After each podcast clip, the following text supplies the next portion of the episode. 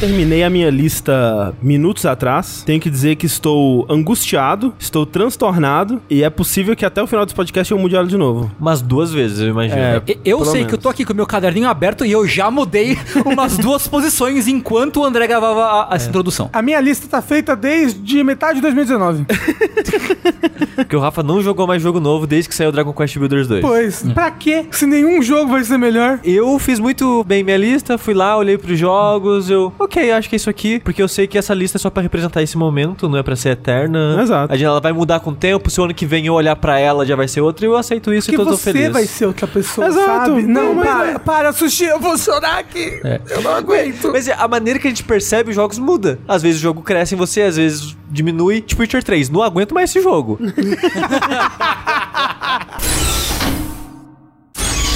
Eu sou o André Campos Eu sou Eduardo Sushi. Eu sou Rafael Kina. Eu sou Fernando Mucioli. e esse é o centésimo décimo sexto Dash Podcast no Jogabilidade.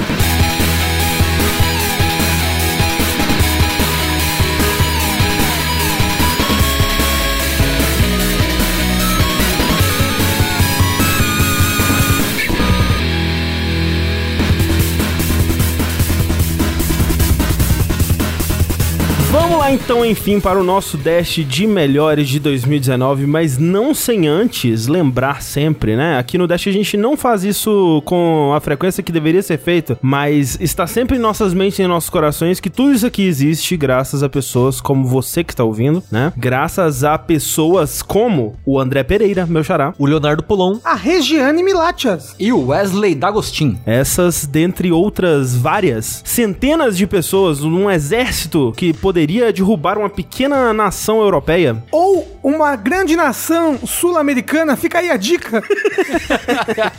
que contribuem mês após mês nas nossas campanhas do Padrim, do Patreon, do PicPay, também agora com subs na Twitch, e que possibilitam isso tudo aqui acontecer. Todo esse nosso estúdio improvisado, nossos equipamentos, né, que estão sempre tendo upgrades, né, em breve aí, upgrades que trarão mais qualidade para os nossos streams Tomara. e para nossa qualidade de vida aqui sentado nessa mesa, porque, pelo amor de Deus, ninguém aguenta mais. É, no caso, a cadeira, tá, A gente? cadeira, É, sim, Não é exato. gravar, não. Exato. É isso. A cadeira, ela, ela tem uma capacidade inacreditável de esfolar os nossos custos. E as Exato. nossas colunas. É. Isso. Graças a vocês, isso vai acontecer por Menos tempo. Menos tempo, é, exato. Então, muito obrigado. E começando aqui mais um ano, a gente conta com o contínuo apoio de vocês e você aí que gosta do nosso conteúdo. Sobrou ali 5 realzinho no final do mês? 10 realzinho? Um realzinho. Um realzinho que seja. É, e 15 reaisinhos? 45 reaisinhos? É. Né? Se sobrar aí, você pode talvez considerar colocar no nosso cofrinho. É, aí que o cu não aguenta mesmo, não é verdade? Lembrando que além de dar continuidade a esse trabalho que a gente faz aqui, quem contribui nas nossas campanhas também tem acesso aos nossos Jogability Clubes, Sim, nossas comunidades no Discord e no Facebook, e também tem acesso a um programa exclusivo. É verdade, Isso. um podcast exclusivo que a gente tá gravando semanalmente, ele é curtinho, ele é sobre um assunto aleatório que é sugerido por vocês, inclusive nesses grupos, né? Lá você tem não só acesso direto a gente, né? Sempre que alguém marca a gente, a gente faz questão de responder e acesso à nossa comunidade também, né? O pessoal ele se organiza aí sim. pra Por jogar. exemplo, no Facebook tem vários jogabilibests e vídeos irados que as pessoas fizeram que É, estão lá. é verdade. É meio difícil de achar, porque o Facebook é mal organizado. É É. horrível, é. Mas, tipo, tem muitos vídeos legais lá no Facebook que o pessoal fez com o tempo. E tem os, né, o DLC cedilha. É, e outro dia a gente até marcou de jogar Magic com o pessoal lá do Facebook, né? Fizemos uma mesa de Magic numa loja aqui em São Paulo, o pessoal se marcou, reunimos, fomos lá, jogamos, ficou todo mundo feliz. Então é isso aí. Não jogue Magic. Então, jogue sim. jogue um Commander gostosinho aí. Nesse podcast, nós teremos apenas dois blocos. Nós vamos ter o bloco principal, onde nós vamos revelar os nossos top 10 oficiais aqui de cada um e particulares, né? E aí, no segundo bloco, nós tentaremos entrar em consenso para um top 10 que reflita a opinião do jogabilidade enquanto entidade, né? Como um já é top tradição. 10 de 2019. De 2019, exatamente. Lembrando que a gente começou um pouco mais tarde, porque a gente queria aproveitar o final do ano, o tempo ali de recesso, pra jogar jogos que a gente ainda não tinha jogado. Então por isso é um pouquinho depois, e faz mais sentido assim também. Eu consegui jogar alguns dos jogos que eu tinha deixado. Curiosamente, eu acho que nenhum deles entrou no meu top 10.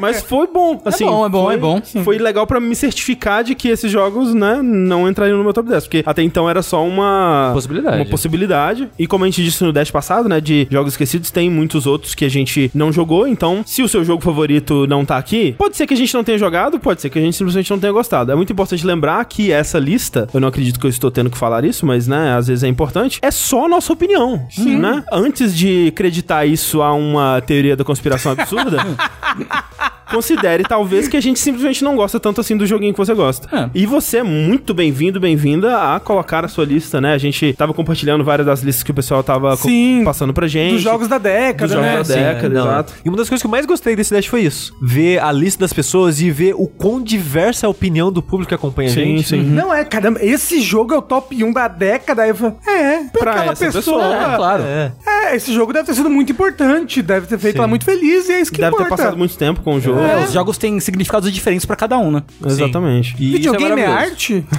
É, depende. Então, vamos começar falando sobre as nossas listas pessoais. Dessa vez a gente vai fazer um pouco diferente. A gente vai fazer os décimos lugares, depois os nonos lugares, os oitavos lugares. Talvez tenha alguns que repitam aí, mas a gente vai vendo como é que Sim. isso vai se dando. Eu vou começar aqui falando já então do meu décimo lugar, um jogo que certamente vai estar na lista do André, que é Sayonara Wild Hearts. Está na minha Show. lista, um pouco mais alto, sim. É, você quer falar quando chegar a vez ou já pode falar agora? Vamos falar agora. Que é um joguinho que, quando eu joguei, eu achei que ele estar mais alto na minha lista. Uhum. Mas quando eu sentei, analisei, olhei pra ela, ele caiu assim. Mas é um jogo que eu gostei muito de ter jogado esse ano. Top 10, afinal de contas. Top né? 10, afinal de contas, é um jogo de 2 mil dólares. o jogo de 2 mil dólares. Como diz o André. E é uma experiência muito legal. Eu achei engraçado que depois que passou o hype, assim, o lançamento do jogo, eu vi umas pessoas, tipo, jogando ele, tipo, dois, três meses depois do lançamento, assim. que, Tipo, ah, vamos ver qual é desse jogo aqui e sendo decepcionada. Eu vi umas três, quatro pessoas, assim, no Twitter, tipo, ah, enfim, joguei esse jogo e, poxa, era só isso que as pessoas estavam falando, sabe? Mas o jogo, ele é meio que é isso. Ele é um jogo simples. Ele é simples, né? Que nem a gente falou na época, ele é meio que um álbum musical de música pop, eletrônica, ou que seja, de uma hora e meia. E é isso, sabe? Ele é uma experiência auditiva, visual ali, que tem É. uma interação, de certa forma, limitada, né? Porque você faz no jogo basicamente só andar pros lados, né? Pra evitar É. projetos ou coletar coisas. E ele tá contando uma história enquanto isso também. É, é? ele, ele vai ficando mais desafiador à medida que vai evoluindo, né? Porque no começo realmente você tá só andando pro lado, eventualmente ele vai acrescentando novas mecânicas, né? Tem a fase da moto que você atira nas coisas, eventualmente tem o arco e flecha, né? Que você tem que mirar, tipo um Panzer Dragoon, assim, da vida. Mas ele nunca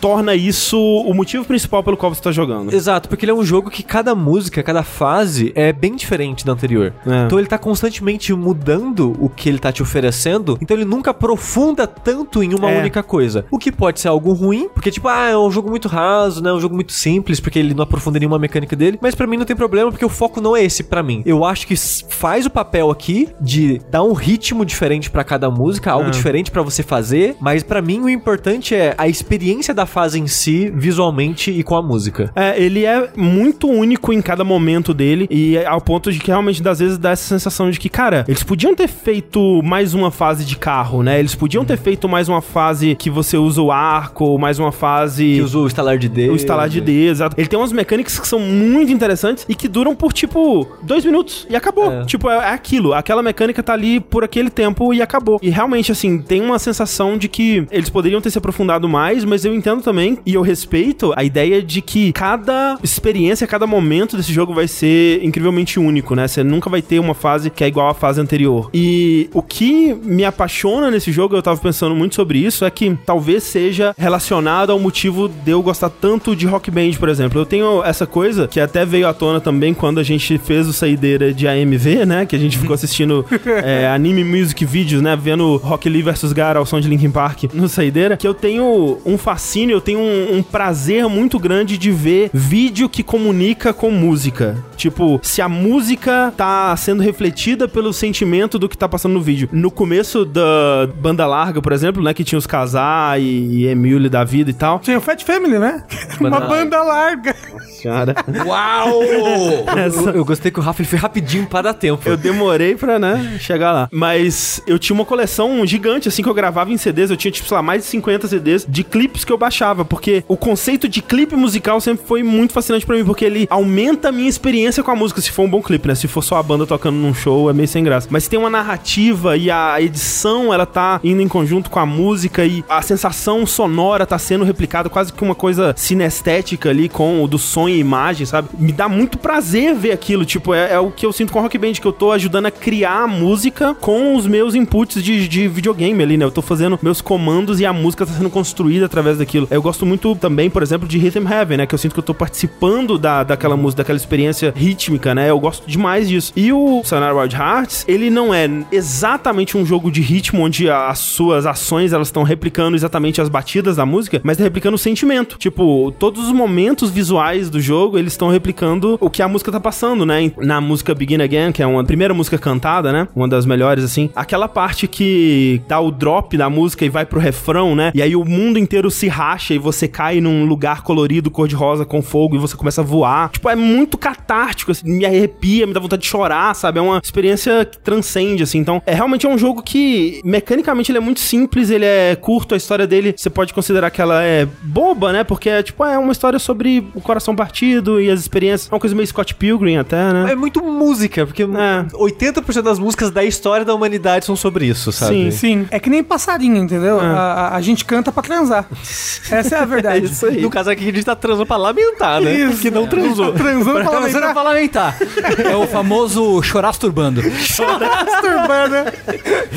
Tipo, é é meio Scott Pilgrim porque você pode interpretar de várias formas que ele é bem aberto nisso, mas é, o que eu senti era é uma história de uma moça contando através de música as vezes que o coração dela foi partido e reconciliando com isso, sabe? Então você vai vendo através de, de formas metafóricas assim, né? Momentos da vida romântica dessa pessoa, né? E experiências com drogas, né? Tipo, tem uma, um momento que uma dos vilões, né, que é uma das ex dela, por assim dizer, começa a vomitar e você começa a navegar pelo vômito dela, né? O vômito se torna uma estrada. Eu consigo pensar, tipo, ah, foi uma vez que elas estavam lá e a pessoa vomitou, sabe? E aí isso tornou um momento da história dessas pessoas juntas, sabe? E isso ser representado dentro do jogo. Como eu disse no Vértice, quando eu falei, é um jogo que ele é quase impecável, né? Ele é lindo, a parte toda de design dele é incrível, ele é extremamente polido no que ele faz. Ele é um jogo que realmente dura uma hora e meia, mas foi um estúdio que trabalhou nesse jogo por, sei lá, uns seis anos aí. Ele tá no meu, se nada mudar, quinto lugar. Olha aí. Então, é um jogo que me marcou muito em 2019. Sayonara Wild Hearts. No meu décimo lugar, e eu imagino que essa só esteja no meu top 10, Fire Emblem Three Houses. Ah, é o meu primeiro lugar, Rafa. Ah, poxa! Oh, Sabia, não. André? Olha só. Eu sinto que se eu tivesse jogado, ele estaria no meu top 10. Mas infelizmente não joguei. Ah, sim, eu sinto que ele, ele é um jogo que você gostaria. assim. Talvez, é. É anime. Você gosta de jogar xadrez de pau duro? Sushi! Como você descobriu que esse era o meu fetiche? Caralho, essa é a melhor definição de Fire Emblem. É isso aí. É isso, gente. Xadrez de pau duro não tem como.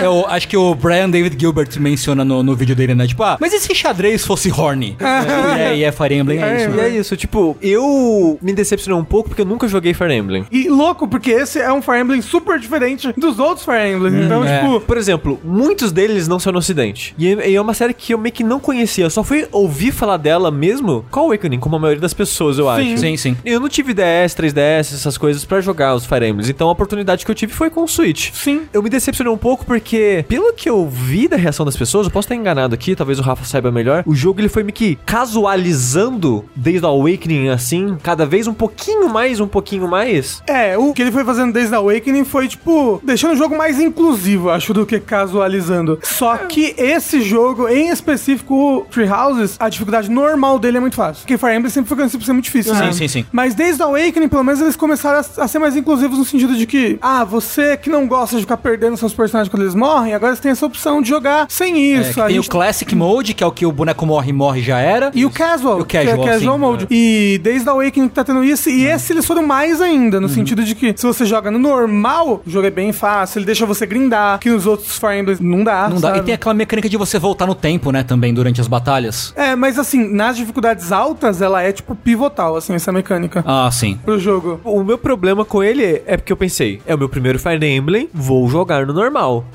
Fui perceber tarde demais que o jogo era ridiculamente fácil, porque você passa meio que a mesma quantidade de tempo em luta e em conversa, então, sei lá, a terceira partida da história do jogo era com 3 horas de jogo, sei lá. Aí eu percebi que o jogo era fácil demais e não tem como trocar a dificuldade, né? Você tem que Não, recomeçar tem que o jogo. recomeçar Isso é o meio jogo. bosta. É, isso seria resolvido com isso, né? Se eles deixassem você trocar a dificuldade, né? É porque assim, tipo, quando você tá em tal dificuldade, tal coisas acontecem de maneira diferente. Tipo, eventos que você no normal você pode repetir quantas vezes você quiser e nas outras dificuldades você não pode. Eu não sei como é que eles fariam isso, mas Foda-se, poderia, né? poderia, poderia deixar trocar. Não sei. Mesmo com isso, eu não achei que tava muito fácil as coisas e eu gostava de estar overpower dentro do jogo, de chegar com o meu exército de, de adolescentes horny e destruir um monte de mercenários. Assim, vai. Tipo, o problema pra mim é isso, que eu gosto de jogo de estratégia, mas eu quero um jogo de estratégia que me desafie. Esse jogo não me ofereceu isso, pelo menos no normal, e eu não queria recomeçar o jogo só pra ter o hard. E a parada é, aparentemente as pessoas gostam do Fire Emblem pelos carinhas, né? Pelas pessoas, pelos romancezinhos, Sim, sim, pela sim, sim, historinha. porque ele, ele é metade estratégia, metade. Um date sim, é, quase. Metade um date sim, É basicamente. porque, até onde eu entendo, que eu joguei o Awakening só, mas o Fire Emblem Awakening, ele foi o Persona 3 de Fire Emblem. Ele meio que tipo, adolescentes, anime, horny, sabe? E aí eles foram dando cada vez uma importância maior pra esse aspecto adolescente horny. E aí isso popularizou, ajudou a popularizar muito a franquia, né? É, e pra mim, eu odeio tudo e todo mundo na história. Caralho, o que pra mim é um absurdo, porque eu tava jogando na casa do Cloud, que é o Golden Deer, e eu amava todo mundo. Até o, o moço nobrezinho chato de cabelo escorrido. Sim, eu, que é o que tem a rosa. É, Lawrence. Eu achava ele muito interessante. Queria saber como é que ia ser a jornada dele pra depois. tipo- e queria ajudar eles, né? Porque nesse, como você é um professor, nessa escola de guerra, você que vai ajudando a treinar os seus alunos, instruindo eles nos caminhos que você quer que ele aprenda. Eu achava isso muito legal de tipo, esse personagem aqui vai ser tal classe depois. Então eu vou upar ele em lança, em cavalo e tudo mais. Eu gosto de fazer build, né? Então, tipo, eu ficava muito animado de ficar ajudando meus aluninhos a É, essa evoluírem. parte do- da simulação do professor, pra mim, era. Realmente era muito satisfatório você guiar essas pessoas onde você conseguia ver que tava o potencial delas, né? E onde ela, elas mesmas ainda não, não sabiam. E Isso. você tendo essa visão do professor, né? Que um bom professor é isso, né? Ele vê o potencial nos alunos, né? E tenta puxar isso pra fora. Isso era muito satisfatório, assim. Eu joguei quase até chegar na virada, né? Porra. E até lá, pelo menos, eu conseguia ver que os personagens, eles, muitos deles, eles tinham histórias interessantes entre si, né? E o background das famílias e da política desse mundo era muito interessante. Mas os personagens em si, eles ainda estavam muito unidimensionais. Que era assim, ok, essa menina, ela sempre vai falar sobre gostar de comer doce. Essa menina, ela vai sempre falar sobre a preguiça dela de ter que ajudar nas coisas, sabe? E eu consigo ver que isso eventualmente vai ir além disso, que é que nem Persona também. Persona, ele tem muito isso, né? Os personagens, eles têm um arquétipo que define eles, mas eventualmente eles vão além disso, né? É, só que esse jogo, acho que mais do que Persona, essa virada do arquétipo é muito bem estabelecido na virada do Exato. jogo, sabe? Porque É. o jogo tem uma grande virada que o trailer estraga, né? Dá um time skip, é. Mas- mas- É, É, é um precisa- time skip. Tem, tem, tem, um- tem um time skip dentro do jogo. Tá no trailer, tá em tudo quanto é material de divulgação. É. Você entra na eShop pra comprar, tá lá o time skip na tua cara. Sim. Então, tipo, nesse time skip que você tem todo o crescimento dos personagens. E é muito legal o jeito como esse time skip ele se dá. E aí que você reencontrar os personagens depois é muito bacana. Eu realmente gostei bastante do jogo. Não gostei nele pra ele estar mais do que a minha décima posição. Mas, tipo, ele me divertiu bastante. Eu gostei muito dos personagens. E estou muito feliz pela inclusão de Byleth no Smash. É isso aí. Fica aqui a polêmica. Antes de mais nada, eu devo dizer que eu joguei muito poucas coisas em 2019. Eu joguei muita coisa no começo do ano, joguei muita coisa no fim do ano, muito por conta de ter entrado na jogabilidade. E aí eu comecei a jogar mais coisas meio que pra correr atrás do tempo perdido. Sim. Dito isso, o meu décimo lugar seria, até hoje, seria o Sayonara Wild Hearts, assim Ok. como o Sushi. Porém, eu pensei, e aí eu vou incluir como décimo lugar um jogo que eu não joguei muito, mas que eu sinto no meu coração que ainda assim eu devo colocar ele na lista de top 10, que é um jogo que eu não achei, e eu não achei que ele seria nem mencionado nesse programa, Hum. que é Death Stranding. Olha aí. Nossa, gente. Não, não, Saiu em imagina- 2019, né? Saiu. Não imaginava que mencionaríamos Death Stranding. Eu não achei que mencionaríamos. Eu vou contar uma história. Quando eu peguei esse jogo emprestado pra jogar e tal, um amigo meu que é muito fã do Kojima, de Metal Gear, não sei o que, ele falou assim pra mim, ó, porra, legal que você vai jogar, mas eu quero te pedir um favor. Eu falei, ah, joga o jogo e analisa ele sem cinismo. Seja sincero quando você for jogar ele. Isso ficou na minha cabeça enquanto eu jogava o jogo. Eu não, assim, eu não fui longe, eu não cheguei nem no terceiro capítulo. Eu Ok. pa- Eu, larguei ele bem rápido. Aham. Porque assim, a, a mecânica, o loop de gameplay dele me interessou 0%. Hum. Assim, eu não gostei. Tipo, não é meu tipo de jogo, sabe? Não é pra mim. Sim. Eu não gosto de andar, não gosto de jogos mais contemplativos. Não, não é minha pegada. Eu tive essa sensação muito clara quando eu saí de uma missão, né? Eu acabei de entregar o, o pacote, saí do prédio ali, olhei pro mapa, vi, caralho, que da hora, tem um monte de caixa de correio, de escada, várias coisas feitas pelos outros jogadores, né? Eu falei, nossa, que legal tudo Uhum. isso. Aí eu abri o mapa pra ver a rota. Aí eu abri o mapa e fiz, tipo. Eu suspirei pesado, assim, tipo, Sim. nossa, eu, nossa, eu vou ficar em casa, assim. Vou assistir Netflix em casa, eu não quero fazer essa, essa jornada, assim. Uhum. Eu joguei um pouquinho, depois eu parei. Mas eu fiquei com isso na cabeça que o meu amigo me falou, sobre cinismo e sobre inocência e sobre essas coisas todas. E eu comecei a pensar no jogo, porque eu acho que tem muito a ver como o Kojima aí, como o jogo trata as coisas dele, porque o Kojima, ele tem meio que uma, um fascínio quase infantil com algumas coisas. De fato. Como Estados Unidos, por exemplo. Como os Estados Unidos, Né? né?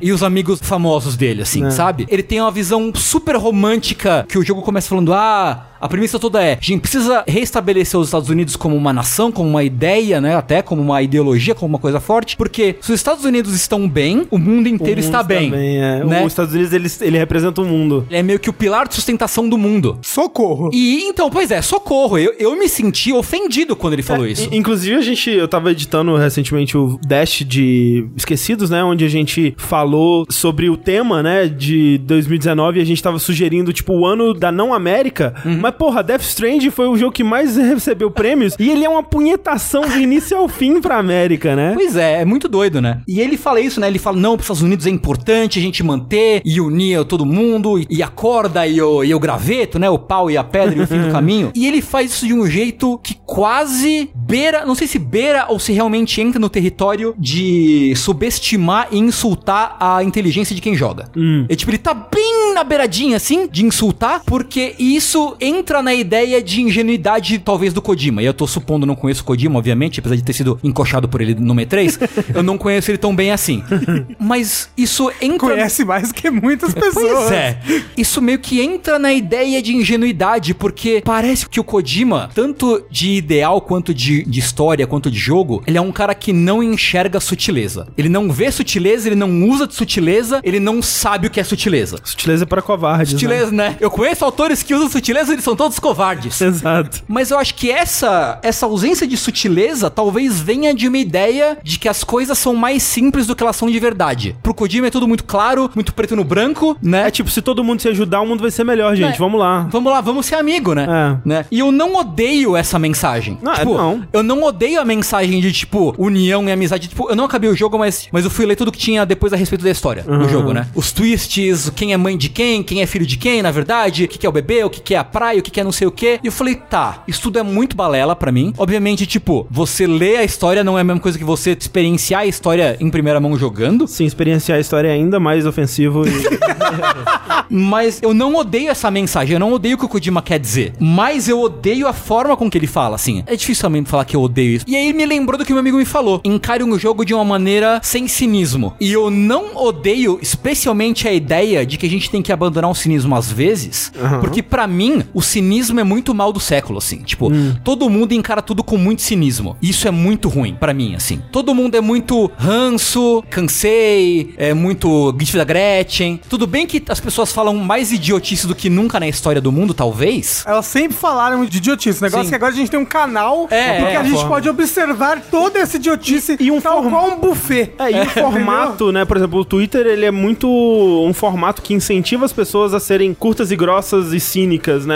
É. Em relação às coisas. E cínicas de forma de tipo, eu vou subir em cima dessa idiotice pra me promover. Sim, sim, sim, sim. Né? No Twitter, especialmente, É. né? E eu acho que, independente do Death Stranding ser um jogo muito maniqueísta, muito raso e muito preto e branco, muito sem sutileza, né? Meu Deus do céu, né? Que ele martela ideias óbvias pra você o tempo inteiro. Eu acho que tem valor em a gente dar um passo pra trás e abandonar um pouco esse cinismo. Mas assim, você não acha que seria melhor, então, pra ele, uma menção honrosa ao invés de um top 10? Eu acho, mas o meu coração fala que ele precisa estar no top 10. É. É, tipo, é o meu sentimento, assim, sabe? Justo, justo. É, é que assim, pra mim, ele não entra na minha lista, apesar de que eu acho que eu gostei mais do jogo em si do que você. Uhum. Porque realmente eu gosto da mecânica central dele, né? Eu já falei aqui algumas vezes, mas é essa coisa dele transformar o ato de você andar pelo mundo no desafio, né? É, Você pode falar, ah, mas você só tá indo do ponto A ao ponto B, mas é, é do ponto A ao ponto B que o jogo acontece, Sim, né? O sim. desafio ele tá ali em você otimizar esse caminho e os desafios, os pequenos desafiozinhos que você vai encontrar tá nesse caminho que em qualquer outro jogo eu seria um nada, né? Apesar de não ser pra mim, eu vejo muito valor nisso e como isso se comunica com a ideia de união e daquela coisa toda, né? E principalmente eu acho que é muito foda a sensação que eu tive quando eu saí daquele prédio e vi que todas aquelas coisas que me ajudariam a, a passar por aquele caminho foram feitas por outros jogadores. Eu falei, nossa, que da hora. Não, é legal. É. O Kojima sabe fazer algumas coisas É. muito bem. É, mecanicamente eu acho que ele funciona, sabe? Essa coisa da interação entre os jogadores eu acho que é muito legal. O sistema de construção dele é muito legal, porque assim, o sentimento de frustração, pra mim, ele pode ser bem-vindo dentro de um jogo quando ele existe dentro de regras claras, né? Regras estabelecidas. E a frustração no Death Stranding, ela vinha muitas vezes quando eu parava de prestar atenção, ou minha paciência esgotava, ou simplesmente eu tinha que fazer um caminho grande demais e era frustrante, mas ao mesmo tempo isso existe pra você poder superar isso depois com as mecânicas que o jogo vai te dando aos pouquinhos, né? Então, quando no final do jogo eu construí uma rede interconectada ao longo do mapa inteiro de tirolesas, onde eu não precisava mais atravessar o mundo por causa do meu esforço de planejar essa rede e calcular, né? Porque cada tirolesa ela pode ter até 300 metros uma da outra se você não fizer o upgrade e tal. Então, mapear qual que é a melhor rota aqui, ó. Nesse caminho aqui eu posso construir três tirolesas que vai ligar esses dois lugares e aqui eu posso pegar dessa tirolesa e puxar pra cá e construir isso tudo de uma forma que funcionava, né? E aí no final do jogo eu consegui evitar uma volta árdua que o jogo te obriga porque eu tinha feito esse trabalho. Eu me senti muito recompensado, né? E foi satisfatório. E então assim, a parte mecânica do jogo eu gosto muito. O lance pra mim, quando eu falo parte mecânica, eu falo da parte do transporte. O lance pra mim é que o jogo ele se acovardou, eu sinto, né? Nesse sentido, ele não confiou que isso seria o bastante, né? E tal qual a gente viu recentemente no Dragon Ball, Kakarot vai colocando mecânicas em cima de mecânicas, mecânicas que não comunicam entre si, até brigam entre si muitas vezes, né? Eu acho o jogo muito cheio de mecânica, e de É. menu e de burocracia, assim. É, eu, acho. que quando, quando você termina cada missão, você tem que pular umas quatro telas de estatísticas e, meu Deus do céu, foda-se! Caralho, nossa, pelo amor de Deus. Super foda-se mesmo. O problema dele, pra mim, é que eu gosto da mensagem, né? Que é uma mensagem bonita, né? De união e tudo mais. Mas, como você disse, ela é toda embasada no sentido de que a solução é o bem-estar dos Estados Unidos. É. Então eu não consigo É eu não compactuar com É. essa mensagem. Ainda mais hoje em dia, né? Tipo, hoje em dia, em fim de 2019, 2020, esse fascínio infantil do Kojima. É. Eu digo infantil, pode ter uma conotação mais negativa do que eu quero que tenha. É só ingenuidade, É, né? é ingênuo, ingênuo, inocente, né? ingênuo, é. Essa- Esse fascínio ingênuo que o Kojima tem com os Estados Unidos, na época em que a gente vive, é muito tone death, assim, sabe? Ainda assim, depois de pensar tudo isso, eu acho que eu mantenho ele no, no meu top 10. Talvez porque eu tenha jogado pouca coisa nesse ano, talvez. Talvez, mas justo. Mas eu acho que eu deveria é, verbalizar essa, essa coisa que eu senti. É. E eu acho também que, assim, eu- como a gente comentou no de Jogos Esquecidos, Death Stranding, ele é o jogo mais premiado de 2019, que a gente queira ou não, né? Não dá pra dizer que é um complô, não dá pra dizer que é por campanha, não dá pra dizer que é por nada. O único motivo que eu consigo encontrar pra isso é as pessoas gostaram de Death Stranding. E tudo bem. Tem muito também, por exemplo, será que é a primeira vez ou uma das primeiras vezes que as pessoas que jogaram Death Stranding estão sendo expostas essas às ideias, né? E isso pode ser positivo, porque vai fazer elas correrem atrás de versões mais elaboradas e mais trabalhadas dos conceitos que o Kojima tá querendo passar aqui. Por exemplo, o Detroit Become Human, né? Que foi recebido também com muito cinismo pelo tipo de história que ele tava contando. Mas, tipo, velho, se é uma das primeiras vezes que você é exposto a esse tipo de história, né? De uma IA criando consciência e o que, que é ser humano e tal, você vai gostar daquela história e aquela história pode ser uma boa introdução pra você e pras outras. Ela só é batida, né? Pra quem já viu isso muitas vezes. Então, tem muito da bagagem que cada pessoa leva pro jogo quando vai começar também. E eu concordo com a gente tentar ver isso com menos cinismo de modo geral. Na vibe do Tengu, o meu décimo lugar é um jogo que eu gostaria de ter jogado mais. Ele tá no meu décimo lugar porque toda vez que eu jogo ele, eu tenho muito prazer nas mecânicas que ele oferece. Rock Band? De novo, André. todo ano, todo ano Rock Band fica em primeiro lugar nessa lista. Não dá mais. E eu só queria realmente ter conseguido dedicar mais tempo a ele. Eu tenho certeza que ele até estaria muito mais alto na minha lista se eu tivesse conseguido. Porque realmente tudo que eu joguei dele eu gosto bastante. Ele só tá tão baixo porque eu não joguei o suficiente. Que é Remnant from the Ashes. Hum, ele tá na minha lista. Em sexto lugar. Mas se ele tá na sua lista, Sushi? Não. Porra, Sushi, que absurdo. É 10 jogo, né? Você é um absurdo, Sushi. Assim, tava nos que saíram. Tipo, em menções honrosas É. ali, coladinho com o décimo lugar. O Remnant from the Ashes é um jogo da Gunfire Games, que é um estúdio de ex-membros da Vigil, né? Que é o estúdio que fez Darksiders. Ano retrasado eles lançaram também o Darksiders 3, né? O que foi uma grande surpresa quando no meio de 2019, mais ou menos, eles lançaram Remnant from the Ashes, que é um jogo que sim reutiliza assets e coisas do Darksiders 3, porque, né? Caro, né? Arte, né, gente? Fazer os negócios tem que reutilizar pesquisar mesmo? E o Remnant nem é um jogo de 60, né? Ele é 40 É. dólares. Sim. E ele é meio que uma estrutura de Destiny, né? Onde você vai pra hubs no mundo, né? Lugares que te dão acesso a dungeons, entre aspas, que você pode desbravar sozinho ou com uma, uma party, né? Acho que até três jogadores. Derrotar inimigos, pegar loot e derrotar chefes e tal. Mas eu acho que ele tem bem menos vibe de Destiny do que. É, então, isso tudo dentro de uma mecânica de tiro em terceira pessoa, com alguns elementinhos aqui e ali que lembram um pouco o Dark Souls, né? Você tem uma esquiva. O combate, ele é bem um Dark Souls com tirinho, assim. É. É. Ele é bem inspirado no Dark Souls, ele tem até um foco razoável em melee. Você tem muito atributos, habilidades, acessórios que aumenta os seus iframes na esquiva, aumenta seu ataque. Então, eu acho que você não é indicado fazer uma build de melee, tanto que tem chefe que só tem como acertar no tiro, porque ele voa, vai pra longe Isso. e tal. Mas ele é um jogo que ele te possibilita usar bem melee caso você se interesse nisso. Mas é um jogo de tiro no final das contas, e eu acho que ele conseguiu misturar esse formato muito bem. É. Assim, como nenhum outro que tentou fazer isso antes conseguiu, eu É. acho. Pra gente- mim, é. Que eu acho que o, o outro grande exemplo que a gente tem é aquele Immortal Unchained. É. Tirando o Salimeno, acho que ninguém gostou. Meu Deus.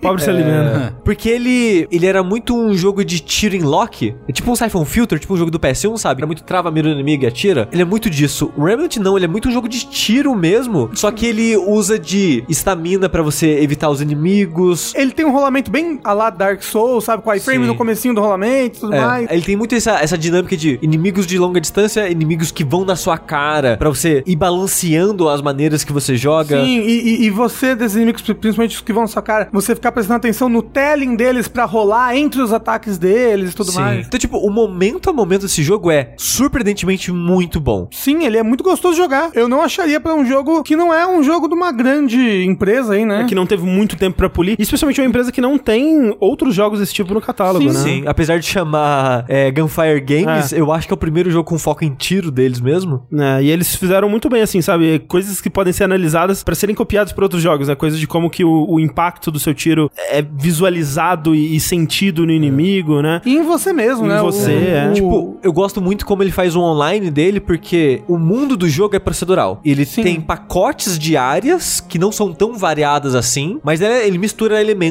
ali pra toda vez que você meio que rebutar aquela área, que você pode fazer isso de N maneiras no jogo, você vai encontrar coisas, situações diferentes, itens lugares diferentes, itens Quests. diferentes, chefes diferentes, quests Isso. diferentes, pra dar aquele incentivo de jogar o jogo múltiplas vezes ou jogar, jogar no meu mundo, depois eu vou jogar no mundo do Rafa, depois eu vou Isso. jogar no mundo do André. Um incentivo de você ficar entrando no mundo das outras pessoas e ajudando é, elas. né? eu joguei muito isso, entrando no mundo desconhecido pra ajudar, porque o jogo ele tem essa parada meio que de áreas, né, de mundos, digamos assim, que você vai. Eu já fiz uns dois mundos inteiros, do começo ao fim, com desconhecido. Tipo, entrei no mundo do cara, coincidiu de estar no começo e fui até terminar com ele. Fiz Uhum. isso umas duas vezes com pessoas diferentes e é muito legal porque eu vejo muitas coisas diferentes, né? O momento a momento do jogo é semelhante, que os inimigos entre essas áreas são os mesmos inimigos, né? Eles mudam de área em área, mas naquela área, independente do, do mapinha, é aquele inimigo. E ele tem, principalmente no, no primeiro mundo, ele tem um certo ritmo que ele quer que você faça, que é mundo aberto, esgoto. Sim. Mundo aberto, metrô, mundo aberto, chefe, não é? É tipo isso, É, por aí. só que ele pode gerar isso de maneiras em que você vai ter um mundo aberto, esgoto, mundo aberto, aí um outro esgoto opcional aqui, uma quest diferente ali, aí o metrô, ele também é gerado de um um jeito diferente, né? As dungeons por dentro são geradas diferentes. Sim, é. Mas é muito gostoso explorar o mundo desse jogo. O co-op dele é muito bom porque ele não pune você por estar junto, porque tem muito jogo que é tipo, ah, o item é só pra quem é dono do mundo. Ah, o item é o mesmo pros dois, vocês têm que decidir quem vai ficar com o quê. Esse não, todo item do mundo vai pros dois. Acessório, é, item que dá skill point, foda-se, é tudo pra todo mundo. Ah, você tava no primeiro mundo, na primeira área do jogo, e foi pro co-op aleatório, o cara tá no último chefe do jogo, você matou o último chefe com ele, foda-se, você vai ganhar a arma do último chefe. Não interessa, sabe? A- Até porque ele tem um balanceamento tipo Dark Souls, de que, tipo, todas as armas são úteis, né? É, nenhuma De- canibaliza a outra. É. né? Então esse jogo, ele é surpreendentemente muito bom. Ele não devia ser tão bom assim. E é por isso que ele tá alto na minha lista, mas tá na décima do André. Exato. É um jogo que ele é procedural, né? Algo que eu geralmente abomino. E ele me lembra nesse sentido o Dead Cells, que eu não gosto da ausência, na verdade, de level design praticamente nele. Mas ele é tão gostoso de jogar, né? Que ele supre essa falta nesse. Quão gostoso ele é de dar tirinho. É. E outra coisa, a dificuldade dele, que ele é relativamente difícil, dá aquela sensação que o André até comentou quando joga, que é tipo, ah, eu sempre ouvi as pessoas falando, nossa, a raid de Dash é muito boa, a raid de um MMO é muito boa, mas até lá não é tão bom assim. Hum. Esse jogo, como ele é relativamente difícil, vocês precisam trabalhar em equipe constantemente. Uhum. Então, ele é constantemente muito bom, desafiador, vocês têm que estar junto, vocês têm que pensar junto, e, e é muito legal isso também. Mas como eu falei, ele tá alto na minha lista principalmente porque ele é muito gostoso de jogar. Ponto. Ele é uma delícia de jogar. Em nono lugar da minha lista é um jogo que não vai entrar na lista de ninguém, Stone, que é o novo jogo de parte da equipe que fez Legend of Green Rock. Olha aí. Que é um jogo que eu tô constantemente ah, é falando aquele aqui. jogo lá que quando você falou do negócio, eu pensei que era aquele jogo lá. É, Exatamente esse. É. Esse. Ele é um jogo de estratégia. Sim, não sim. é? Ele é um jogo de estratégia top-down, de turnos, com quadradinhos pra você andar, essas Os coisas. personagens têm as suas classes, eles têm as habilidadezinhas. Mas peraí, Exato. tipo o quê? Tipo Warcraft? Tipo um Final Fantasy Tactics, ah, digamos Tactics, assim. ok. Só que a ideia dele, ele é dividido em fases. Você tem um grupo fixo de personagens. Cada um representa meio que uma classe, um é guerreiro, um é mago, um clérigo, essas coisas. E ele tem um quesinho. E eles já falaram em entrevista que ele é inspirado no Into the Breach. Hum. O Into the Breach, no caso, ele é procedural, né? Mas ele sempre tem uma solução. Se você pensar bem, os seus poderes encaixam, interagem com o mundo de uma maneira que funciona, né? O jogo fica redondinho. E nesse, as áreas são fixas. São fases com desafios que você pode refazer e tal. Pra tentar melhorar, tentar fazer tudo de uma vez só. E você tem esses três personagens só. E você tem que lidar com essa situação. Então é muito. Regras muito claras, com um design já pré-estabelecido. Como que você vai lidar com isso. E é difícil o jogo. Hum. Então ele tá sempre te colocando no limite. E ele tem também uma parada de voltar um turno. Uma vez por fase você pode Acho voltar bom um essa turno. moda. Eu gosto dessa moda. Eu gosto também. E como ele, ele é design fixo, ele é muito bem pensadinho, tipo, você tem esse desafio. Vai ser difícil, mas você tem ferramenta suficiente. E conforme você vai fazendo os objetivos opcionais do jogo, você vai ganhando recurso que você evolui seus personagens. Ah, em vez de atacar quatro quadrados na frente, vai ser cinco na sua frente. Ah, seu ataque vai dar stun, seu ataque vai empurrar o inimigo. E você consegue deixar seus personagens mais profundos e você consegue lidar de maneiras mais interessantes com o mundo. É muito, muito, muito gostoso lidar com o puzzle da fase que o jogo te entrega. É gostoso também que dentro das fases sempre tem um Pra você fazer tal coisa. né? Então tem meio que uma correria de você lidar com aquela ordem infinita de inimigos, mas sempre tem puzzle na fase. Um lugar escondido que você vai encontrar uma alavanca, ou às vezes é um lugar que você tem pouco tempo pra explorar e você tem que fazer isso, otimizar seu tempo pra chegar lá e pegar o, o item escondido, ou vai fazer spawnar inimigos mais fortes. E eu gosto disso dele ter esse desafio opcional, caso você queira se desafiar ainda mais no jogo, e também caso você faça os puzzlezinhos escondidos dentro do cenário. Nesse sentido da limitação do que é possível de você fazer, me lembra um pouco Frostpunk, assim, que ele te dá uma situação, ele te dá um problema, e você tem isso daqui que você pode fazer. Como é que você vai solucionar esse problema, né? É diferente, por exemplo, de um jogo de construção de base, onde, né, você que vai criar ali a sua estratégia e ser aberto demais, assim, me dá um, um negócio ruim, assim. Eu gosto dessa situação, assim, né, mais limitada. Eu lembro quando você mostrou o jogo aqui no Vértice, o que eu achei mais legal era justamente a combinação que esses três personagens conseguiam agir ali dentro, sabe? Sim. Aí o mago vai se teleportar pra cá, mas aí depois ele vai puxar outra personagem pra cá e trocar de lugar com ela. Parecia bem divertido, assim. Um puzzle com batalha ao mesmo tempo. É. Parecia bem legal. Como ele tem equipamento, né? Ele tem armadura, ele tem armas, ele tem as magias, e você pode meio que dar upgrade em tudo isso, e tudo isso ganha mais elementos. No final do jogo, você tem uns combos muito loucos que você monta. E outra coisa legal, esse recurso, ele é meio que umas gemas e não é fixo. Tipo, ah, eu tenho uma Fireball. Fireball dá, sei lá, 2 de dano. Se você colocar duas dessas gemas na Fireball, agora dá 3 de dano em um ponto em área, sei lá, em quem tá perto. Ah, não quero mais fazer isso? Desequipa a gema da Fireball e coloca, sei lá, no Lightning Bolt. Você pode refazer sua build o tempo todo Matéria. de fase em fase. Tipo a matéria. E eu adoro essa flexibilidade do jogo. Liberdade. Porque às vezes, É lá, ah, eu não gostei disso. Ou às vezes você ganhou uma habilidade nova com o personagem que, tipo, pô, seria muito bom com aquilo que nem deu upgrade ainda. Aí você meio que refaz a sua build. E no final do jogo você faz uns combos muito loucos. Tipo, o último chefe foi a única fase que eu não fiz tudo, tudo. Porque é muito difícil. E eu só matei porque eu fiz um meio que um combo. Que eu até acho que eles talvez patearam isso. Que no final a build de Poison é muito forte. Porque basicamente eu tive que matar o chefe antes dele agir. O meu desafio foi: eu tenho que matar esse chefe antes dele piscar. Senão ele mata todo mundo muito rápido. E eu fiz essa build de veneno e destruí o chefe. Mas é muito legal você bolar essa build pra vencer o chefe. Então tá aqui em nono lugar, Druidstone. É um jogo de estratégia que é bem estratégico, a história é meio que bem bobinha, bem rala, mas é muito legal e não é muito caro. PC, né? PC, por enquanto só PC. No meu nono lugar, que eu tenho certeza que também só vai estar na minha lista, que eu acho que daqui só eu gostei bastante desse jogo. Já sinto o Sushi me julgando, ele nem sabe que jogo que é, mas é Bloodstained Ritual of the Night. É um bom jogo. É um jogo legal. Então, Eu não joguei. Aff, como assim você não jogou Castlevania? é, é, quer dizer, Bloodstained? Eu joguei a versão boa, que é a versão 8 bits. A versão 8 bits é realmente muito É boa. muito boa. Ó, eu vou dizer, gosto da versão 8 bits, mas pra mim a, a principal é a melhor. Apesar da 8 bits ser muito boa, eu gostei também demais dessa versão que é a, a principal. E foi um jogo que me deu muita alegria esse ano de jogar por eu ser muito fã dos Igavanias aí aí de, de Game Boy, Advance, de, de DS. E me trouxe aquela sensação que eu tinha quando eu jogava eles, assim. É, o que você não pode dizer sobre esse jogo é que ele não cumpriu o que ele prometeu no. Kickstarter, né? Que era dar um desses jogos que o Igarashi fazia na época do DS, do Game Boy Advance, né? E que eu realmente sentia saudade. Você pode pensar, ah, ele é só mais um Metroidvania. Não, ele é especificamente um dos Igavanias, né? Isso. Tipo Area of Sorrow e Portrait of Ruin, né? Isso. Order of Ecclesia e tal. E eram jogos que não, não existem mais, né? Tipo, que outro jogo desse tipo, do jeito que eram os Igavanias, estão sendo feitos hoje em dia? É tipo, ele é um sub-subgênero do Metroidvania, É, né? e é um sub-subgênero que eu gostava muito. Então, quando ele lançou, eu fui com os pés atrás, assim, tipo, hum, né? Tava feio pra caralho antes, né? Ainda é, mas. né? ele. O pessoal já tá falando que tem uns problemas de frame rate. Ah, você jogou no Switch? Não. Fui jogar no Play 4 e, tipo, eu zerei o jogo umas três vezes seguidas. Caraca. Que eu zerava e falava, não, agora eu vou- vou zerar de novo na dificuldade mais alta pra poder platinar e não sei lá o quê. E pegar todas as coisas, fazer todas as receitas e, tipo, Você platinou? eu não lembro se eu platinei. Platina dele é chatinha, viu? Nossa. Ah, eu fiz todas as receitas, mas eu não peguei todos os itens. É, tem um. É, é isso aí. Mas eu zerei as três vezes seguidas e aí depois eu pensei, acho que eu tô de boa. Eu devia ter feito isso aí. outros jogos. Eu devia ter feito isso aí, mas, né, burro.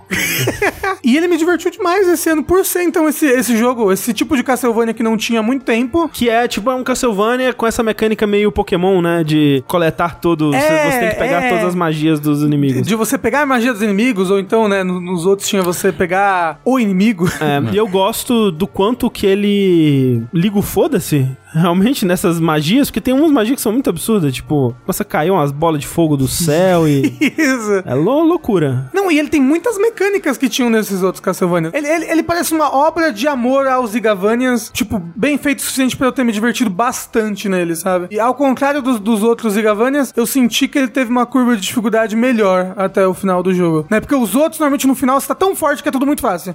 Esse daí eu senti que o final foi desafiador o suficiente. Mesmo eu estando extremamente poderosa rainha do Egito, sabe? É, o que eu fico triste é que ele tem uma boss fight que é muito legal, que é contra o cara dublado pelo Solid Snake, o Zangetsu, né? Ah, Que é a primeira vez que você enfrenta ele é muito legal, é bem desafiador, assim, que você tem que realmente aprender o- os ataques dele. sim. E depois fica meio que vou usar os meus melhores ataques e torcer pra minha vida não acabar antes do Mas, chefe. mas isso é a build que você fez. É. Porque pra mim, um dos elogios que eu tenho pra esse jogo é, no geral, eu acho os chefes dele melhor que os, os chefes, sei lá, do Symphony of the Night, por exemplo. Do Symphony of the Night, eu acho que Principalmente sim, do é. final, né? De É, verdade, sim. que você tá com É, porque, um escudo que mata É. todo mundo. porque eu não usei magia no jogo quase. Então eu não quebrei ele. É, Porque o que eu ouço das pessoas é, as magias quebram esse jogo. sim, de fato. E então quase todo chefe pra mim foi bem desafiador, assim. Uhum. Assim, eu usei magia, porque eu gosto, né, de magia. É. Mas era divertido E- então, encontrar mas foi as magias. super e- divertido encontrar as magias e, e deixar elas super poderosas É. em nível máximo. E, por exemplo, tem aquele chefe opcional que é o Iga, né? Sim. Ele parece bem difícil. Não, ele não é o Iga. É porque tem um que acho que é o Iga mesmo. Ah. Tem um que ele é o Alucard. Que ele é super desafiador, mesmo você estando extremamente overpower no final do jogo. Então, tipo, nono lugar. Eu acho que me, me divertiu o suficiente, me deu prazer o suficiente pra estar aqui. Show. O meu nono lugar é um jogo que nós já falamos muito dele aqui em vários programas, que no caso é AI Somnium Files. Olha aí. Nono Achei que ia ser o seu primeiro lugar.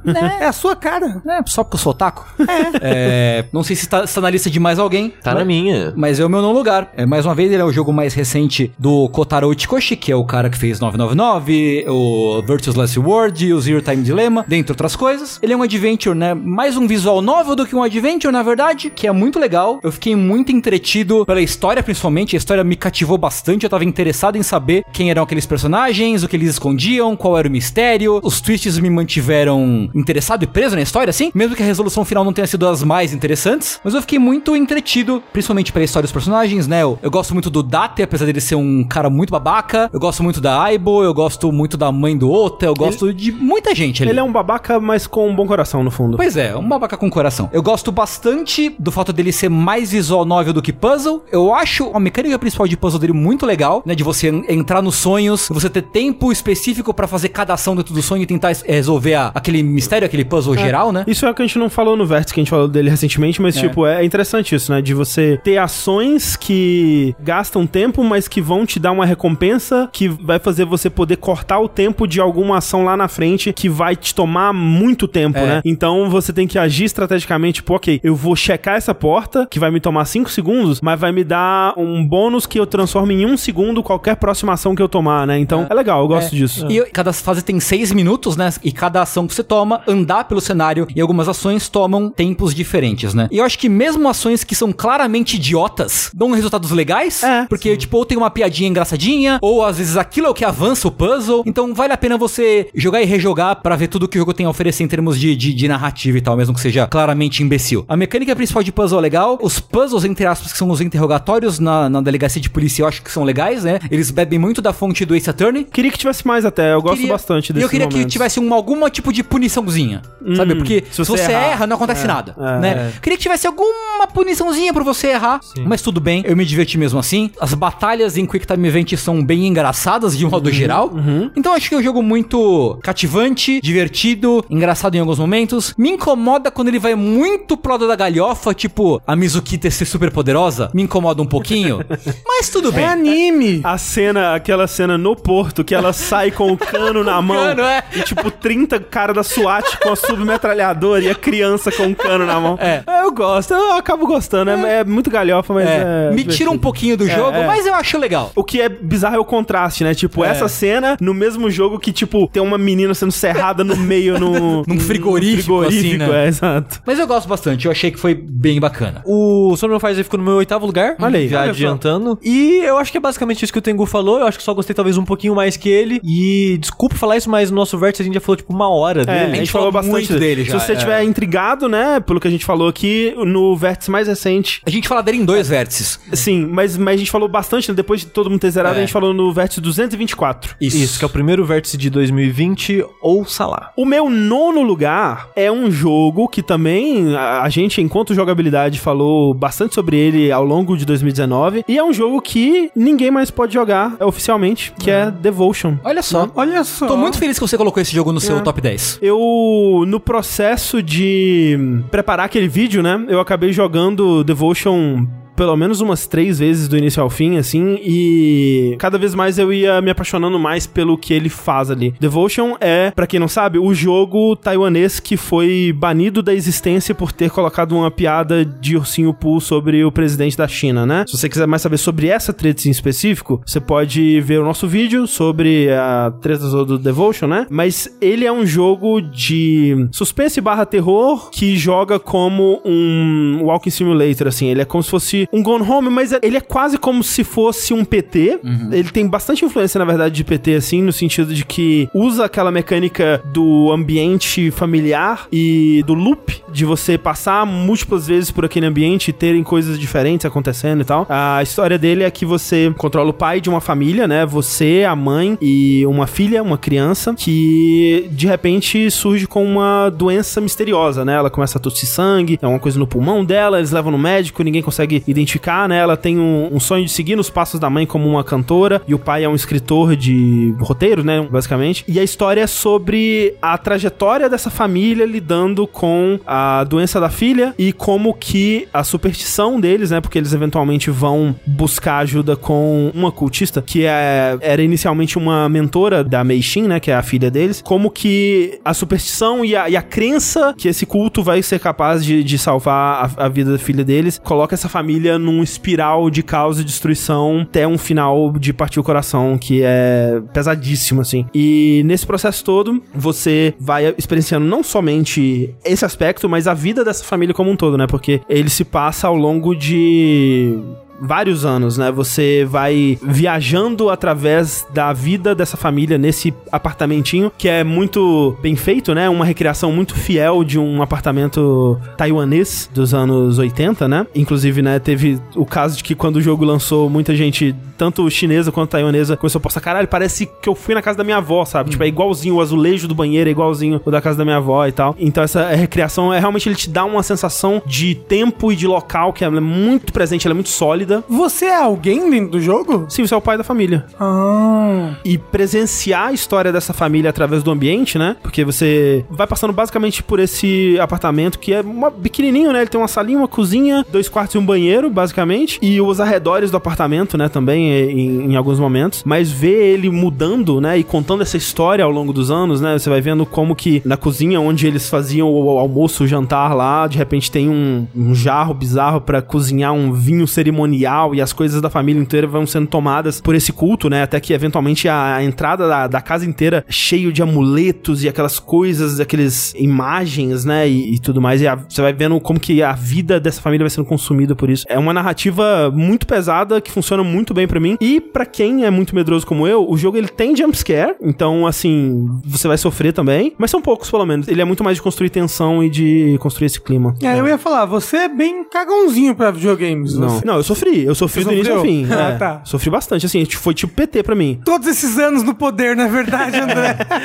Só trazendo sofrimento. Porque realmente, assim, é que nem o PT que, tipo, ele tem basicamente mesmo um jumpscare, né? Uhum. Mas você, ó, o tempo todo, puta que pariu. Você tá cagando sangue ali, né? Sim, sim. E o Devotion pra mim é a mesma coisa, assim. O Devotion pra mim acabou escorregando do top 10 assim e acabou virando só uma menção honrosa, mas eu gosto bastante dele. O final dele eu acho muito, eu ia falar bonito, mas não é bonito. É um final forte. É forte, mas ele é. É poético, assim? É. É, É, de certa forma. dizer. E o momento musical que quando ele acaba é maravilhoso assim. A música de créditos é linda e, tipo, ele tem momentos que são muito legais, né? Os momentos de você acompanhando. Porque ele, ele faz o cliffhanger, né? Ele te deixa acompanhar o progresso da Meishin no show de calouros, né? Você quer saber o que, que vai acontecer, né? E tal. E ele tem muitos momentos, assim, que mexe com música, né? E com a carreira musical dessa menina e tal. Que. Tem aquela parte lá que brinca com a maneira que você joga o jogo, que não, né, não vou dar spoiler, Sim, do que é livro, muito né? legal. Sim, muito legal. Tipo, totalmente inesperado, né? Sim. Muito, muito além do, do que eu esperava do escopo desse jogo. Mas e a pessoa que tá ouvindo aqui agora, ela consegue jogar esse jogo no PC dela? Consegue, baixando pirata. É, Baixando só, pi- pirata. só pirata. Mas é, muito difícil? É, bem, É, a internet, bem de boa. né? é. Se a pessoa souber, ela sabe. Tá. Porque eu acho que as pessoas deviam jogar só pra manter esse jogo vivo. Eu acho também, eu acho que. Eu acho que sim. Se você gostar e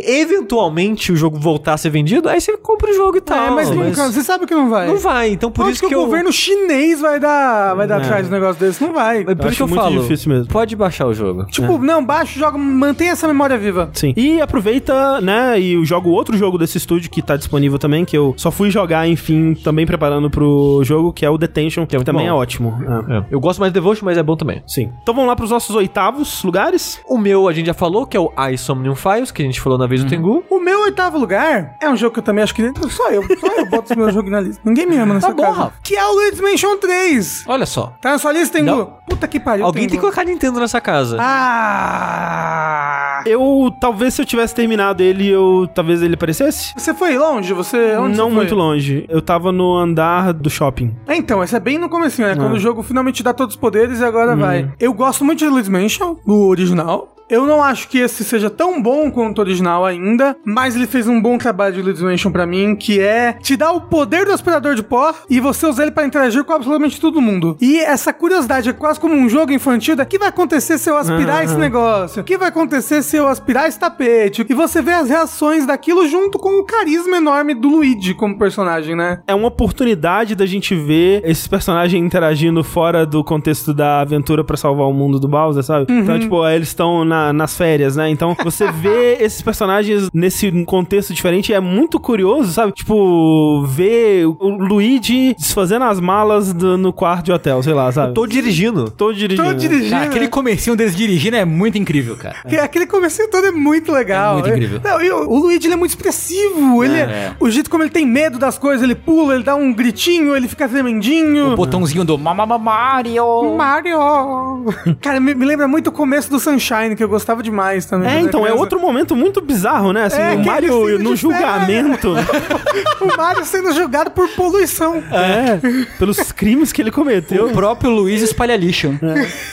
Gostei muito do Luigi's Mansion 3, eu não cheguei a zerar também, eu fui bem longe, mas eu sentia que quanto mais se passavam os andares, mais legal ele ia ficando pra mim. Então, tipo, eu só realmente parei de jogar ele porque surgiu algo na minha vida que se chamou Dragon Quest Builders 2. A única coisa que me afasta desse jogo é que, por mais que eu tenha tentado de formas diferentes e mudando nas opções, eu nunca fiquei confortável com os controles. É, Eu acho que eles demoram um tempo pra você se acostumar, assim. é, eu, eu fiquei alternando entre os dois, eu não sabia qual que me incomodava mais. Você tem que pegar um e ir. É, né? Não pode ficar alternando. E o melhor é aquele que. Tem dois, né? Aham. É o que vira junto com você e o que não vira. Tem que usar o que não vira. Tá. Esse é o melhor. Vou Na tentar. minha opinião de bosta aqui. Mas é. Mas fica aí Luigi's Mansion 3. Amei demais. Quero mais. Eu quero um remake do Luigi's Mansion 1 no Me Switch. deu vontade de jogar o Luigi's Mansion 1. Pô, dá pra gente jogar em live ele, rapidinho. Dá, dá. E assim, gostaria que eles abraçassem essa ideia da mansão, né? Não fazer pequenas fases de novo, que nem foi o 2. Que nem foi o três, O o 3 três é ainda é meio- assim, né? É- Inclusive, eu acho o 3 pior do que o 1 por causa disso. É, porque que o eu- 1 é mais um Resident Evil da É, então, eu vida. gosto dessa ideia, né? Eu gosto muito da fórmula de Resident Evil e misturando com o Luigi, né? Parece uma ótima ideia, assim. Tipo, é, até hoje é estranho pra mim a existência de Luigi's Mansion, sabe? Tipo, é mesmo. ele parece... Quando ele saiu, o quão fora da curva era Uhum, essa ideia, sabe? Ah, é o jogo que o irmão do Mario é um caçado-fantasmas. É. Que mundo é esse que a gente vive? E acho que ele é muito responsável por ter feito a imagem do que o Luigi é hoje, né? Porque Ah, o, sim, Luigi, ele, sim. ele não tinha uma imagem do que, É, que ele era, né? ele era o ele era, ele era o Mario Verde. É.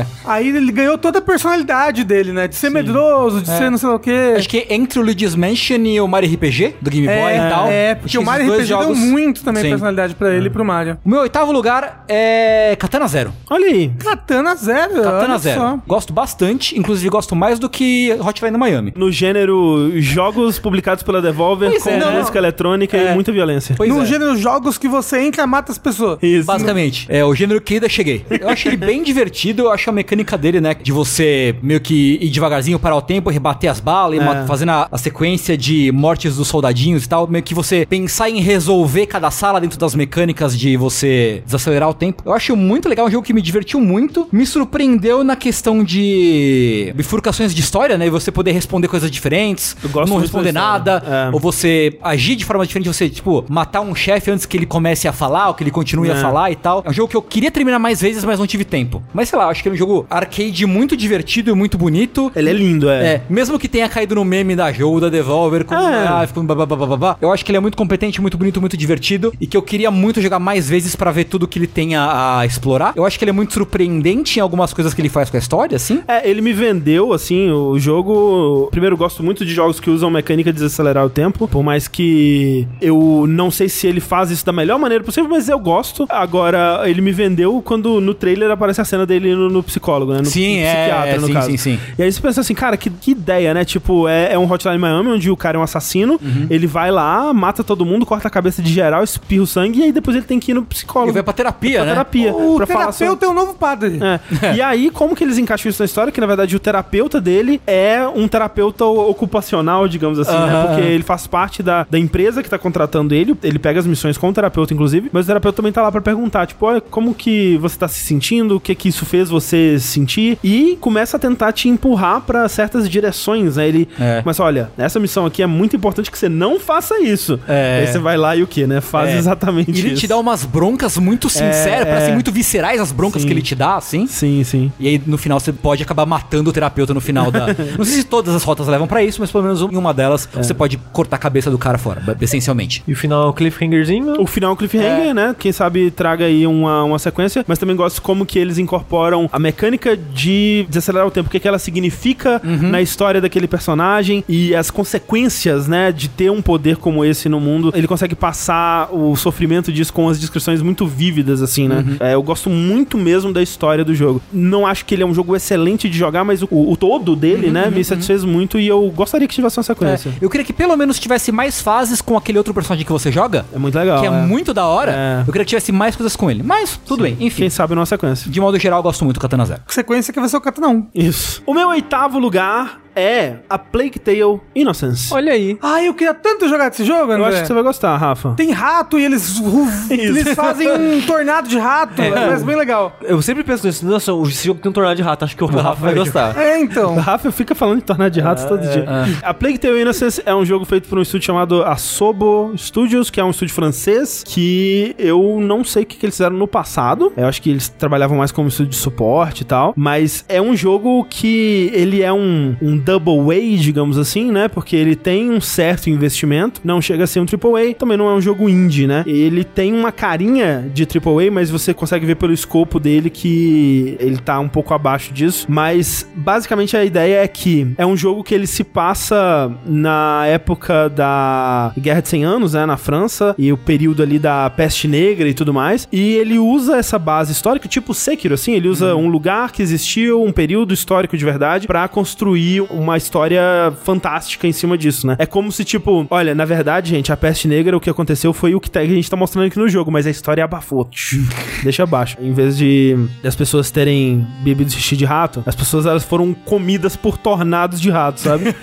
Muito mais da hora. Muito mais Assim, da hora. as pessoas não beberam xixi de rato. Não foi isso que aconteceu. É. No fundo, elas estavam bebendo xixi de rato também, né? Não, Porque os é, gatos estavam no esgoto, tudo lá. É. e- Mas era a pulga do rato. Cara, mas, mas imagina um, um tornado de rato deve jogar xixi pra tudo que é lado, Nossa, cara. imagina. E pulga, né? De pulga, porra. Então vai ver, vai ver que foi isso mesmo. É. Foi um tornado de rato, mas é, jogando xixi e pulga. E a história segue a, a Mícia, que é uma menina de uns 16 anos, e o irmãozinho dela, o Hugo, que é um menininho que deve ter uns 9 anos, talvez até menos, que é muito, muito criancinha mesmo, assim. E num ano que eu fiquei puto com irmãos em videogames, né, com Life Strange, eu gosto muito da relação dos dois. O Hugo é um, um amorzinho, um docinho de, de ser humano. Exceto quando ele é uma criança. É, às vezes ele é, ele é uma criança, mas assim, é que nem o Atreus, sabe? Se for um arco onde ele passa por aquilo e supera, né? Eu acho que dá pra, dá pra superar. E a ideia é que começa a acontecer essa, essa praga, a Inquisição chega, você é separada da sua família, né? E você tem que ir ao mundo, né? Você tem que se tornar uma adulta, se tornar uma figura materna pra esse menino Hugo, que ele tá infectado é, de alguma forma por essa praga, e ele tá ficando pior, ele tá ficando pior, e de alguma forma essa praga dele tem relação com o que tá acontecendo no mundo, né? E aí você vai descobrir que ele tem algum tipo de poder.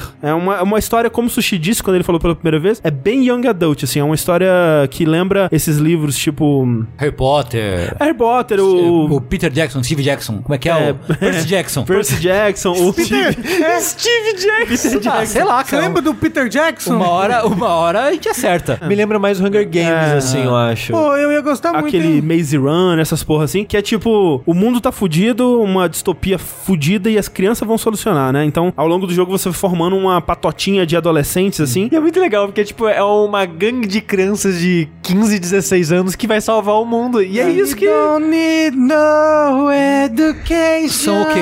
Adolescentes com atitude. São Power Rangers medievais. Exatamente. Mas, como é que é o gameplay do jogo? É, ele é basicamente um jogo de, de stealth, né? Na sua mecânica principal, assim. Você não tem um sistema de combate, necessariamente, né? Você tem uma boleadeira, que ela joga umas pedras na cabeça dos inimigos, que é umas pedras mortal. Se acertou a cabeça, morreu. Mas é como acontece na vida, né? É, uma boleadeira é joga com força. né? É. E aí, de vez em quando, você consegue, né, limpar o caminho, né, com a sua boleadeira, mas ah, muitas vezes você tem que passar desapercebido pelos guardas também e usar o ambiente a seu favor, né? Então tem muitos lugares onde tem esses enxames, né? Como é que se chamaria o, o coletivo de rato? Uma. Ah, é, peraí. Não é uma matilha, é uma. Ratilha. Uma ratilha. Uma né? ratilha. Onde tem ratos, tem tipo muitos ratos, tem um mar de ratos, né? E quando eu falo um mar de ratos, imaginem como se realmente parece um líquido, né? Tipo, ele, ele escorre pelas beiradas e eles ocupam qualquer ambiente, tal qual o líquido, ele assume a forma de qualquer ambiente que você colocar eles. Tal assim. um gato, então. É, tipo um gato também. E eles consomem tudo que tiver lá, né? E eles odeiam a luz, né? Então você tem essa mecânica de, ok, quando eu tô com a tocha acesa, os ratos eles ficam num raio em volta de mim, mas eles não, eles não me alcançam, né? E aí os inimigos também usam isso, né? Então tem um guarda perto de uma fonte de luz, você vai lá e apaga a luz, os ratos consomem o coitado. Pra atravessar esse mundo, você acaba tendo que usar desses recursos. Eventualmente você tá andando com outros adolescentes que têm outros tipos de habilidades, tem algum que vai conseguir destrancar uma porta, por exemplo, exemplo, e, e aí vai variando o gameplay dessa forma, né? Mais pra frente você ganha alguns poderes, né? Muda também o jeito que você interage com o mundo, culminando numa batalha final que é tão absurda que, tipo, quando eu vi assim, eu não, não tô acreditando. Não, é o possível. final desse jogo ele se perde total. É, não, ele vai, assim. E eu gosto disso, tipo, ele, ele é uma história original que não tem medo de abraçar o absurdo dela mesmo, né? Ele realmente começa de um jeito muito mais crível e realista e ele termina super fantástico, assim, tipo, muito, Gosto. muito absurdo. E é legal, sabe? Especialmente no cinema, né? Que a gente não tem tanto mais histórias originais, a gente só vê adaptações e sequências e tudo mais, e vê esse jogo tentando criar um mundo original, por mais que seja baseado em um período histórico, mas com esses personagens e uma premissa única e essas mecânicas, especialmente pelo fato de que você pode jogar ele em francês, né? Porque, né, como se passa na França, dá uma sensação muito fresca de uma história que eu, eu nunca vi isso num videogame antes, né? Eu nunca vi esse período sendo retratado dessa forma, com esse nível de qualidade gráfica, né? Que o jogo ele é muito bonito, com essas mecânicas e tal. É um, é um frescor muito, muito legal. Então, é a Plague Tale Innocence, oitavo lugar no meu top 10. Vamos lá pros sétimos lugares. Um jogo que vai estar só na minha lista, provavelmente, não. que é Dragon Quest Builders, Vai se ferrar, Sushi. que é Judgment. Eu queria muito ter jogado ele. É um- muito. Então, Judgment ele tá seguindo a série de eu trazer Yakuzas pro top 10 do ano todos os anos, pra sempre agora. Ele é um Yakuza muito bom. É basicamente isso. Ele, apesar de não ter Yakuza no nome, né? Ele foi feito pelo mesmo estúdio, ele se passa na mesma região, né? Em Kamurocho, no mesmo universo de Yakuza. Então ele é meio como se fosse um spin-off mesmo daquele universo. Citam lu- famílias e personagens, né? Da série principal. Mas o foco da história agora não é, você não é mais um ex-Yakuza que lá tá fazendo seus corres pra ajudar suas pessoas lidando e tal. Você agora é um ex-advogado. Que tá fazendo seus corre pra as pessoas lá e tal.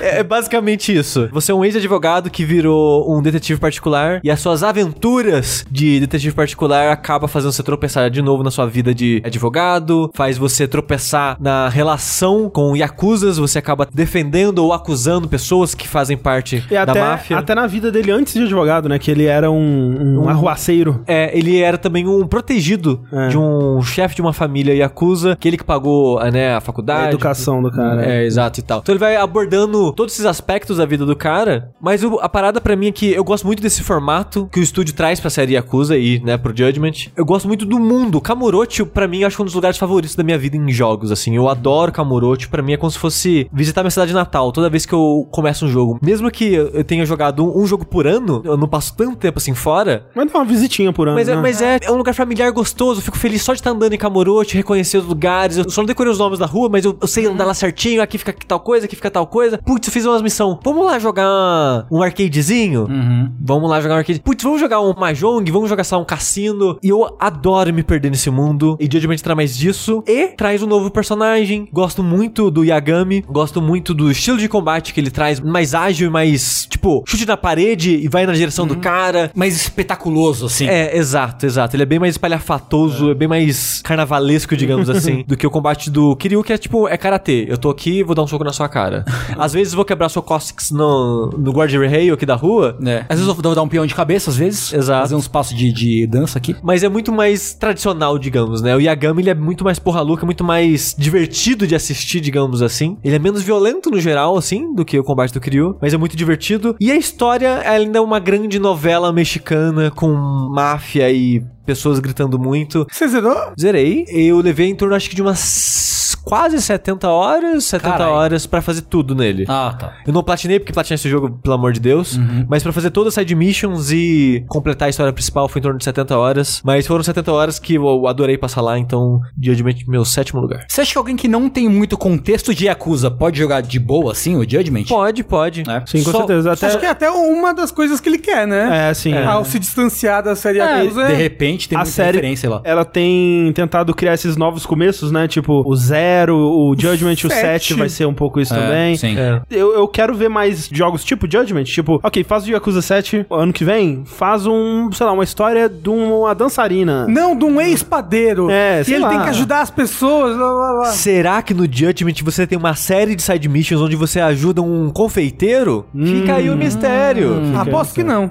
Não tem. O meu sétimo lugar, eu tenho certeza que tá na lista de muita gente. Eu espero que esteja. Ouviu, Sushi? Ai, meu Deus do céu. Ouviu, senhor Sushi? Ai, meu Deus. The Outer Wilds. Olha aí, é só Outer Wilds. Não é The Outer Wild? É, The Outer Worlds. Aí, ó, esses. Olha, quem foi que resolveu Eu acho um absurdo no também. mesmo ano lançar um jogo chamado assim- Outer Worlds e um jogo chamado Outer Wilds? A culpa é do The Outer Worlds, né? Que ele que escolheu depois, porque Outer Wilds já existia. E eles comentam que quando eles foram licenciar o nome, já existia uma licença pra Outer Worlds. Só que o jogo não tinha sido anunciado antes. Talvez quando eles foram licenciar, né? Mas é porque o jogo ele já ganhou aquele Ah, Chamas não, McNally é. em 2015, né? Pô, bem, não é o D, então só Outer Wilds. Então vamos guardar ele pra mais pra frente? Então, a gente pode guardar ele porque eu tenho certeza que ele vai estar na lista, pelo menos do André aí. Sim, sim. Ah, jogo do ano, André. Será? Eu tô chutando. Então vamos guardar. Tá, o meu sétimo lugar é um jogo que com certeza não tá na lista de mais ninguém aqui. Absurdo. Com certeza. Que é o Demon X Machina do Switch. Olha aí, é cara. verdade. Ah, eu não joguei. Eu queria ter jogado. Ele é um jogo exclusivo de Switch, feito por produtor e parte da equipe do Armored Core, né? Que é um jogo que é da From Software, né? A franquia é da From Software. Eles começaram a fazer só Souls e eles falaram, foda-se, a gente quer fazer jogo de robozinho. Aí saiu. Falou, galera!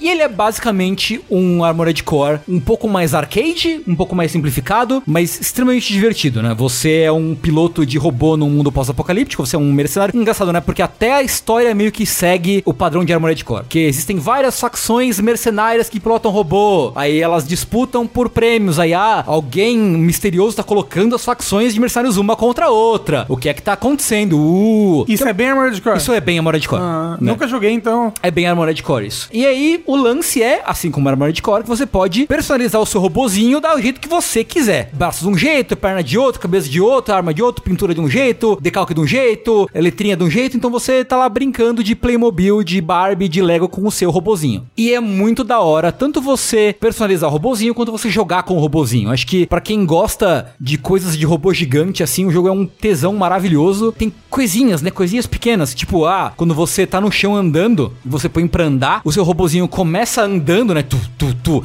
E ele começa depois a deslizar no chão. E aí, se você tá deslizando e liga o, o jato pra voar, ele impulsiona, mas aí, tipo, ele dá uma piruetinha assim Ah. e meio que pega impulso. Tipo, isso é muito da hora. Tipo, são detalhezinhos que são muito da hora. Pra quem gosta, obviamente, robô de robô gigante, né? O jogo é bonito porque ele é muito colorido, o combate tem um ritmo muito legal pra quem gosta de robô gigante. Aí eu ia falar, o que me interessa nele assim é o. Parece que o combate de robôs gigantes é algo legal. Ele é bem legal. E assim, ele é um jogo de robô gigante, combate de robô gigante tem que Sim, ser sim, bom, sim, né? sim. A estrutura dele é, assim, missões de história ou ele é pegar quests, ele é aberto, como é que é? Você tem, tipo, uma lista de missões de história e uma lista de missões Sei, extras. sei. Né? Tipo assim, vai na missão, volta pra base, história. Aí abre missão. Aí vai pra missão, volta pra base, história. É bem padrãozinho, assim, não tem Sei, nada sei. de, de excepcional em termos de missão. Uma coisa que eu gostei nele, que eu só joguei o demo, Ex Machina. é que quando o seu robô é destruído, você vira um civilzinho andando a pé no mundo. E os caras ainda querem matar você. E eu consegui terminar a missão a pé, porque você ganha meio que uma bomba de pulso eletromagnético, e você tem, sei lá, acho que uma pistola, alguma coisa assim. Só que é muito fraca. Então os robôs iam me perseguindo, eu ia meio que deixando as minas, aí eles tomavam o choquezinho, aí ficava parado, aí eu atacava eles. E foi muito legal eu conseguir virar por cima disso. Eu acho que depois eu entrei no robô de um cara. De qualquer forma, eu consegui lidar com a situação mesmo sem meu robô e eu achei muito legal esse perrengue que eu passei e consegui terminar a fase ainda assim. Tem algumas missões até que são todas feitas a pé, assim, tipo, ah, tem que invadir uma base e roubar um robô do inimigo. Aí você tem que ir meio que na manhinha, esquivando, não sei o que, pra pegar o robô e depois fugir da base e tal. Botou a mãe no meio. Botou a mãe. Tem que ir na manhinha. Não é? Você pode fazer upgrades tanto para as peças do robô quanto pro seu personagem. Seu boneco agora corre mais rápido, ou ele tem uma arma mais forte. Você pode fazer upgrades. Você pode tomar sorvete para ganhar bônus na próxima missão, por Gosto. exemplo, né? Que é o que acontece na vida real. Não é? Eu gosto de tomar sorvete. Eu ganho um bônus na vida real quando eu tomo um sorvete. Eu também. Então é assim, o jogo tem multiplayer, né? Missões multiplayer. As missões que são contra robôs mega gigantes são muito legais. Porque normalmente é você, você pode contratar NPCs pra ir com você na missão. E eles ajudam, tipo, ah, o ponto fraco do inimigo é aqui. E você pode meio que explorando formas de você vencer cada, cada robôzão gigante e tal. Então, assim, muito maneiro. É um jogo divertido, assim, diversão lá em cima. Robôs gigante, Demo X Máquina, uhul. Uhul, deu A única coisa dele que eu fico meio. "Ah", é a paleta de cores. Eu queria que ele tivesse outras cores.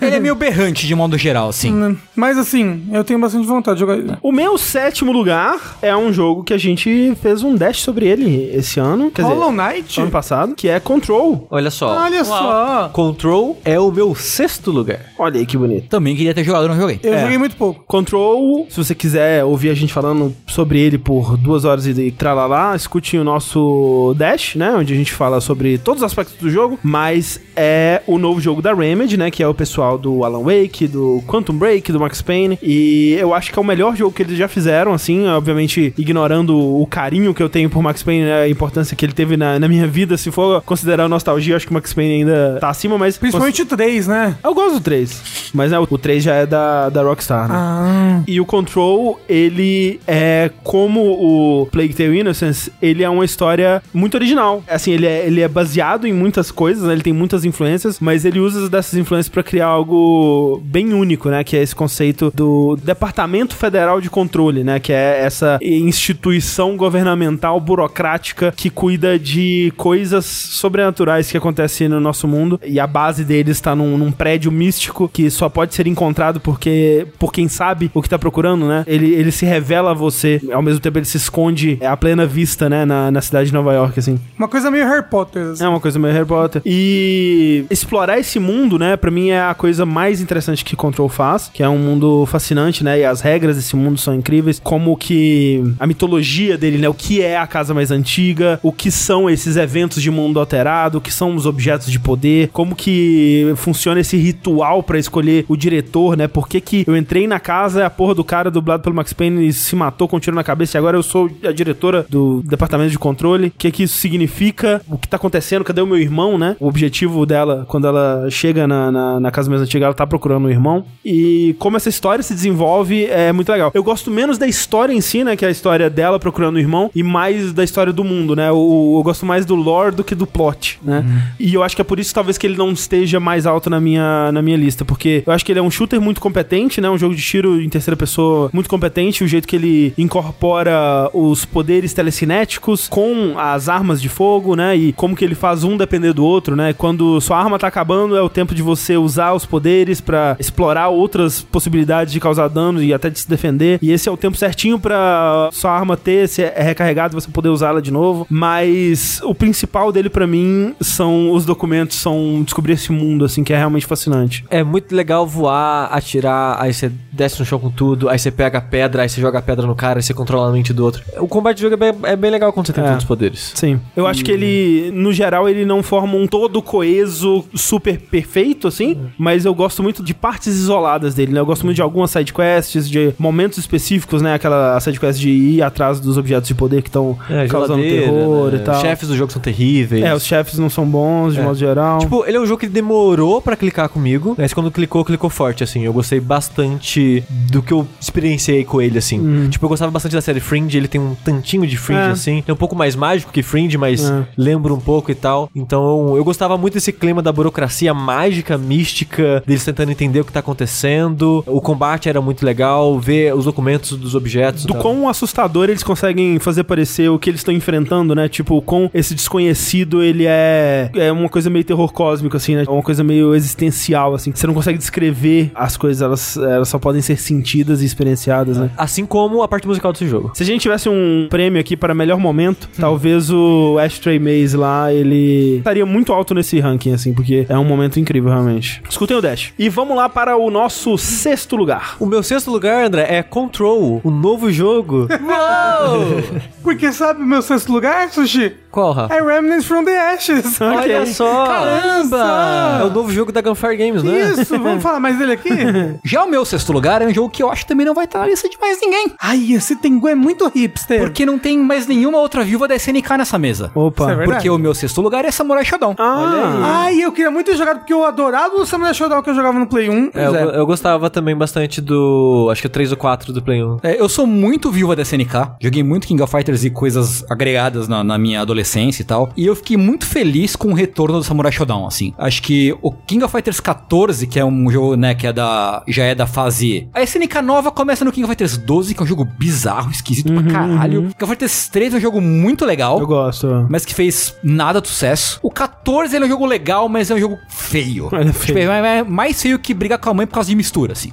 É. É bem feio. E aí o Samurai, ele não é um jogo lindo, mas ele é um jogo que, tipo, dá pra você ver que os caras estão, a cada projeto, que eles estão avançando mais e fazendo mais e podendo fazer mais. É uma empresa que tá voltando bem aos pouquinhos a ser o que ela era na década de 90, começo dos anos 2000. Então, assim, Samurai Shodown novo é um puta jogo de luta. Ele é simples, direto ao ponto e ele é muito divertido. Extremamente divertido. Assistir ele é divertido, jogar é divertido. E você não precisa fazer nenhum comando super complicado. Aquele jogo que se limita, ele se basta, na verdade, né? Mais do que se limita, nos elementos mais básicos dele, que é tipo um golpe normal dado na hora certa, um punish na hora certa, um pulo na hora certa, na hora errada, pode definir o round e definir a luta, assim. Ele é bem, tipo, uma luta de samurais Ah, em que um golpe crer. pode decidir a, Pode a crer. batalha, assim, sabe? Você É, quer dizer que ele é bem um samurai showdown? é, Samurai Shandu. samurai shampoo. Pode ser. O pessoal tem um cabelo bonito ali. Pode É ser verdade. um shampoo. Ele tem um cast muito legal. A SNK foi dando um suporte pra ele de dar o, o Season Pass de graça, né? A seleção de personagens, ela é. São, tipo, todos os personagens queridos voltam, eles tentam fazer uma coisa mais, sei lá, Street Fighter 3, de ter um cast novo. Como é que Ele, é? ele se baseia bem no casting clássico, assim, né? Você tem Haomaru, Genjiro, Hanzo,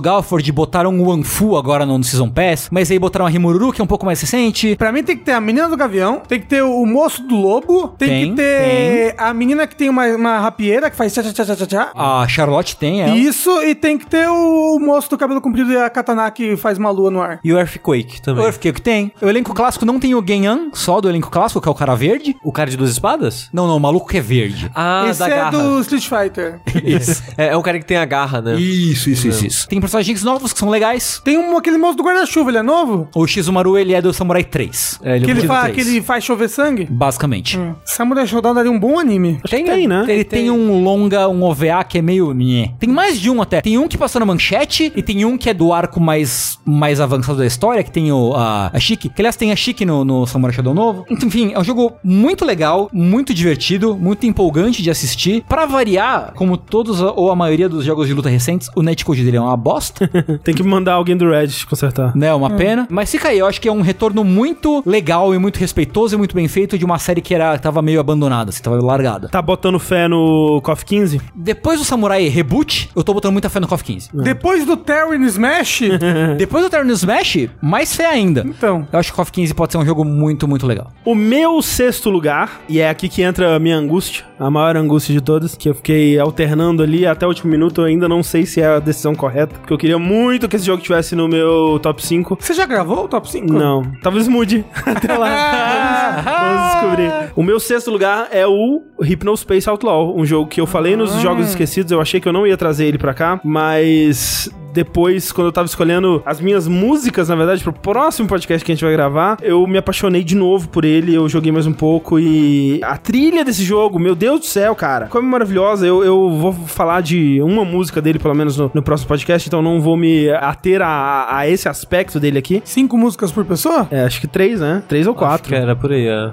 É. Mas nossa, vai ser muito difícil esse ano pra mim. Nossa, eu quero colocar tanta música, cara. Mas Eu também. o Hypnospace, dando um resumo, né, de novo aqui, bem rápido, ele é um simulador de internet dos anos 90, basicamente. Você pode pensar que inicialmente o que você faz nele, você poderia fazer num browser, porque você tá realmente é, vendo páginas da internet, clicando nos links e lendo o conteúdo delas. Mas, né, é aí que entra o, o game design, que vai fazer ter essas páginas serem interconectadas entre si pra você explorar um mistério, né, e, e desvendar o que tá acontecendo nesse mundo, né? Tipo, quem é a pessoa responsável por hackear essa página, né? Olha essa mensagem misteriosa que ela deixou aqui, né? Onde ela conseguiu esse software? Ah, o software ela conseguiu com alguém que tá num servidor com senha. Como é que eu vou descobrir a senha desse servidor, né? Aí eu vou ter que ver o que que essa pessoa gostava de fazer, né? Eu vou acessar a página dela, ver as bandas que ela gostava, com quem que ela conversava, sobre o que que ela conversava e explorando isso pra tentar resolver o- os mistérios e achar a- as coisas. Tem tipo uma comunidade que cria uma, uma comunidade pirata, que é como se fosse uma lenda dentro do Hypnospace, né? Que é esse, essa internet deles. É uma comunidade pirata secreta e, tipo, como que a gente faz pra entrar, né? Onde se dá a entrada pra essa comunidade, né? Tudo isso é, é bem misterioso. E o legal é que ele poderia ter sido baseado na internet que existe, né? Do nosso mundo, mas ele cria um mundo totalmente novo, né? E ele vai fundo, né? Nisso, porque ele poderia simplesmente criar, ok, aqui é a página do Zezinho, esse é o Zezinho, ele gosta disso aqui. Mas ele vai muito fundo, porque o que que, que o Zezinho gosta de assistir, né? E aí você cria os programas que o Zezinho assistia. Quais são os amigos dele? Então você tem que criar um cast de personagens também com quem o Zezinho interage. Cada um desses personagens, eles têm sua própria vida dentro desse mundo. Quais são as bandas que o Zezinho ouve aí? Não só eles criam bandas com história e gêneros que não existem no nosso mundo, né? Então, por exemplo, tem um novo gênero que tá pegando a juventude que os velhos odeiam, que é o flip-flop. Eles odeiam flip-flop. Essa porra de flip-flop na minha época não tinha essa merda. E tem um, um gênero que você consegue acompanhar toda a história dele, que é o cool punk, né? Que é um, um estilo de música que é muito engraçado, que é todo baseado em sons de inverno. Então, naqueles sininhos, assim, sons de música de Natal. Jingle tipo- bells, assim. Tipo um jingle bells. Só que é punk e gelado.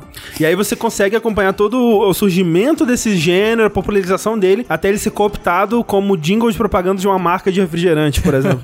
e a revolta da internet sobre isso, né? E é um jogo que ele se passa na virada dos anos 90 pros anos 2000, que pra quem viveu essa época na internet, ele te traz aquele sentimento, né, de uma internet que era muito menor, né? Eram pequenas famílias, né, pequenos nichos que existiam e todo mundo se conhecia e era uma vila, né? E esse jogo dá muita sensação de você vai conhecer todas as pessoas dessa vila e como que é a vida delas, como que é a relação delas. E você começa a ver, assim, ah, tem esse menino que ele gosta de uma banda que é um clone de Linkin Park. É hilário, velho, como que eles conseguiram captar a essência de Linkin Park na música fake deles. Mas você vai muito mais fundo na vida desse menino, né? Você vai conhecer é, a história familiar dele, com quem que ele interage, o que que ele faz, qual que é o papel dele nesse mundo. E você vai de tipo, ah, que engraçado, né? Essa brincadeira. Com tipo, não, eu gosto muito de todo mundo aqui, eu quero, eu quero ajudar essas pessoas, porque em certo momento também o jogo ele passa de você é um policial nessa rede, nessa internet cercada, né? Quase como se fosse uma comunidade cercada de internet, pra uma coisa é, arqueológica, né? Você tá muitos anos depois estudando o que aconteceu nesse pequeno experimento na virada dos anos 2000 e o que aconteceu com essas pessoas, né? E você tá tentando descobrir através desses registros salvos, né? E muita coisa se corrompeu e tal, o que aconteceu com, com esse pessoal. Então, é um jogo que, pra mim, que tava esperando muito do Telling Lies como o grande expoente do gênero jogos de mexer no computador enquanto você tá na sua vida real mexendo no computador, o Hyperspace ele me deu tudo que eu esperava e muito mais, assim, ele pra mim é o melhor jogo desse tipo, ele me dá um universo que eu gostaria de voltar a explorar, e de novo, as músicas, cara,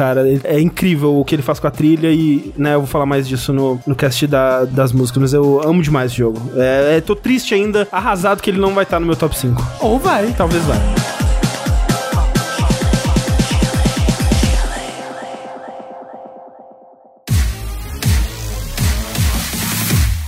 Mas agora, então, top 5. Vamos ver top 5 aí. Top 5.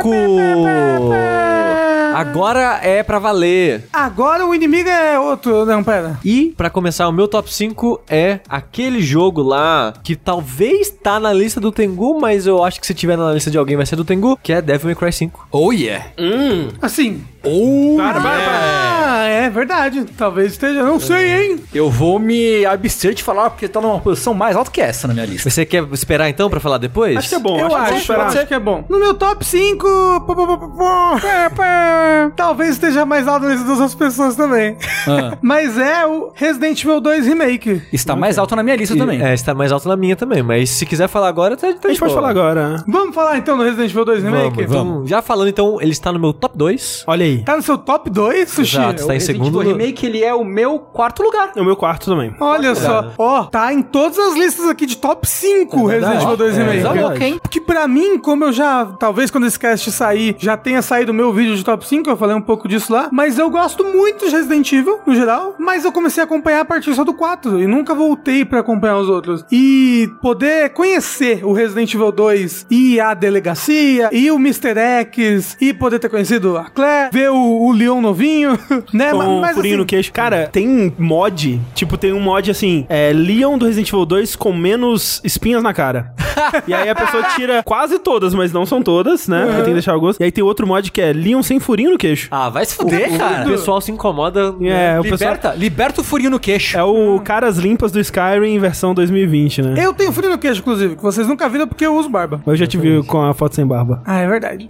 Já viu seu furinho? É. Mas, pra mim, ter jogado, experienciado aí esse novo Resident Evil 2 com essa jogabilidade que é mais próxima da do 4, 5 e 6, foi muito gostoso. Primeiro, né, que o jogo em si é muito bem feito, né? Ele tem o tiro muito gostoso, o terror dele é muito bem feito, a tensão, o ambiente, o cenário, a maneira como o mapa é feito, a maneira como o mapa já é pensado pra quando no futuro você tiver que correr de alguma coisa ali dentro da delegacia, então ele, ele já tem todas as voltas, todas as coisas pra você se esconder. Não, o level design da delegacia é impressionante, Então, assim. É então, um lugar tipo- que. E até, né, a- acho que é um problema de todo Resident Evil, então nem dá pra apontar como um erro desse, mas sempre cai um pouco depois, né? Quando você sai da área Ah, é. principal, né? Tipo, no 7 tem um pouco disso, no, no 2 original tinha, no 1 tem. Assim, o que eu mais gosto do Resident Evil 2 é o, a exploração do mundo, né? Explorar o mundo e como que o mapa é bem pensado, né? Tipo, aí eu excludo aqui o esgoto, que é a Eu única gostei. parte do jogo que eu não gosto. Nossa, eu não gosto do esgoto É, também. depois no laboratório eu volto a gostar, né? Mas o esgoto em si eu não gosto muito. É, é a pior parte do jogo no geral, assim.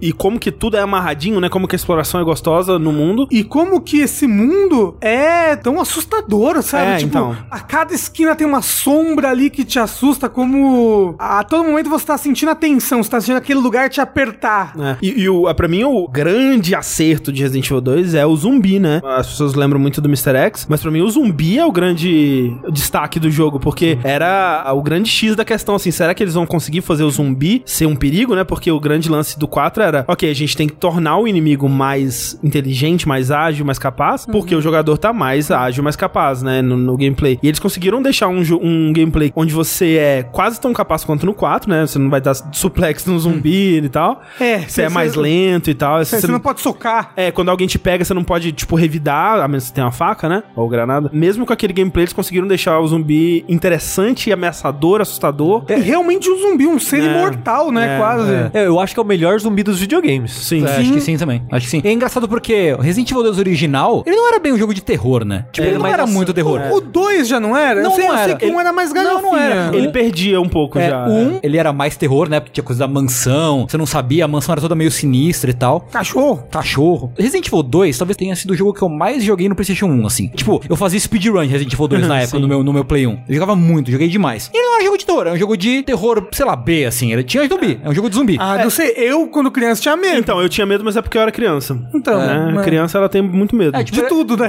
É, pra mim ele era só um jogo de zumbi, assim, É, não assim, de ho- terror. Hoje, vendo ele, eu realmente, tipo, os ambientes são, em sua maioria, bem iluminados. É, tudo né? claro. Eu sinto que tem bastante munição, os recursos não são muito escassos. É, Tem jumpscare em alguns momentos, mas é isso. Mas era o suficiente pra mim quando eu era É, criança. Mas um dos motivos que ele não é tão terror é que o Kamiya é o diretor dele, né? E o Kamiya já falou várias vezes que ele não gosta de jogo de terror. Então, tipo, Sim. eu vou dirigir essa porra, eu vou tirar o terror disso. Inclusive, ele já falou, né, que o Resident Evil 2 pra ele foi muito difícil jogar o novo, assim. É, é, ó, inclusive ótimos vídeos, né? Que eles fizeram depois entrevistando os desenvolvedores, né? Num, num Barzinho de ali. sushi ali, com, eles comendo. E depois uma conversa com os produtores, né? Do remake e o Hideki Kamiya, né? E é muito legal. É bem, bem, É, é bem Não, curioso. tipo, a delegacia tem, tem aquela parte toda lagada. É. E é super escura. Ela tem vários ambientes legais dentro da delegacia. é, e o, o, o jeito como alguns puzzles estão ali pra te deixar ainda mais tenso, tipo o infame puzzle da biblioteca, né? que Ah, você sim. fica- É. sai com o cu na mão. E acho que acima de tudo é um jogo que ele fala assim: ok, se você vai fazer um remake, então tem que ser assim. É. Tem que ser pelo menos assim. Olha, eu vou dizer, assim, eu acho que ele abriu meus olhos pro potencial Dos de remakes. de remakes, assim, é, porque total, total. Eu acho que até então parecia que o re- remake do 1 ele tinha sido um raio na garrafa, né? Porque era o Mikami e ele conseguiu recapturar a magia do Resident Evil 1 porque era ele, né? E tal. E era no mesmo formato, né? É. Ainda era aquela parada de câmeras fixas, ele meio que melhorou aquilo que ele já tinha É. feito, mas dentro do mesmo formato. O remake do 2, ele tenta trazer quase pra um novo gênero, É. Sim. só que ele adapta perfeitamente. E, tipo, que nem o André tá falando, eu costumava dizer que o remake do 1 era o melhor remake já feito.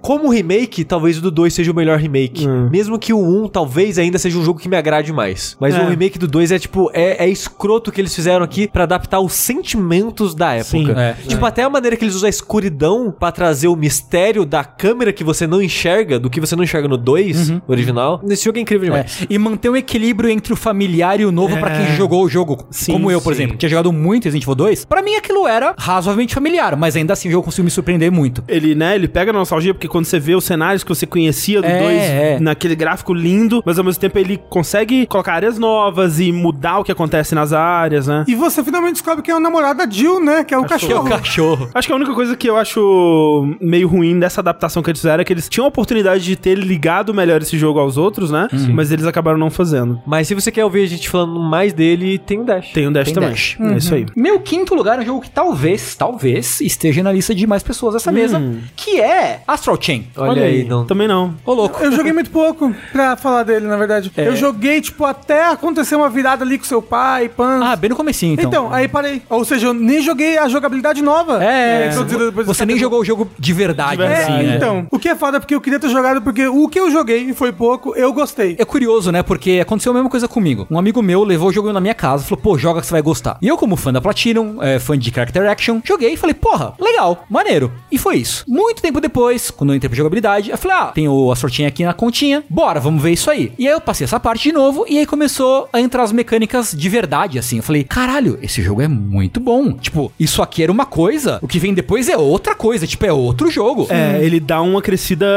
absurda depois que. Quando ele se revela de verdade, é, né? é outro jogo. Sim. E pra mim, acho que até uma coisa que eu comentei no vídeo de, de top 5, que tipo, eu sou muito fã da Platinum, mas até eu entendo que os jogos da Platinum tendem a ser um pouco derivativos depois de um tempo, né? Eles não, não inovam tanto, né? Do Bayonetta, depois do Metal Gear Rising e por aí vai. Mas eu acho que no Astral Chain, a Platinum conseguiu se libertar um pouco da, da fórmula deles, né? Porque até então eu sinto que os jogos da Platinum eles são muito reativos, né? A esquiva da Bayonetta, o parry do Metal Gear Rising, até a esquiva do Wonderful 101, tem parry no Wonderful 101, e eu sinto que no Astral Chain ele passa a ser um jogo que é mais proativo do que reativo. Você tem que estar muito mais pensando no que você vai fazer com o seu personagem e com o seu Legion, né, que é o stand, o seu espírito, o seu encosto. O que você vai fazer com ele em combate, porque tem esquiva, mas a partir do momento que você entende que a esquiva não vai te salvar, o jogo muda assim, você passa a encarar o jogo de outra forma. E aí você começa a explorar todas as possibilidades que o jogo tem. Você posicionar o seu bicho atrás, pro bicho bater nas costas e você bater pela frente, ou você jogar o seu bicho lá pro fundo e você se arremessar na direção dele, ou você dar o lacinho, né, laciar o, o inimigo pra ele ficar preso. Pra quem não, não viu o jogo assim, né? Você controla um personagem, mas você tem esse espírito, esse stand, esse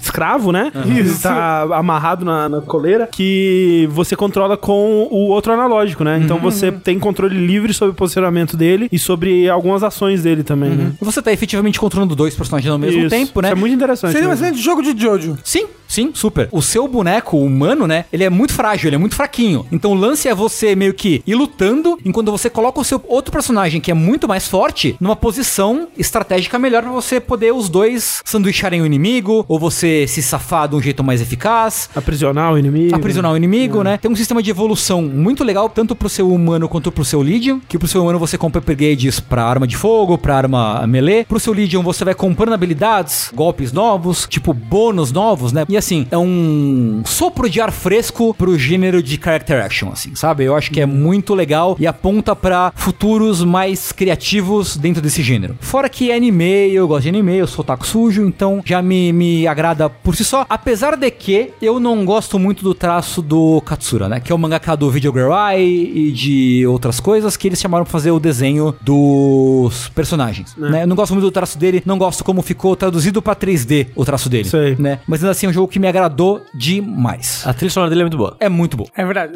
E ele tem um design de tecnologia dele, né? Que tem aquela vibe meio cybercops, assim. Que eu Sim, gosto é bastante. muito boa. Talvez ele tivesse na minha lista se eu tivesse jogado mais. A única coisa que me impediu é que, depois de um tempo, a estrutura de problema acontece, vamos para o, o mundinho mágico, meio genérico, lutar contra inimigos, assim. Começou a me incomodar. Mas até isso é muito tokusatsu, né? Você sempre sim, vai então. pra pedreira no final pra... Eu ia falar isso, que ele tem uma, uma estrutura episódica de... De anime de, de, de anime, assim, de é. tokusatsu, sabe? Ele tem transformação, é. sabe? Então ele é, é, muito anime essa porra, gosto. É. Então assim, o que eu joguei eu gostei bastante. Talvez estivesse na minha lista se eu tivesse conseguido jogar mais. O meu top 5 nós já falamos que é Sayonara Wild Hearts. Ah, top. olha só. Top, top, top, top, top, top, top, top, top, Rogerinho. Vamos lá então para o top 4. Pro top 4 então, eu acho que é o último jogo da minha lista que vai estar exclusivamente na minha lista. Ok. Eu hum. imagino pelo menos. Os outros três lugares, um já né, é Repugnant, Resident Evil 2, outros dois certamente vão repetir. Mas no quarto lugar está Baba Is You. Olha aí. Baba is you. É, que é o jogo que eu mais gostei e nunca irei terminar em minha vida. É, eu, eu já desisti vai, também. Ou vai. não, vou, não vou nem voltar, Rafa. Um puzzle por dia. Não é. É, é demais. É demais já. É, porque se eu jogar uma hora por dia, eu não termino um puzzle É. por dia. Porque esse jogo é difícil demais, mas esse jogo é bom demais também. É inteligente demais. Ele é um jogo que, como eu falei do Minute no ano passado, acho que foi ano passado, foi 2018, 2018, já não lembro mais. Mas quando eu falei do jogo Minute, que ele é aquele jogo que ele é simples e por ser simples e com poucos elementos você consegue ver a genialidade dele funcionando, você quase vê as engrenagens do jogo. E Babazil é tipo isso, ele é um jogo de puzzle que ele é uma mistura de brincar com linguagem de programação e Sokoban. Sokoban é aquele jogo de puzzle de empurrar caixas, que você não pode puxar, só pode empurrar, aí tem um caminho específico que você tem que fazer e tal. Como é que funciona? Ele Eu tem sou muito ruim nessa porra de Sokoban, nossa senhora. Sou ruim também. Eu sou uma anta quadrada. Eu também sou, mas eu sempre gostei, mesmo dos simples antigos e tal. Por isso que eu até tô curioso pro possível próximo jogo de Anton Blow, que vai ser um jogo inspirado em Sokoban. Hum. Mas o Babazil como é que funciona? Ele cada fase vai ter suas regras e essas regras são formadas por termos, né? Palavras que juntas elas formam as regras. As regras elas não são escritas em pedras no jogo. Então, por exemplo, você tem a regra Baba, que é o bonequinho que parece uma ovelhinha, Is, que né, que liga com alguma outra coisa, You, por exemplo, que é o nome do jogo. Baba is You é uma regra que vai estar em quase toda a fase, que é você é Baba. Logo, você jogador, você controla o Baba. Aí tem, por exemplo, alguma coisa is wall. Se você colocar, por exemplo, Baba is wall, você vira a parede. Mas a parede ela não é nada nessa regra que eu falei. Então, você não é mais você, porque o Baba era você. Então, o jogo ele tem essa série de sistemas que você pode brincar de arrastar como cubinhos, tipo wall is stop. Você não pode passar pela parede. A parede é uma parede tradicional, né? Se você empurrar o cubinho de stop pra fora dessa escrita, só vai estar tá wall is nada. A parede tá lá e você passa por cima dela, porque não é stop mais. Ou, por exemplo, se você conseguir, você pode colocar wall is goal, né? Que é o objetivo. Então, se você encostar na parede, você passa a fase. Porque Exa- exato, porque todo o seu objetivo nessas fases é você encostar no gol, no seu objetivo, e você passar uma fase. Normalmente uma bandeirinha amarela, nem sempre. Às vezes você pode fazer deixar de ser, como o André disse, você pode fazer o muro virar a bandeira. Virar objetivo, né? É, ou o muro virar objetivo, ou o muro virar a bandeira, ou você vira um muro se controlando e você controla a fase inteira, então logo você encosta na bandeira que está com o movimento, sabe? Pô, às vezes você ganha pelo verbo só, né? Tipo, você fala alguma coisa, is win, não é? Um negócio assim. Isso. E aí você ganha. Exato. O negócio é que essas regras, né, elas não estão todas ao seu alcance. Muitas estão lá no longe da fase, um lugar onde você não vai alcançar. Algumas estão ao seu alcance. E é tentar entender o que que o jogo tá pedindo de você dessas regras disponíveis para você conseguir alca- alcançar o seu objetivo. E é muito, muito inteligente esse jogo. É. É, não, é- você vê esse jogo, é, ele. Caramba, que ideia interessante e inteligente E, a programação. e cada mundo do jogo ele acrescenta mais regras, mais camadas e mais elementos, vai ficando cada vez mais complexo e mais difícil. Até que você fala, porra, eu Não. sou burro demais pra esse jogo. Eu fiz acho que uns quatro mundos do jogo só e não consigo mais. Eu vi umas coisas lá mais pra frente que tem um robozinho que você consegue programar ele pra fazer coisas. Nossa. Nossa, é muito programação. E tipo, é muito louco que o jogo, ele é assim, você tem meio que uns três mundos que são introdutórios e depois ele meio que abre pra dois caminhos. E conforme você vai fazendo isso, acho que depois,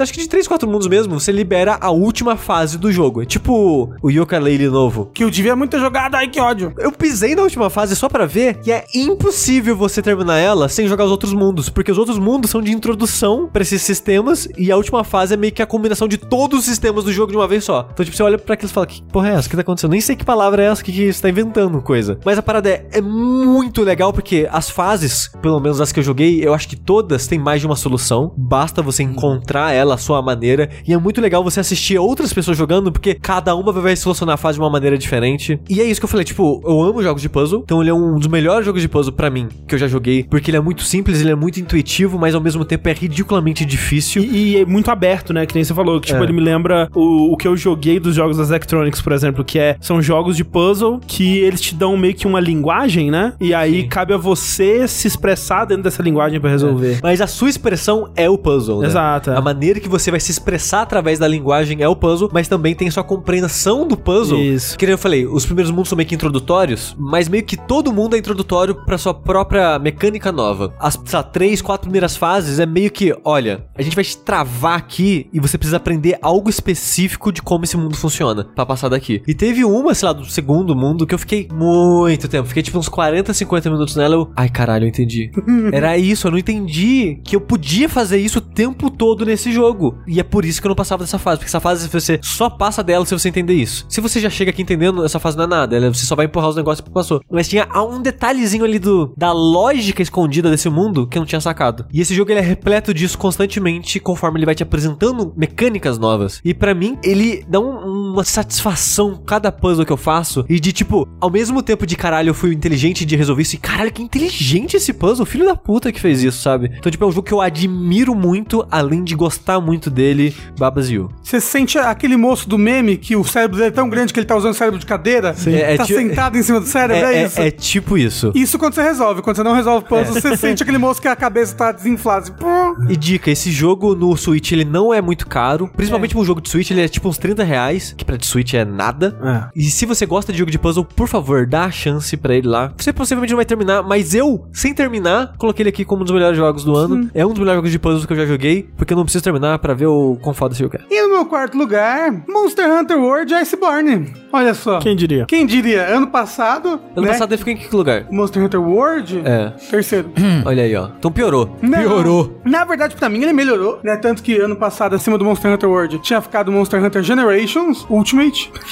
e agora, eu acho que o Monster Hunter World, com a expansão do Iceborne, ele se equipara ao Generations Ultimate pra mim. Que a quantidade de conteúdo é importante pra você, né? Não só a, a quantidade, mas é porque, como eu falei, o Monster Hunter ele tem essa estrutura de low rank, high rank, G-Rank. G-Rank. E o Monster Hunter World, ele era como eram jogos bases do outro, era low rank, high rank. Pra mim, faltava o, o, o G-Rank. E aí, com o Iceborne, veio o Master Rank, que eles resolveram mudar o nome, porque você sabe que... Faz mais sentido. É, e agora com o Master Rank, pra mim, ele parece um jogo mais completo, entendeu? Não que o World não parecesse completo, mas faltava pra mim, entendeu? Era aquela casquinha de sorvete sem a cobertura ma- de chocolate mas só em cima. faltou depois que você jogou Ultimate. É, mas fez o mesmo. Que eu joguei o World primeiro, porque ele é um excelente Monster Hunter pra introduzir as pessoas E pra foi meio que a sua Monster introdução. Hunter. Foi onde você se apaixonou, né? Isso. Mas aí quando eu joguei no jogo, eu falei, caralho, isso é Monster Hunter, entendeu? Quando o jogo foi além. Quando você começa a enfrentar as coisas mais mirabolantes e monstruosas pos- possíveis. E, tipo, aí que fica a caçada mais irada. E o Iceborne traz isso. Pra mim, o melhor momento de videogames de 2019 vem do Iceborne, que é a segunda luta contra a Velcana, que é uma luta irada pra caralho. Assim, primeiro que você tem quase que medo de lutar contra os monstros, que eles são umas entidades, assim, sabe? Eles são quase que deuses, alguns. Quando ele chega perto de você e de repente você vê que ele tá fazendo, tá fazendo tipo um- uma coisa lá Final Fantasy, sabe? Você arrepia inteiro, porque você no jogo, apesar de você ser muito foda e você dar cambalhota e tudo mais, você sente fraco perante aquelas coisas. É, é- é meio como uma sensação Shadow of the Colossus. Tipo, eu tô enfrentando aqui uma criatura absurda. Uma criatura não colossal em tamanho, mas em poder, sabe? E aí eu vou arrancar o chifre dela e fazer um colar. Um colar que vai me dar mais ataque.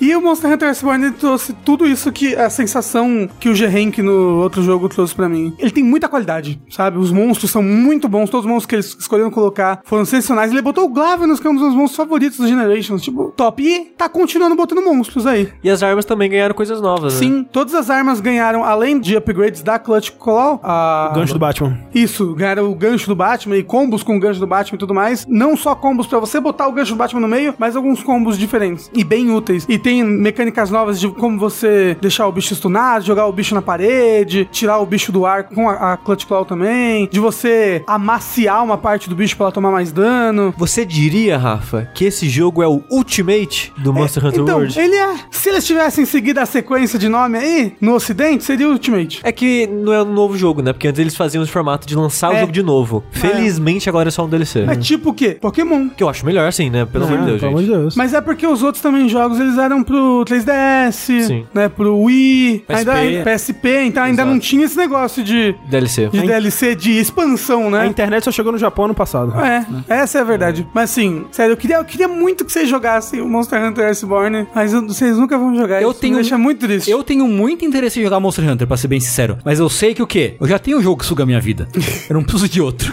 Mas eu queria ainda assim jogar muito Monster Hunter, assim. Porque eu, tenho, eu tentei entrar nele várias vezes e eu nunca consegui. Mas você tentou nos antigos no Word? Eu, então, eu tentei no PSP, em um dos do PSP. Eu tentei no Wii, eu tentei no 3DS, eu tentei no Wii U. Ninguém pode falar que você não tentou. Eu tentei, ei, ei, eu tentei. É, mas tipo, eu tentei no Wii U com o Tri, eu tentei no 3DS com o 4, e foi só o Word que clicou o que era Monster Hunter Pode crer. O World tipo, mesmo você não jogou. Não, então eu, eu joguei o beta um pouquinho, eu falei, puta, parece que eu vou gostar. Não vou mexer nisso. É, ok. Mas eu quero jogar, eu quero jogar real, assim. É o que eu sempre falo, você tem que descobrir a sua arma. É tipo descobrir o seu signo, entendeu? Pode crer, pode crer. E aí depois você vai. A minha é Charge Blade.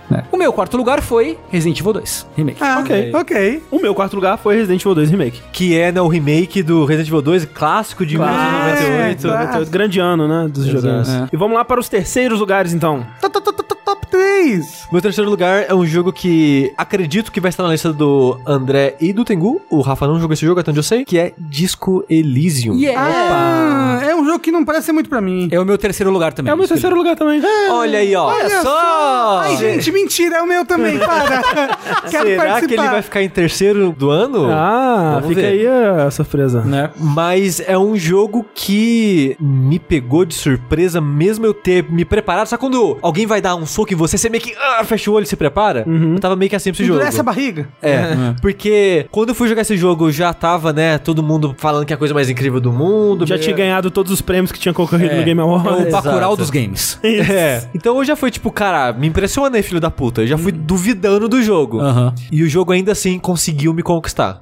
Eu também. Logo no comecinho, quando tem aquela sequência de você acordar e tal. É ótimo. O momento em que o jogo me pegou foi quando, tipo, tem todo o diálogo sobre você e no espelho. Nossa, eu queria, eu queria jogar o jogo inteiro sem olhar no espelho. É. Pra ver se o quadrinho fica aquela Fica. Embaçado, e fica embaçado. Não, fica embaçado. E sim, tem várias coisas que você pode fazer, né? Porque assim, quando você acorda. Cara, a gente tinha muito que gravar um podcast sobre o jogo. Porque, assim, você- quando você acorda, tá um blur no seu retrato, né? É. Você pode olhar no espelho e é ótimo, porque é como se fosse uma cena De terror. de terror. É de um você- jump scare, É, é uma cena de você. Eu tomei susto. É tipo o Brad Pitt no Seven tendo que olhar dentro da caixa. Tipo, ele sabe que tem uma coisa horrível ali dentro e ele não quer ver aquilo, E né? o jogo te avisa. É, ele Falou, fala, olha, você não não, olha. quer olhar no espelho. Não olha. E aí é uma cena de terror dele tendo que confrontar que aquela criatura, né? Tipo, que ele fala assim, cara, tá claramente morta. O que coisa horrível que essa, essa pessoa viveu na vida pra cara dela ser isso, né? E aí tem o lance da expressão, né? É, do sorriso. Do sorriso, é. Que ele fala assim, o que que a pessoa tá tentando fazer com o rosto dela, né? E tipo, será que é uma expressão de tentando ser amigável? será que é, tipo, tentando ser... Chavecar ser, o Chavecar? Tipo, aí você pode tentar parar de fazer essa expressão, né? Nunca consegui. Eu também não. Eu consegui, sem save scam nem nada. Tipo, era uma, uma rolada de, de 3% e eu consegui tirar. De e aí, primeira? De primeira. Caralho. E aí muda o seu retrato, né? Seu retrato fica sério, assim. Mais pra frente do jogo você também pode fazer a barba, né? Então você É, vai a- mudando. A, barba eu fiz. É, porque eu queria ser uma nova pessoa. Porque esse jogo é muito sobre isso. É, muito sobre isso, é. Que você acorda no corpo de uma pessoa desgraçada, né? Sim. Você perdeu sua memória completa. Você não lembra nada. é. Nada, nada. É como se você tivesse nascido. Tudo que você lembra é, tipo, é ler, falar. É. É, esse tipo É de amnésia coisa. que chama. É, não, mas é uma, uma amnésia mágica até. que Até no jogo eles falam, cara, amnésia não é, não é isso não que tá acontecendo com você, sabe? É porque esse jogo ele usa isso pra te inserir no mundo como se fosse um bebê mesmo. Sim. Todo mundo que você fala vai te apresentar uma coisa desse mundo que tem é geopoliticamente complexo pra arregaçar. É. Eu até agora não sei tudo, porque é muita coisa, é muito governo, é muito lugar, é muita gente, é muito detalhe. Facção e os cambal, né? É, é muita coisa. Tipo, no começo até meio. Me deixou meio sobrecarregado. Uma coisa que no começo eu não tava gostando no jogo.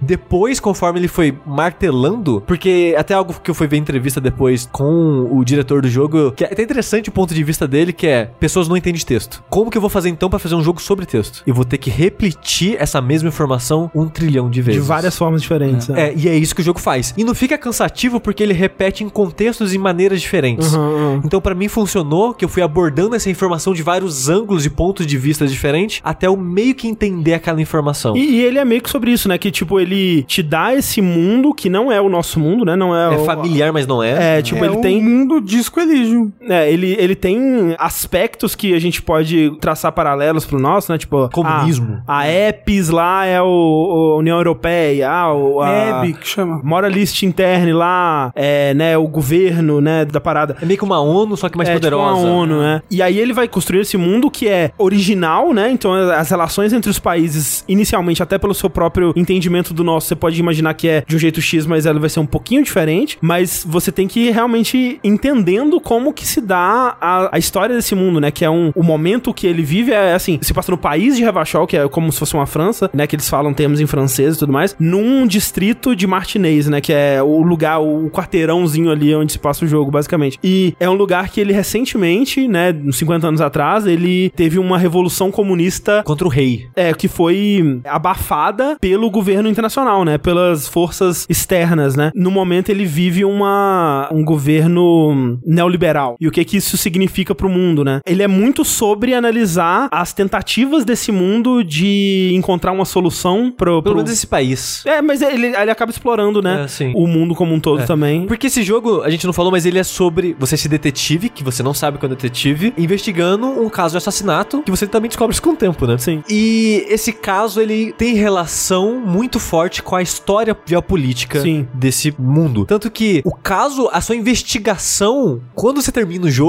você percebe que ela tá meio que em segundo plano. Em primeiro plano é você, o jogador, aprendendo sobre esse mundo. É. É meio que depois você percebe que, tipo, ah, era isso que o jogo queria. O jogo, na verdade, ele queria que eu fosse confrontado por esses conceitos históricos que têm análogos com o nosso histórico, com a história do nosso mundo. E até confrontado com o seu passado também, né? Sim. Então esse jogo ele tem muito de você aprender que você, o seu personagem era uma péssima pessoa, você abraçar isso, você tentar melhorar, o, que, o que você vai fazer com essas informações, né? Tanto que, tipo, pro meu personagem, no começo eu encarei que, tipo, não, chega dessa vida. Esse motivo que fez eu ficar assim, vamos tentar superar isso?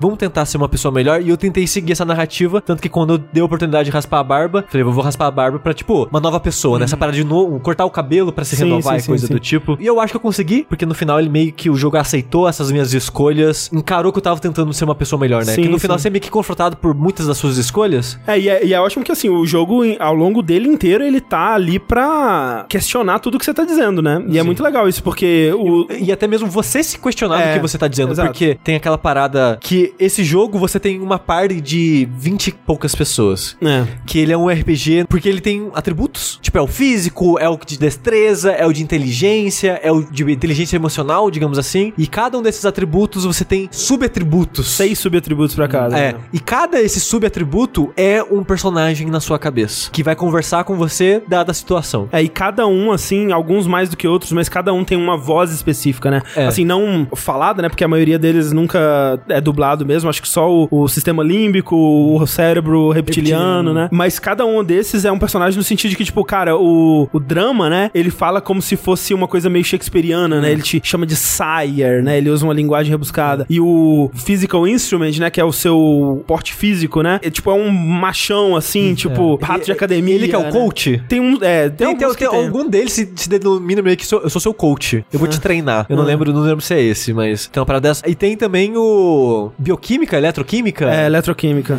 que é a parte do seu cérebro que tá. E aquela droguinha ali, hein? Vamos, vamos comer aquela droguinha ali? Olha só, tem, tem, uma, tem aquela garrafa de bebida pingando no chão. Você não quer lamber o chão, não? Come, come o chão aí, come. É, é. Dá uma mordida no chão. E a, a gravata, Não, não peguei a gravata. você não. Você passou o jogo inteiro sem pegar? Sem. De propósito? Não, eu, eu tenho a gravata, mas eu nunca conversei com ela. Ah, você nunca vestiu ela? Nunca. Por quê? Você tá usando outras coisas? Não sei. Eu acho que, na verdade, quando eu peguei a gravata pela primeira vez, eu não tinha um Inland Empire alto o Ah, suficiente. é, foi o meu atributo mais alto do jogo. É, que é meio que a sua conexão com o lado místico do mundo, né? Assim. É. E, tipo, a gravata já fiquei intrigado, porque eu já vi gente citando, tipo, pô, a gravata é engraçada, você conversa com ela. Só isso que eu tinha ouvido. Aham. E quando você pega a gravata, tem muitas maneiras de você não pegar essa gravata. A primeira vez que eu joguei, eu morri. Morri tentando pegar a gravata, por sinal.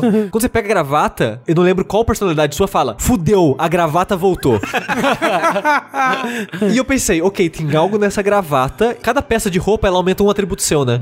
E a gravata aumenta o seu Inland Empire, que pra mim era o atributo que eu queria focar. É muito legal. Um ótimo que- atributo, inclusive. Eu queria, esse eu queria conversar com os objetos desse mundo, eu queria mexer com a parte mística desse mundo. A caixa de correio, por exemplo. É. Então, parte que você toca o seu coração Sim, quando você sim. conversa com a caixa de correio. Total. A gravata no final do jogo é, é incrível. É, assim, eu, eu sei o que acontece, é, mas... eu fiquei muito feliz de nunca ter tirado ela de mim. Aham. Porque se eu tivesse tirado, o jogo não seria tão bom quanto foi, sabe? Mas isso é uma prova do quão aberto o jogo é também, né? Sim. Tipo, no fim das contas, o A ao Z dele é o mesmo, né? Acho que eu tava pesquisando depois, o final mesmo não tem como ser tão diferente assim. Tipo, o que pode mudar é, você pode ir pra lá com o Kim ou não, e se você não tiver com o Kim, você pode recrutar o Kuno pra ir junto com você. Caralho. E o que deve ser muito bizarro. Mas o que muda dentro disso é muito grande, assim, porque cada um desses 24 personagens que estão na sua cabeça, eles têm uma opinião sobre tudo o que tá acontecendo. E se eles vão dar a opinião deles ou não. Depende do quanto ponto você tem nele. É, né? e de uma rolagem secreta que o jogo faz. Mesmo sem mexer nos pontos, eu dando save load assim em alguns momentos, em alguma hora, tipo, minha empatia falava alguma coisa e às vezes não falava. Porque a rolagem que tava rolando, né, por- Secretamente. secretamente ela falhou, aparentemente. Então, você pode ter mais informações ou não sobre esse mundo, dado os seus atributos e dado um pouco de sorte, né? Ou azar também. E, e esses atributos, eles podem tanto revelar informações que você desconhece, né? Então, tipo, eu tô andando e apita uma parada assim, olha, tem uma entrada pra um bunker ali, ó. Você- Será que tem alguma coisa ali? Quanto, tipo, serve pra dar um floreio narrativo literário no, no que tá acontecendo. Então você tá no meio de uma conversa com uma pessoa, ela fala uma coisa pra você, e aí o percepção apita e fala: "Ah, a 20 metros ao sul, um gato cruza a rua e desaparece na escuridão. E é isso.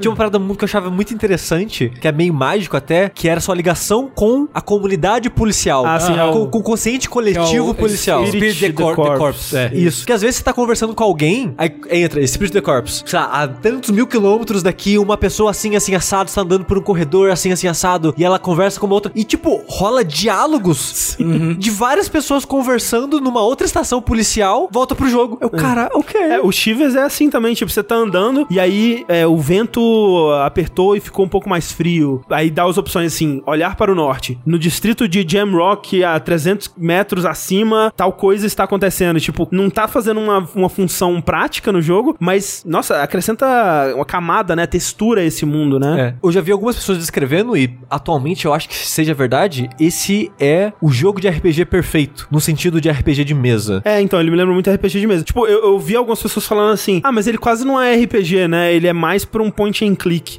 Não, ele é bem RPG. Assim, É. no- quando você fala de RPG, esse é o mais RPG possível. Então, porque assim, é, o, o conceito que a gente talvez espera pra um RPG de computador, talvez ele seja um pouco diferente mesmo. Mas quando você vai pensar, o que, é um point and click, né? Ele tem muitas mecânicas de RPG também, né? Que é Sim. você explorar lugares, conversar com pessoas. Um tipo de experiência de RPG que a gente gosta muito de ter quando a gente joga jogabilidade, por exemplo. Sim. Que é quando a gente tá numa cidade, por exemplo, né? Então a gente vai tentar entender a história daquele lugar e daquelas pessoas, o que elas estão passando e tal. E esse jogo ele faz muito isso, né? E realmente, no quesito básico que é roleplay, né? De você interpretar um papel, as possibilidades são assustadoras, assim, sabe? É, acho que o que eu mais gosto né, nesse sentido assim é porque o jogo sempre mostra coisas e tem saídas interessantes, inteligentes e engraçadas pra tudo. É. Nada parece que é forçado ou que não tá ali pra motivo nenhum. Sempre tudo muito bem pensado e muito bem, muito bem colocado, né? Tava pensando outros jogos que tem esse tipo de, de, de interação, como sei lá, um Fallout da vida. Aham. Assim, você tem diferentes formas de interagir com personagens. E resolver uma situação. Resolver situações. Mas parece que algumas são mais bem feitas que as outras, né? Al- Algumas têm mais cuidado do que as outras. No Disco Elysium parece que é tudo muito bem cuidado, bem feitinho, assim, É, sabe? Você não consegue ver aonde começa e É. onde termina as coisas opcionais. Exato. Sim. exato, é. É tudo muito orgânico, assim. E eu fico meio assustado com o quão denso de informação e conteúdo e conhecimento esse jogo é.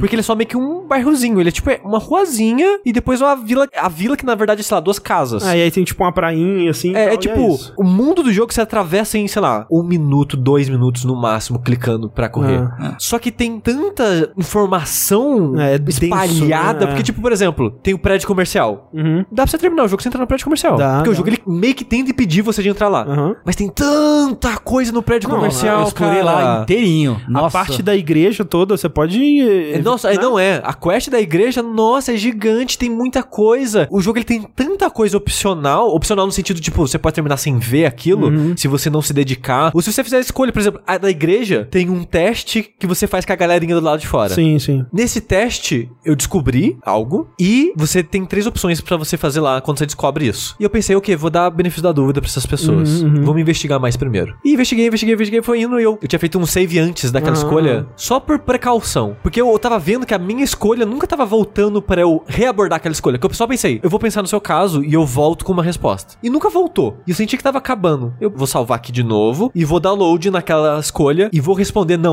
eu vou fazer X coisa. Encerra a quest na hora É. e você não investiga nada. E eu falei, cara, que bosta, que bom que eu não escolhi isso. Porque eu tava pensando nisso primeiro, mas vamos dar benefício da dúvida, que bom que eu fiz isso, porque a quest é muito legal, a maneira É que ela legal. desenvolve. É, você foi até o fim dela? Fui até o fim dela. Com a dança? Eu, sim. É maravilhoso, incrível. E eu fiquei muito feliz de ter feito isso, porque e esse jogo é um jogo que eu joguei assim. Ele tem muitas rolagens de dados Sim. escondidas e na sua frente, né? Tem muita. Você tá conversando com a pessoa e, fa- e tem uma opção lá, tipo, dar uma cantada nela, mas se você tem, tipo, 8% de chance da sua cantada dar certo. E se você fez aquilo a cantada deu errada, o jogo faz você falar. E não é, É, tipo, exato. aparece a mensagem pra você falar. Não, é só opção de escolha. Merda. Merda. É. Que é tipo, não, você vai ter que escolher a menos pior daqui. A, a mais horrível disso pra mim é a, a mulher da classe trabalhadora, né? A working Ah, class woman. nossa, a história dela, nossa, é de partir o coração. É de partir o coração, porque você tem que dar a notícia pra ela de que o marido dela morreu, e não é tipo, ah, você foi na casa dela e bateu na porta e aí cortou pra ela chorando, sei lá, não sei. Você tem que ir lá, você entra na casa dela. O lance é, provavelmente, você já tinha uma relação prévia com ela, porque você via ela na frente da lojinha vendo os livros, você conversou com ela, ela te falou das cacatuas, você leu o livro da cacatua, você descobriu qual cacatua você Eu comprei a porra do livro só porque ela falou Também. E aí vocês conversaram sobre a cacatua. Você desenvolveu uma, uma coisa com ela. É. Você descobre que o marido dela morreu. Não, mas você você não pegou a missão? Qual? Que eu enchi tanto o saco dela, do marido dela, porque assim, você aborda ela, ela tá lá. Só que eu, eu tava no começo do jogo, então eu tava com aquela mentalidade, tipo, é um jogo. E o jogo às vezes ele faz isso. As suas personalidades, ou até o Kim pergunta, por que, que você tá fazendo sim, isso? sim, porque.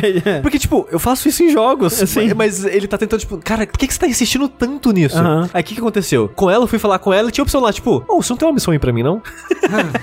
aí, tipo, ela, não, cara, para de Eu me não encher o isso, saco, não. sabe? Tipo, você tem a opção, tipo, de de insistir. Ou, tipo, ninguém na sua vida desapareceu, não. E o seu marido? Onde que seu marido Ah. tá? E, tipo, ó, você tem certeza? Seu marido. Não, meu marido foi, saiu com os amigos. Mas você tem certeza que ele tá lá ainda? Olha só, hein? Pode ser que seu marido desapareceu. E você pode ficar insistindo, insistindo, insistindo, até que ela fala: Não, beleza, vai lá, não sei onde meu marido tá, procura o meu marido. Aí eu tive essa Ah, missão, beleza, tá, vou eu procurar seu essa marido. Aí eu achei o marido dela. É. Aí eu, ai, morto? Caralho, eu morto, achei o é. marido dela, tava morto. Aí agora, tipo, eu tenho que voltar pra avisar ela, né? Não, e é, e é, E é, e é terrível, horrível. porque quando você entra, tem as suas personalidades, tipo, caralho, como é que a gente fala isso? Pelo Não, e, de e é, é foda porque antes, né, tem a conversa com o Kim, ele te fala, olha, é assim que a gente vai fazer isso e tal, e ele confiando em você pra fazer isso direito, e aí você entra lá e aí você pode explorar a casa dela, ver os lances dos filhos, né, e da vida deles É e que tal. os filhos já estão crescendo pra sair pra fora de É. casa. E ela lá sozinha, assim, e você tem que dar a notícia. É uma rolagem de dado difícil, né? Que pode ser mais fácil se você tiver uma relação boa com ela, se você tiver pesquisado sobre os filhos. Tipo, tudo isso vai somando a sua possibilidade de ter sucesso, né? E o jogo te avisa, né? Tipo, ah, você tem mais chance porque você fez isso, isso, isso, né? E às vezes, assim, tem coisa que, tipo, te ajuda e tem coisa que te atrapalha. Sim. Então, enquanto eu conversava com as pessoas, que nem isso que o Sushi falou, tipo, ah, é um jogo, num jogo eu faço isso, eu fui perdendo isso aos poucos, porque eu percebi que, cara, se eu não preciso falar isso pra essa pessoa, eu não vou falar. Porque as pessoas são tão reais e o jogo é tão bem escrito que isso pode me prejudicar pra frente. Então, eu teve diálogos que eles estão lá e eu não explorei eles porque, tipo, eu não vou falar isso pra essa pessoa. E todo esse, esse processo, né, tipo, eu falhei a primeira vez e as opções que você tem pra dizer pra ela são tão horríveis que eu dei load. Eu não, eu não posso falhar essa rolagem. Então, aí que entra um, aspecto pra mim que eu já fui pra esse jogo com um pouco dessa mentalidade, porque pelo que as pessoas falavam de, ah, nossa, eu falhei em tal coisa e, e foi engraçado. Ah, eu fiz tal coisa e foi engraçado. Eu pensei, esse jogo ele parece lidar bem com as falhas, né? Ele é um jogo que ele segue em frente. De modo geral, sim. E eu joguei esse jogo basicamente inteiro. Eu só dei load em uma escolha. E eu joguei o jogo inteiro. Eu falhei? Eu falhei. Se for teste branco que eu posso rerolar quando ganho o é, Ponto. ponto naquele atributo, Aham. eu vou gastar um pontinho lá só pra rerolar isso. Uhum. E a minha gravata mesmo, eu falei três vezes teste pra pegar ela. Só fui pegar ela pra metade do jogo pra frente. Caraca. E eu joguei o jogo inteiro assim. Então, com a moça, eu falhei, eu falhei. Nossa, não, eu, tipo, eu quando. Você falhou pra falar pra ela? Eu não lembro. Eu sinto que foi difícil, mas eu saí satisfeito. Então eu acho que eu não falhei. É, porque eu, eu sempre dava load quando, tipo, ah, é uma rolagem de 70% de acerto. Se der erro, eu volto.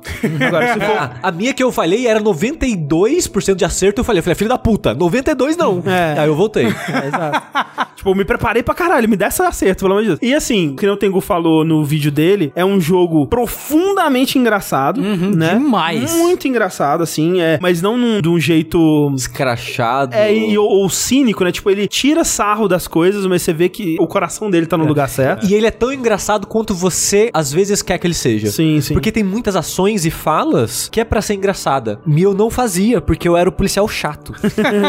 e aí o jogo ele tem essa meio, essa meio que subclasse, né? É. Qual policial vocês foram no Eu final? fui o Sorry Cop. Eu fui Sorry Cop. Eu fui o Apocalyptic Cop.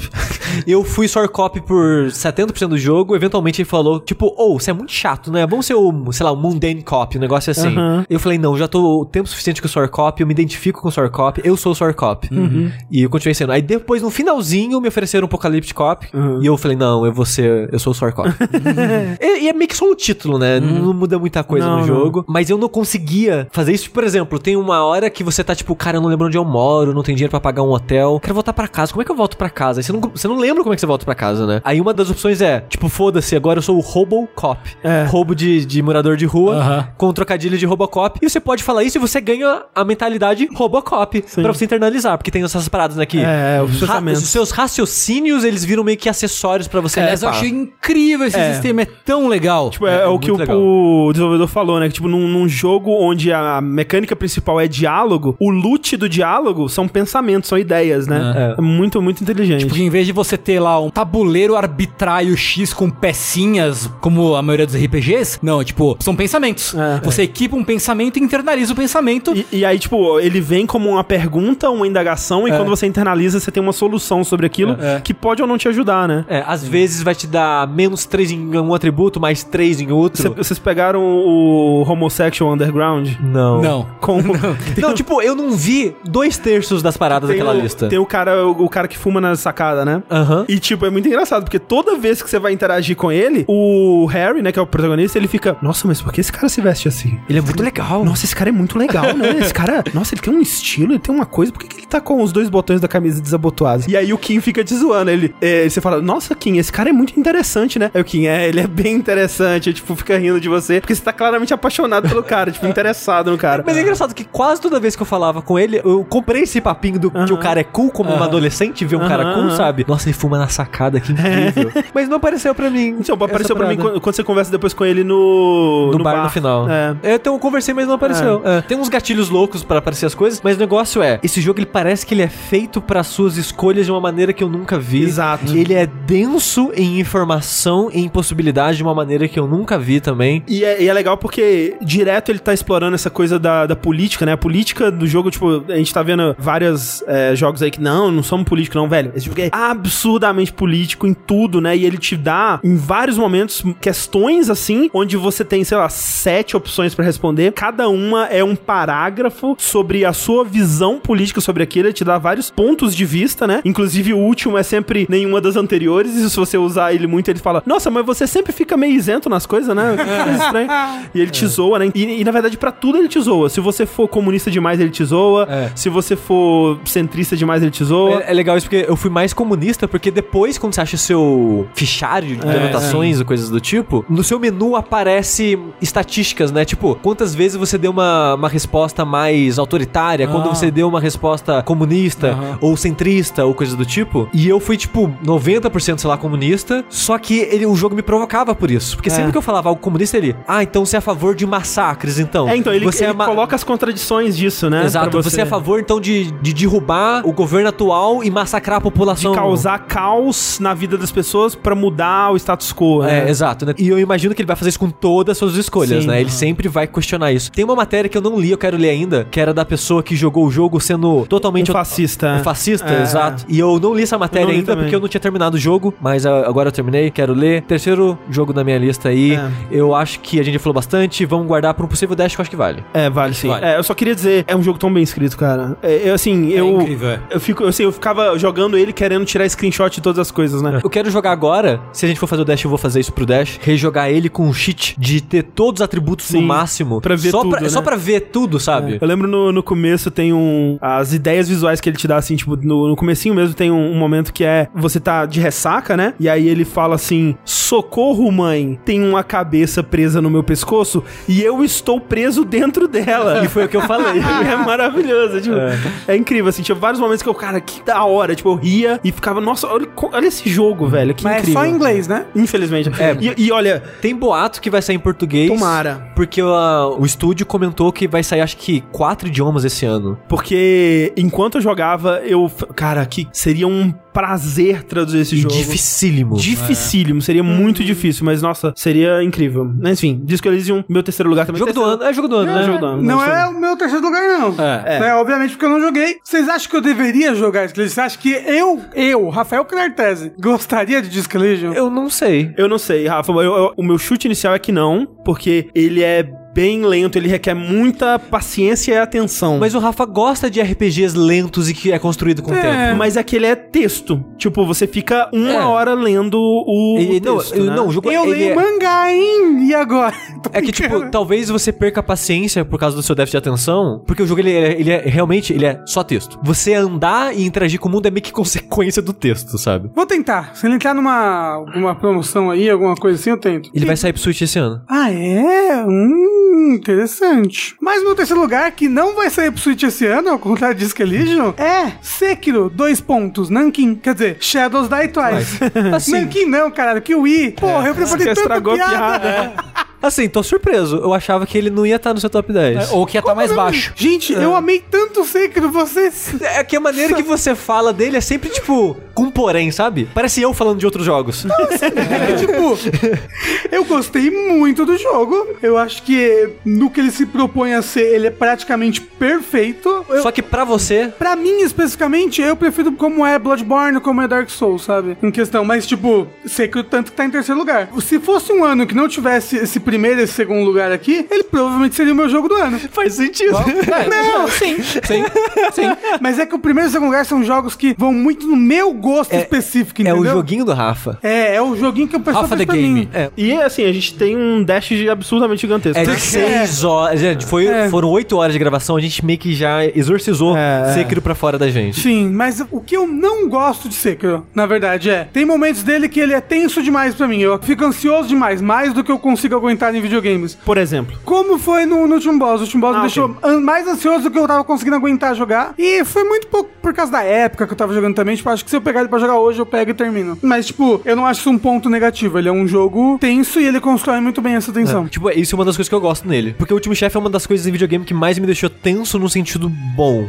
De tipo, de apreensivo, de caralho. Eu tô literalmente batalhando contra esse cara. Eu vou conseguir, não vou conseguir, meu coração vai explodir. Puta que pariu, eu venci. Caralho! Então, o negócio é que eu fui derrotado, entendeu? mentalmente eu lutei contra ele uma vez e mentalmente eu internalizei. Eu nunca vou conseguir vencer esse chefe. E aí eu desisti. Porque hesitação, Rafa, é fracasso. Então, eu, eu fracassei antes de tentar. É, aí é foda. E aí, tipo, o coração não deixava mais eu jogar contra ele. Mas de resto, eu fiz praticamente tudo do jogo. Eu só não venci o Demon of Hatred, porque todo mundo tava falando tão mal dele. Todo mundo, barra, o, o Sushi tava falando tão mal dele, que na época eu falei, é, deve ser muito bosta mesmo. Nem vou tentar. E ele também me dava muito medo. E o último chefe, o resto eu peguei tudo que eu podia pegar dentro do jogo, upei tudo e eu tava me divertindo demais com ele. Gostei muito do setting, ele é muito bem desenvolvido, ele é bem destrinchado, assim, no sentido de que você vai pra vários lugares com temáticas diferentes dentro daquela mesma temática oriental, meio mística, Japão, feudal, né? E a lore desse jogo é muito legal. É, não, ele é pô. muito grande. O Rafa, não sei se ele adentrou nesse mundo. Como ele é- tem uma história mais tradicional, contada Uhum. de uma maneira mais tradicional, te engana que não tem muito além daquilo. Mas tem tanta coisa além daquilo. É, eu não vi muita coisa além do que eu joguei dentro Tem. do jogo.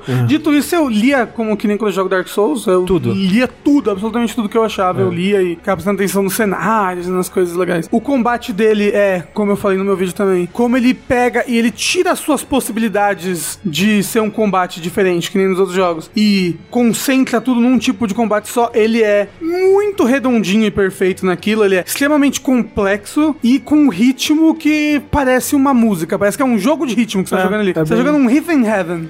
Eu acho que ele não teria como ser desse jeito se ele fosse mais aberto. Ele teve que Sim. realmente se fechar pra conseguir concentrar aquele tipo de ação que ele tava buscando, uma ação que é extremamente frenética. Mas aí, se você gosta de piu-piu-piu igual o Rafa, É, eu gosto de magia. Mas, você eu, pode eu- eu- jogar- Eu, eu investi em coisas que me lembravam um pouco de magia. Você pode jogar cerâmica nas pessoas. É. Eu vou vencer o último boss só jogando cerâmica. Ah. Porra, um pedaço de cerâmica na cabeça do velho ali Dói, devia matar, né? é, pega a, a funda lá da menina? Isso. Do rato? É. E tipo, o cenário, a, a maneira como o cenário é. Ele é completamente vertical e interconectado de um jeito que a série Soul jamais conseguiu ser antes. Essa verticalidade dele é absurda. Botão de pulo, gente. É, Não, cara, jogar o gancho de jogo é tão gostoso. nadar. Nada. Porra, nadar, eu nunca, nunca Não, achei que eu eu ia fiquei nadar. surpreso pra caralho quando eu mergulhei, viu? É, então. Porra. Mergu- é, mergulhar é um momento plot É, twist do não, jogo. Tipo, no momento que você nada em cima da água, você já olha que isso, gente. Souls não é isso, não, não pode nadar. Eu- Mas eu- quando você mergulha, você fala, No coruja. comecinho do jogo tava com medo de entrar e morrer. Pois é, pois é. Nem nos, nos jogos da série Souls, você afunda como se você fosse um pacote de bosta na água. Pô! Sim. É sério, sei que é um jogo quase que perfeito. Tipo, se ele não se alongasse tanto, talvez em algumas coisas, mas mesmo as partes que ele se alonga, eu lembro que quando elas aconteceram, quando você tem, por exemplo, o plot de. Aconteceu uma invasão, aconteceu um negócio. Aí você tem E que subir o castelo de novo. Não, e aí quando tem um plot, aconteceu outra invasão. E aí, tipo, mesmo isso, eu apreciei demais na hora que aconteceu. Tipo, cara, você, você me surpreendeu uma vez e agora eu fui surpreendido de novo. Eu achei, eu achei que eu tava salvo. Eu achei que eu já tinha feito tudo isso, mas aí, de novo, o inferno na Terra. Tipo, É engraçado. Muito bom. Pra mim é uma das partes que eu menos gosto do jogo. Não, eu- Porque eu- eu... acho que ele se alonga demais. Então, eu acho que ele é muito alongado. Se eu fosse jogar ele várias vezes seguidas, pra quando você vai jogar uma vez só, eu acho que ele tem um bom pace, ele tem uma boa duração. Sekiro, o jogo da década. Vocês querem falar a posição ou a gente guarda segredo? É, pra mim tá em primeiro lugar, acho que não é surpresa. Sekiro pra mim tem em segundo. Do André tá em segundo, imagino também. Isso, meu segundo, do Tengu em segundo também. Eu acho que já sei qual que tá em primeiro do Tengu. É. É É, verdade. do né? André eu já sei Agora qual que tá ficou em primeiro também. É, então. Segundo lugar, a gente já falou, Resident Evil 2, o meu segundo lugar Ah, no tá. caso. É, sim.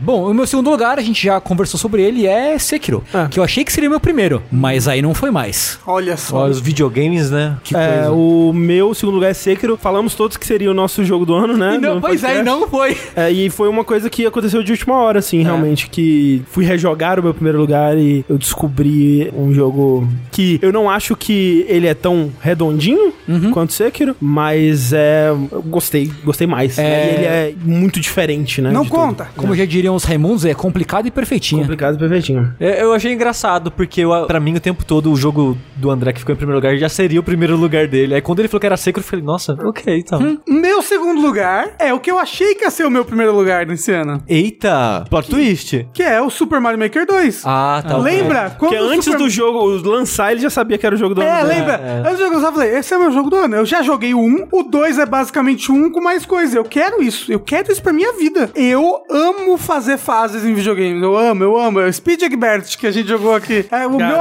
amor, meu amor por aquele jogo é porque eu fazia um monte de fases no Speed Egbert. E aí podia ficar brincando de botar os negocinhos. pra- E o Mario, Maker 2 pra mim é isso. É eu pegar todo esse meu amor em fazer algo divertido e botar e ficar três dias pra fazer uma fase e ficar pensando nas coisinhas dela. E enfeitar, eu adoro enfeitar as coisas, deixar bonito. Eu gosto muito de tentar pegar, tipo, um tema, tema de esgoto, mas aí pra mim eu transformei numa fábrica que não sei lá o que. Pra minha cabeça eu acho isso muito legal. Tipo, o tema do deserto. Ah, mas eu fiz um palácio que tem negócio de gelo e blá. Isso me deixou muito feliz. Mario Maker 1 me deixou muito feliz. Tem muitas fases que eu fiz nele que eu queria refazer no 2 agora. Fez fase com o Link já? Não fiz, eu só fiz aquelas duas fases, porque depois veio o meu primeiro lugar e simplesmente Destruiu sua vida. destruiu a minha. Na verdade, me salvou. Me salvou, me trouxe amor novamente. Eu aprendi a amar os videogames de novo. Mas o meu segundo lugar, Super Mario Maker 2, eu acredito que mais ninguém aqui compartilhe da minha paixão por criar coisinhas nos Então, eu, videogames. eu admiro muito Mario Maker 2, 1, sei lá o que for, mas eu gosto de assistir. Gosto de ver pessoas criando fases e aí depois, se bobear, eu ia jogar um pouquinho assim. É. Mas eu não tenho a pira de fazer Sim, coisas assim. Na época do Mario Maker 1, eu acompanhava bastante as- a, rixa do Dan Compete, que foi divertido. Mas mesmo no 2, deu uma brochada, né? No pessoal que eu conheço que gostava do 1, acho que por falta até de um pouco de atenção da Nintendo mesmo em ficar dando updates, parece que no Mario Maker 1 ela deu coisas mais constantes, né? Assim. É, nessa ela fez um grande update, que foi o do Link, e por enquanto não fez mais nenhum. É, eu acho que também por causa do lance do controle, né? Que a maioria das pessoas concorda que no Wii U era melhor de criar com o Styles e tal. É, como eu falei no vídeo, né? No Wii U era tudo feito pra você criar no pad lá do Wii U. Então, era tudo feito pra você fazer por toque. Uhum. Nesse, eles tiveram que meio que mudar a interface pra ser tudo feito pra você fazer por- pelo controle. Mesmo assim, ele não é fluido que nem era no Wii U. Sei. Ele ainda é meio que um meio termo entre um controle e uma interface completamente por toque. Mas, na, em questão de comunidade, a comunidade do Mario Maker 2 tá muito ativa. Ah. Que tem o pessoal mais clássico, né, de Mario Maker, também cruza muito com o pessoal que gosta de jogar Kaizo, né? Que faz as fases mais mirabolantes e elaboradas. E, tipo, se você for ver na última Awesome Games Done Quick, teve uma competição de Mario Maker 2 e foi, Bem legal, é. foi fantástica. No- foi normalmente muito é legal. bem legal. Então, e, e se você for acompanhar esses caras que estavam Uhum. lá na competição, como o Rio, Rio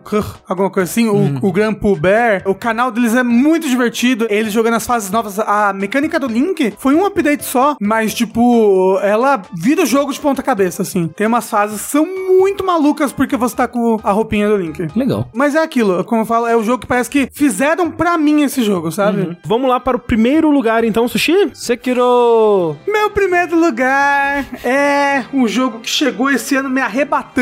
Foi quase que, co- como é que chama na Bíblia, no Apocalipse, quando pega as pessoas... Oh, arrebatamento. Arrebatamento. Porra, é isso aí. Quem esse, diria? jogo, esse jogo me, me, me desencarnou. Me levou aos céus. Eu tenho muito nervosismo pra falar desse jogo, porque eu não consigo expressar o quão bem esse jogo me faz. Eu entendo a sensação. Com- Quando eu falei dele no meu vídeo do top 5, eu sinto que eu falei, eu falei, falei, mas eu, eu não consegui passar ali. Eu, eu- a gente terminou de gravar, eu falei, nossa, eu não falei da gratidão. Nossa, eu não falei de tal coisa. Hashtag nossa, eu gratidão. não falei de tal coisa. Que é, sem fazer mais mistério, mas todo mundo já sabe, Dragon Quest Builders 2. O jogo que eu falei pro Rafa, Rafa, joga que você vai gostar. Não sabia Olha que você ia só, gostar tanto. Mudou a vida do Rafa. Caralho, esse jogo, meu Deus do céu. Eu gosto de construir coisas. Eu gosto de Terraria, por exemplo. Mesmo que Terraria o foco não seja construir. Terraria o foco é mais, bem mais lutar do que construir. É bem mais matar monstros pra conseguir equipamentos novos e aí você constrói no máximo uma arena, sabe? O Dragon Quest Builders 2, o foco é construir e em paralelo tem lutar. Ao contrário do Terraria, né? Que é o principal é lutar e em paralelo tem que construir. Quando eu vi esse jogo primeiro, eu achava realmente, ah, é o Minecraft de Dragon Quest, né? E o 1 talvez tenha um pouco mais essa pegada. Eu joguei um pouquinho um depois que eu joguei o 2, mas o 2 é tão melhor que, que é muito difícil voltar pro 1. Tipo, o 2 é. O jeito como você constrói as coisas e a liberdade pra construir as coisas é tão grande que quando você volta pro 1, você sente que as coisas estão travadas. É, só a maneira que o jogo lida com a sua cidade agora no 2 é muito melhor que no 1. Porque no 1 ele era dividido em capítulos e quando você passava de um capítulo pro outro, que era mudar de ilha, você não podia mais voltar pro capítulo anterior. Então tudo que você construiu na, na ilha anterior sumia. E esse jogo não, né? A premissa dele é: você tem uma ilha, que é a Isle of Awakening, que é uma ilha onde teve um construtor muito foda no passado, né? Que nesse universo tem toda essa mitologia dos construtores, dos builders. Que ninguém nunca pensou em pegar uma coisa e grudar na outra.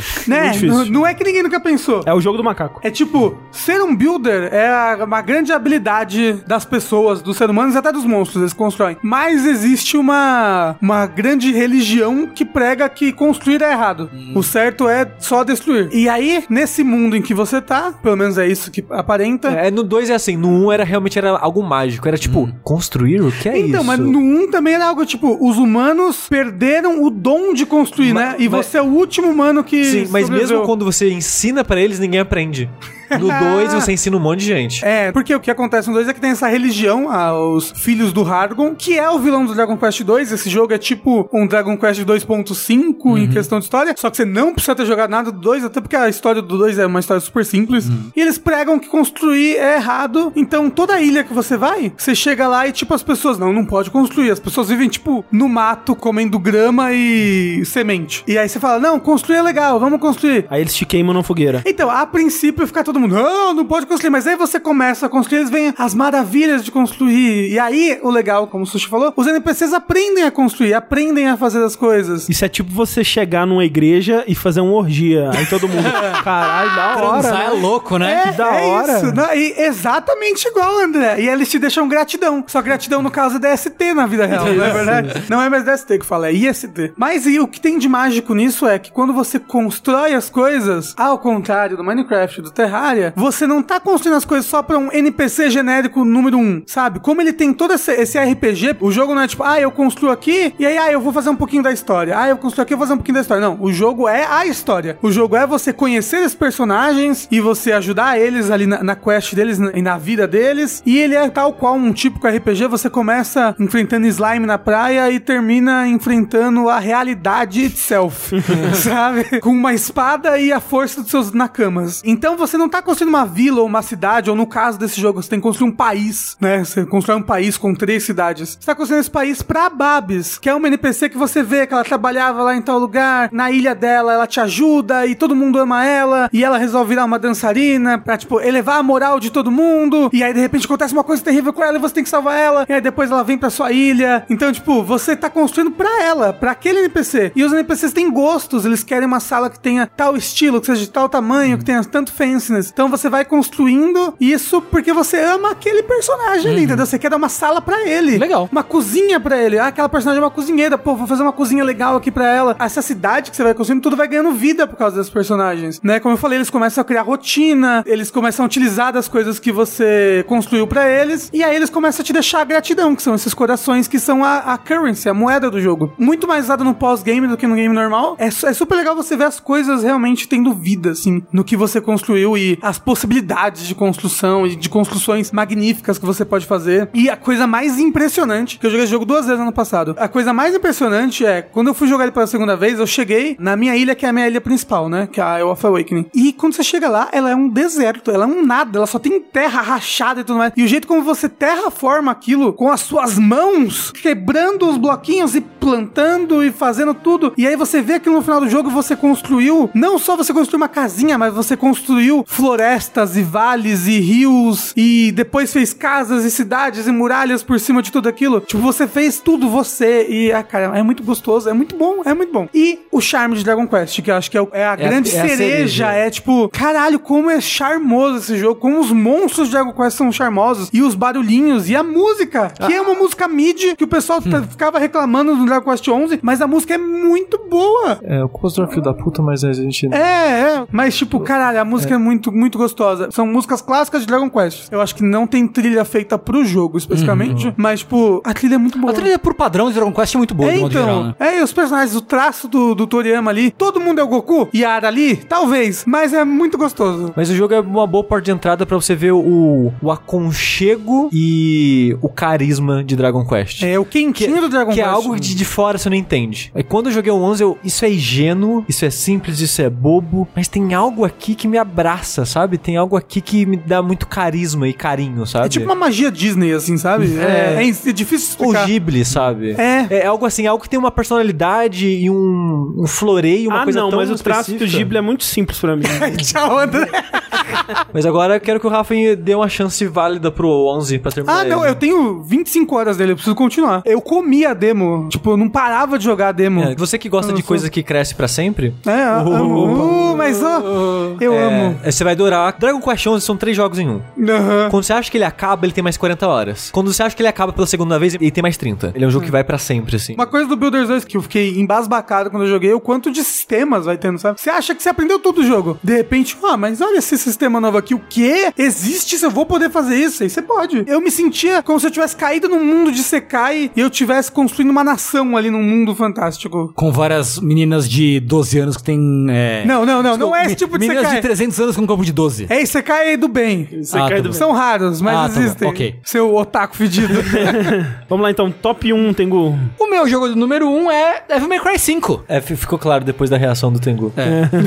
Que é um jogo que, assim como o Rafa diz que tem dificuldade de expressar o seu amor, eu também acho que tem um pouco de dificuldade de expressar o meu amor por, por Devil May Cry, assim. Num geral, né? Pela franquia, você disse também? Não sei, não sei. Acho que pelo 5, assim. Porque eu já falei que eu gosto muito de jogo de ação, character action. E esse jogo não ia ser o meu top 1, ia ser Sekiro. Mas aí essa semana eu vi no YouTube um combo vídeo de Devil May Cry e foi tão lindo. Tipo, eu falei, caralho, que jogo Pô. bem feito. Escorreu uma lágrima do olho esquerdo, né? Tipo, É, é uma coisa que eu até comento no vídeo, assim. Porque as pessoas costumam falar de arte em jogo, principalmente falando de visual e de música, Ou essencialmente. sentimentos. Sentimento, né? Tipo Journey, o jogo de jogo sentir arte. sentimento com figura paterna problemática, né? Isso. Mas. quem é que não tem daddy issues, não é verdade? Não é? E eu acho que, sim, vendo Devil May Cry especificamente, eu falo de, cara, gameplay também é arte, tipo, isso que eu tô vendo aqui é arte, tá ligado? É tipo, ter vários sistemas que me permitem fazer um, um Se vídeo de... expressar dessa maneira. Exatamente, tipo, expressão. Tipo Mario Odyssey, seu filho da mãe. Que a gente fala de jogo bom só. É, não pode citar esse nome aqui. não. Tipo, Devil May Cry, a gente vai falando do 5 especificamente, mas é uma coisa que acontece muito em jogo de luta, que é você se expressar através do gameplay. E tem várias formas de você jogar Devil May Cry. E você coloca o seu estilo de jogo como você é no jogo. É uma plataforma que permite você se expressar e criar efeitos muito da hora na tela. Tipo, Você vira anime. você vira um anime, tipo, você ter a, o instrumento que cria a rainha, e você ter um nunchaku que joga gelo, e você voa, e você explode o cara, e você quica uma arma na outra. E isso pra mim é muito legal. É uma forma de você se expressar virando anime. Pra mim, o Dante do Devil May Cry 5 é o melhor personagem de qualquer character action já feito na história. Eu acho, eu concordo, eu Tipo, concordo. O Dante no Devil May Cry 5 foi uma parada que explodiu a cabeça, assim, jogando. É de tanta possibilidade e o quão intuitivo era você juntar as coisas dele. Tipo, é, a possibilidade é tão grande que eu fiquei meio, eita, mas será que é isso tudo mesmo? E eu meio que fiquei com medo. E eu parei, eu parei um pouco depois que você libera o Dante, porque eu, eu fiquei intimidado. Era demais pra você. É, daquele momento ali, eu- antes de liberar o Dante, eu já tava assim, no meu limite. Eu já tava, nossa, é difícil, né? De fazer os negócios bonitos direito aqui. Eu já não tava conseguindo muito bem. Será eu que é sou- o, é o ranking que te, te faz sentir mal? Tipo, ah, você fez um combo, pra você foi legal, você, mas pô, foi B. Não sei, eu não sei. É porque foi muito de uma vez, assim, pra mim, sabe? Tipo, agora você tem esses quatro personagens, que é o Dante, né, nos, nos quatro estilos dele. E eu fiquei muito intimidado. Mas, assim, de fato, quando você vê alguém que sabe jogar, não tem comparação, né, com outros jogos. Foi um jogo que me fez entender o que as pessoas falavam quando, por exemplo, as pessoas criticavam o DMC, porque falavam assim, ah, porque no Devil May Cry 3, mesmo no 4, era muito mais profundo, né? E eu nunca entendia isso, porque eu achava, porra, não, mas é mó legal de jogar no DMC. E realmente não tem, assim, tipo, é, é outro nível mesmo. É. Mas, dito isso, uma coisa que eu tava comentando quando eu tava jogando o jogo em live é que o Devil May Cry 5, ele só é bom porque o DMC existiu. Porque ele aplica várias Ele tem, lições é. Sim, que o DMC ensina. Até de acessibilidade, de cor, né? Uhum. De, de narrativa, de personagem e tal. Muitas coisas que o DMC faz certo, ele abraça, ele não tem vergonha de, de buscar no jogo, sabe? Mas os fãs hardcore nunca vão admitir isso. Não, mas assim, ele joga fora, de certa forma, o que ele tem de gameplay, assim. Tipo, Uhum, ok. Sim, sim, sim. Isso aqui é uma outra coisa. Mas o que ele fez de bom, de world building, de cor, de tudo, falou, ah, vamos reaproveitar isso. É um jogo que sabe empregar as lições do, do jogo anterior. E assim, eu acho que, apesar de eu não gostar muito de jogar com o Vi, Pelo que todo mundo fala, ele é o mais chato dos três, é, né? eu acho que conceitualmente ele é legal. Não gosto de mecanicamente jogar com ele. Conceitualmente ele lembra um pouco até Astral Chain, né? Tipo, que você tá meio. Você é um, mas você tá controlando um outro ali na frente. Sim, sim. Mas fora isso, eu acho que é tipo, ele é o cristal, o diamante polido do character action, sabe? Tipo, é a perfeição, quase uma perfeição de tudo que foi feito até agora, assim. O Devil May Cry 5. Devil May Cry diz. 5, né? Não o vi. Não vi. Mesmo com o problema do Vi, que eu não acho que o Vi é um, um personagem particularmente legal de jogar. É, eu acho a pior parte do jogo. assim. Acho que é a pior parte do jogo também. Ele é o melhor de tudo que já foi feito até aqui em character É, action. eu, eu acho que é o meu character action favorito também. Né? Tanto que tá aqui no, no top 5 de jogos do ano. E o Nero, cara, eu vi, eu vi gente criticando o Nero também. Ele é super legal de jogar Cara, eu também. adoro jogar com o Nero. Sim, É sim. muito eu bom. Gosto muito, é. Pra mim, que não conseguiu internalizar o Dante, eu amava É, jogar com porque ele. o Nero, pra mim, é genial começar com ele, porque ele é um, é um personagem que ele, ele tem meio que duas camadas. Tem combos fáceis e acessíveis, e não são tão numerosos assim. Mas se você quer aprofundar, tem a parada de apertar o acelerador no, no momento certo, pra aí o golpe virar outro. Aí tem os braços, a hora certa de usar e qual braço usar. Ele é um personagem que ele é bem equilibrado, tipo, você quer jogar na moralzinho, joga na moralzinho. Mas se você quer profundidade, tem bastante. O Dante tá no final do jogo, é mais pra isso. Que tipo, ó, o Dante ele já começa mais complicadinho. E se você quiser profundidade, ô rapaz. Aí vai. Nossa, mas não acaba. É um, é um poço sem fundo. É tipo, eu não consigo malabarizar assim todos os estilos. Tipo, não consigo. não consigo. Eu consigo, tipo, variar entre dois, às vezes. Só de você pegar a manha do Royal Guard e dar parry nos Cara, inimigos. o Royal Guard nesse jogo Que é... delícia, No- cara! Nossa senhora. Fazer aquele chefe lá da, da moto Sim. com o Royal Guard. Nossa, que Bom, gostoso. Bom chefe, bom chefe. Nossa, é, ma- é bom demais. Nossa, É, gente. Ele é tipo um chefe do Devil May Cry 1, né? É, ele, é. um, ele é um repeteco do chefe da May Cry 1. Qual, qual, qual? Eu não sei qual é, mas eu joguei um. É o... Ah, o. É o Cavaleiro Negro. Porra! Sim. É. meio que um repeteco deles, só que melhor. Ah, claro, né? É. Porra, porque eu devo ganhar. Não, é uma luta maneiríssima. Oh, e o momento do final, quando. Um dia eu vou zerar o 3 e vou pra esse daí, hein? Por favor. É muito difícil o 3, não dá não. O que, que é esse negócio do freestyle? Tem no 5 também? Sim. Sim, é do 4 em diante. É, no 3 original, o Dante tem vários estilos. Sim. Certo? Só que, pra você trocar, você tem que ir ou entre fases, Sim. ou no save point, só, pra É. trocar de estilo. Sim. Agora você pode trocar a hora que você quiser. No Até D-pad. entre ali. combos, assim. É, que é um mod que já existia antes, pro É, PC. É isso. Pro Devil May Cry 3 do Isso, PC? isso, tem esse mod. Ai, vamos botar no Switch. E agora tem oficial no Switch. Ou seja, o Switch é a melhor versão do Devil May Cry. Tirando o PC, o Switch é, a melhor versão do Devil May Cry 3. Podiam colocar isso como patch nas outras. Eu né? acho que Total, podia mesmo, podia. porque eu já tenho as outras e paguei por elas, inclusive. Pois é. Uma coisa que eu falei no vídeo, eu vou repetir aqui. Eu gosto muito de que no mesmo ano saíram Devil May Cry 5 e Astral Chain. Porque o um é o diamante do gênero. Tipo, é a perfeição do gênero. O outro aponta pra direções novas que o gênero pode ir. Então eu acho muito legal que os dois tenham saído no mesmo ano. E os dois estejam no seu top 5. E os dois estão no meu top 5, são dois jogos, jogos muito bons pra mim. Excelente. O meu top 1 Agora eu tô apreensivo. Fica aí Mortal Kombat 11. Ah, vai ser errado, né? Meu top 1 é Outer Wilds, né? Olha Ah, faz todo sentido. Em qual posição que ele tava? Eu botei ele na... Décima, eu acho. Não, que décima? Sétima. Sétima. Tava na minha sétima posição. Outer Wilds, ele é um jogo que a gente falou sobre ele num vértice, né? Há um tempo atrás aí. Dois até, eu acho. É. A gente falou sobre ele num Dash, que foi o jogo com o meu jogo. É verdade. Você me fez jogar É, ele. você jogou. Você jogou mais depois daquilo ou não? Não, eu, Ah. e olha que do que eu joguei, ele foi o suficiente pra estar na minha sétima posição, Aham. acima de vários jogos que, tipo, foram bem fodas pra mim esse ano. Eu preciso muito voltar pra terminar ele, porque a experiência foi muito boa e diferente pra mim, sabe? É, tipo, ele é, pra quem não conhece, e pra eliminar confusões, né? Ele não é o jogo tipo Fallout, né? Ele, não é o Outer Worlds. Ele não é. Ele é um jogo de exploração espacial em primeira pessoa. Ele é um jogo que você tem a sua navinha, você entra na sua navinha, você decola a sua navinha e você voa entre planetas desse pequeno sistema solar, que tem tipo seis planetas e uns outros corpos celestes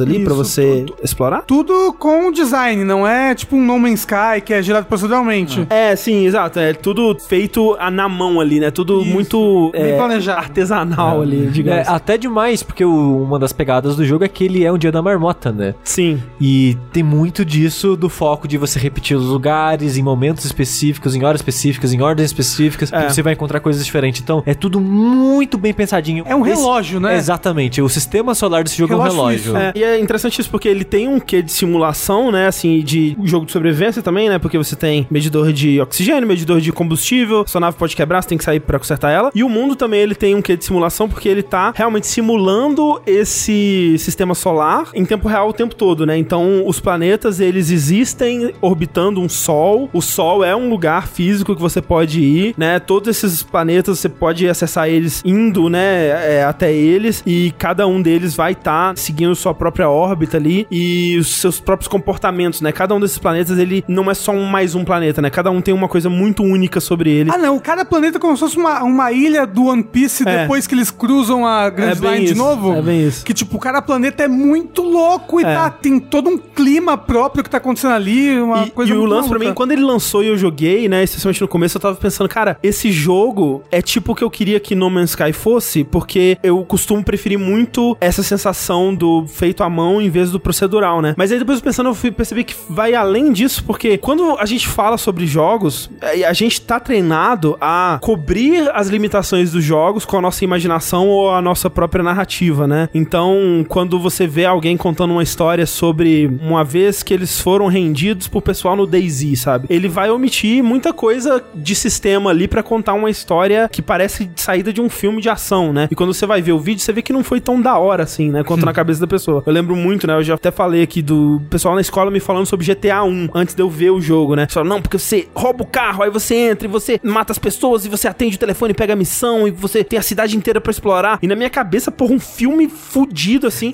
É a imaginação das pessoas que não jogam videogame sobre videogame, É, né? exato. Isso tem muito naquele vídeo que ficou muito viral recentemente de um, um cara fazendo a esposa dele jogar alguns jogos. E ela percebeu que ela tinha ouvido falar, por exemplo, sobre Skyrim, da liberdade e tudo mais. E ela percebeu que não é tão livre assim, né? Você tem uma série de verbos que você pode fazer ali e a gente meio que completa com a nossa imaginação e o nosso pensamento. E o, o No Man's Sky, ele é muito isso, né? Quando você descreve No Man's Sky, parece que é a coisa mais incrível do mundo, que é você tem a sua nave, você decola e você sai do planeta e você pousa em qualquer outro planeta, você viaja entre sistemas solares. Só que, tipo, meio que não, né? Tipo, quando você sai do planeta, só tá fazendo uma transição entre o cenário do planeta e o cenário do espaço. Quando você tá no Hyperdrive, você tá meio que fazendo um fast travel ali. Ele tá Um meio que teleportando um load, né? Entre um lugar e outro. E tem todas essas coisas, assim, que a gente acaba passando por cima pra narrativizar a experiência. Pra ela existir, tipo, um jogo do, Exato. do escopo de No Man's Sky não existiria se... Exatamente, né? é. E o Outer Wilds, pra mim, ele é o mais próximo que eu já vi de um jogo fazendo o que Outer Wilds faz, de ser literalmente o que a gente conta sobre ele, né? Uhum. Porque quando eu falo você tentar num sistema solar decolando de um planeta e indo pra qualquer outro planeta, é Não é isso. um menu, tipo, né? Não, Não é é menu,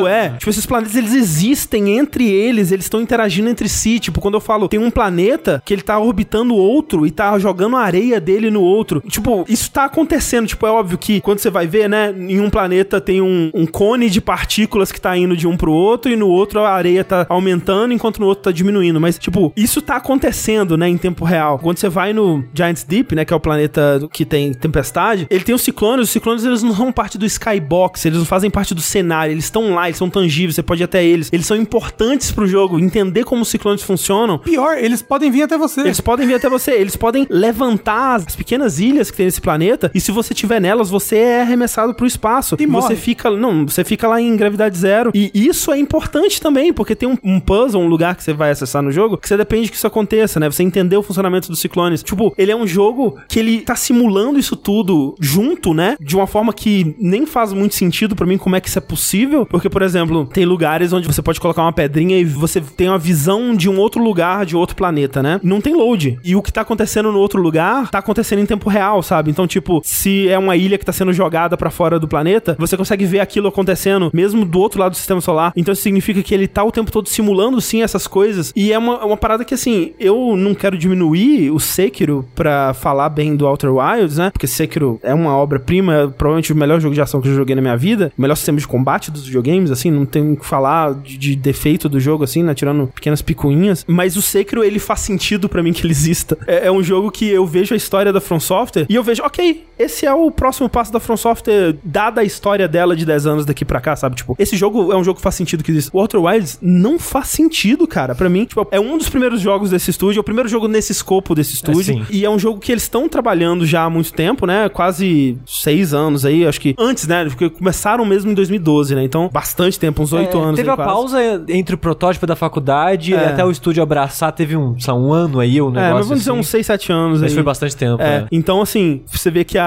a ambição deles não foi fácil de ser alcançada, mas o que eles conseguiram fazer aqui, eu nunca vi, assim, tipo, eu nunca joguei um jogo como Outer Wilds, e eu não sei, né, quando vou jogar de novo, e, e me deixa muito feliz que é um jogo que não tava no meu radar quando o ano começou, né, tipo, o que me deixa animado pra 2020, porque, cara, É vai surpresas, que, né? É, vai que surge, tipo, né, o Dragon Quest Build foi a mesma coisa pra Foi, você, né? foi, é. Tipo, eu tinha interesse pelo 1 porque eu achava ele bonito, É. mas o 2 foi uma surpresa gigantesca. É. E aí, quando você vai no que você faz no jogo, né? Ele é um jogo inteiramente guiado pela sua curiosidade. O que, que você vai fazer primeiro, né? E eu vi até o, o Jeff do Giant Bomb comentando sobre isso, que ele não sabia o que fazer, porque ninguém mandou ele fazer nada, mas na verdade, se você conversar com as pessoas na sua, no seu planeta, elas te dão dicas do que fazer, né? E é muito interessante ver esse jogo depois que você terminou ele, porque aí você enxerga o game design. Tipo, a primeira coisa que alguém te manda fazer, te dá uma dica do que fazer, é você visitar a lua, né, do seu planeta. Que lá na lua você vai encontrar um meio que um relógio que eles fizeram pra achar o olho do universo. E aí você vai descobrir o conceito do olho do universo. E aí, o que, que é essa coisa do olho do universo? Aí eles marcam, ah, tem um, um laboratório nesse outro lugar aqui que eles estavam pesquisando o olho do universo. O laboratório fica no Polo Norte e tal. Então ele vai te guiando de um lugar pro outro, mas ao mesmo tempo você pode ir pra onde você quiser. Onde quer que você vá, você vai encontrar alguma coisa que vai te apontar pra outra coisa e que vai começar essa rede muito louca que eles fazem um ótimo trabalho de te manter capaz de lembrar de tudo isso, né? Porque, porra, é bastante coisa, né? São várias quests que você pode seguir que, enfim, eventualmente todas se ligam, ou quase todas se ligam numa coisa só. É, e o que você ganha no jogo, sua progressão é o seu conhecimento só, É. né? Tipo, isso, é- isso pra mim é uma das coisas que foi mais legais dele. É, que você não ganha, tipo, uma... Habilidade arma nova, ou uma arma é, nova. sei lá. O Austin Walker do Waypoint, né, do Vice Games, ele falou que é um jogo muito sobre, tipo, um jogo muito ecológico, digamos assim, que é assim, é muito sobre você entender o seu lugar nesse mundo, né? Você não tem como, por exemplo, ter um espinho no lugar, você não pode tirar aquele espinho de lá. Você tem que esperar uma situação que você seja capaz de passar por ele, né? Mantendo o- as coisas como elas estão, né? Acima de tudo, assim, pra mim, o jogo, ele é sobre morte. E E a é... cada 20 minutos no jogo você morre. Porque a cada 20 minutos o sistema solar morre, né? O sol, o sol explode. Ele é um jogo sobre morte, primeiro porque,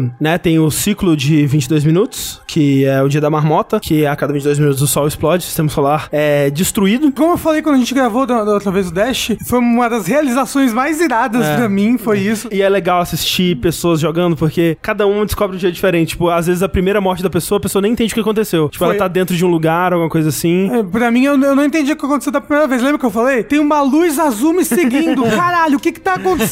Lovecraft, essa É, porra. aí a luz veio e me comeu. Aí É. eu, caralho, de luz, filha da puta. É. Quando eu descobri foi quando me falaram, porque as primeiras, sei lá, duas, três horas que eu joguei daquela vez, eu, Sim. eu só morria. Sim, você não pegou o loop, né? Exato, eu nunca terminei um loop vivo, eu sempre morria antes dele acabar. Eu morri muitas vezes antes Ah, de sim, pegar um loop acontece. vivo. E ele é sobre morte porque quando você vai explorando, né, o sistema solar e descobrindo a história da civilização que viveu nele dezenas de milhares de anos atrás, você vai descobrindo como eles morreram, né, e o que que eles estavam fazendo e por que que eles vieram pra cá. E esse mistério é fascinante, assim, e ver a, a história desse povo e as relações entre eles e você vê gerações deles, né, tem uns que você acompanha eles criancinhas, assim, falando das brincadeiras que eles faziam na caverna e você vai acompanhando eles crescendo e como que a cultura deles, né, migrados agora pra esse novo sistema solar do qual eles não conseguem sair ainda, porque a nave mãe deles tá desaparecida, como que a cultura dele vai se adaptando a esse lugar e eles criam meio que uma, quase uma religião em volta da lua quântica, né, que é um, um dos melhores momentos do jogo também. O conceito quântico nesse jogo muito bem colocado. Sim, é Não legal. é tipo sal quântico, uma sensação quase de Dark Souls, assim, que você tá num lugar que já acabou, mas você tá descobrindo a história daquilo que já É, aconteceu no É passado. ar- arqueológico mesmo, É, então, né? é. E é legal porque você vai descobrindo que o que aconteceu com eles é que eles não tinham o que você tem, que é tempo, né? E segundas chances, né? E a capacidade de tentar de novo. É, acaba é, se arrastando também tematicamente pra história do jogo inteiro, que é essa coisa do tempo que você tem e o que você faz com ele, né? Tipo, já teve essa discussão várias vezes quando o Corraine fazia parte do site no Linha Quente. Quase todo Linha Quente era sobre isso, tipo, mas peraí, quando você morre não tem mais nada, então pra quê, sabe? O que, que a gente tá fazendo aqui e tal? Esse jogo ele tenta dar uma visão sobre isso, e é uma visão que, por acaso, eu concordo muito, né? Que é fazer o melhor possível pra deixar algo bom pra quem vem depois, porque, tipo, você nunca vai ter tempo suficiente, mas sempre vai ter mais tempo, né? Sempre vai ter outras coisas depois de você. Hamilton, isso daí. É muito difícil escolher entre Sekiro e Outer Wilds, mas eu acho que daqui a algum tempo talvez eu me arrependa. Mas Outer Wilds é o meu jogo do ano, O que é a vida serão arrependimentos? na verdade.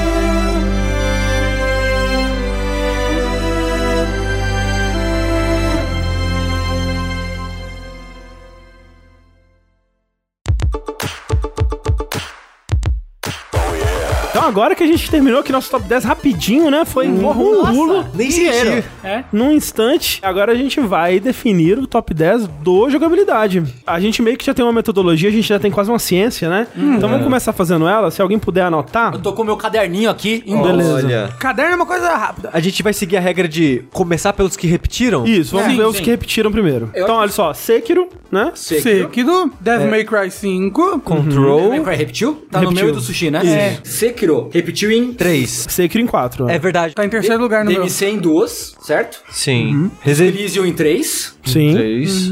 Resident Evil 2 nos 4. em quatro. Control repetiu. Eu e você. Ah, e Somnium Files em duas. O Outer Wilds em duas.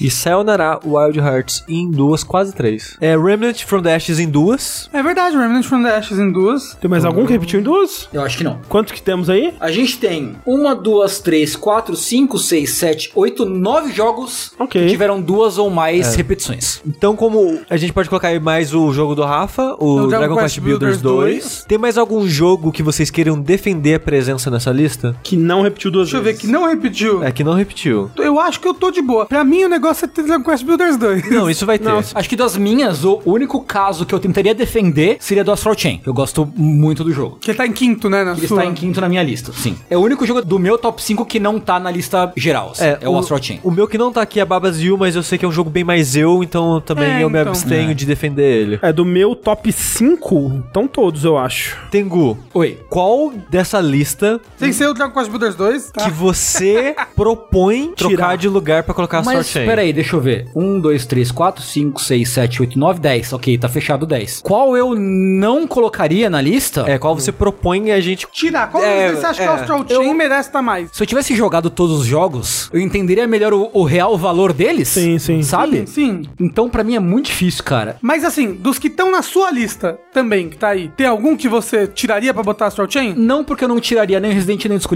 nem Sekiro, nem Devil May Cry. Então, não. Ó, desses que estão aqui. Pra botar Astral Chain, qual então, que você tiraria? pra botar Astral Chain, eu não tiraria nenhum desses. Mas, dos que estão aqui, o que eu abriria mais a mão seria o Remnant from the Ashes. Foi o que eu pensei também. É. Desses, o que eu acharia mais de boa tirar seria o Remnant mesmo. Mas pra botar Astral Chain? Então, Eu acho que ele é melhor que Astral Chain. eu também acho. Eu também acho. Mas, Mas... tá no top 5 do Mas, Tengu. ó, o Tengu argumentou que ele é o futuro do Character Actions.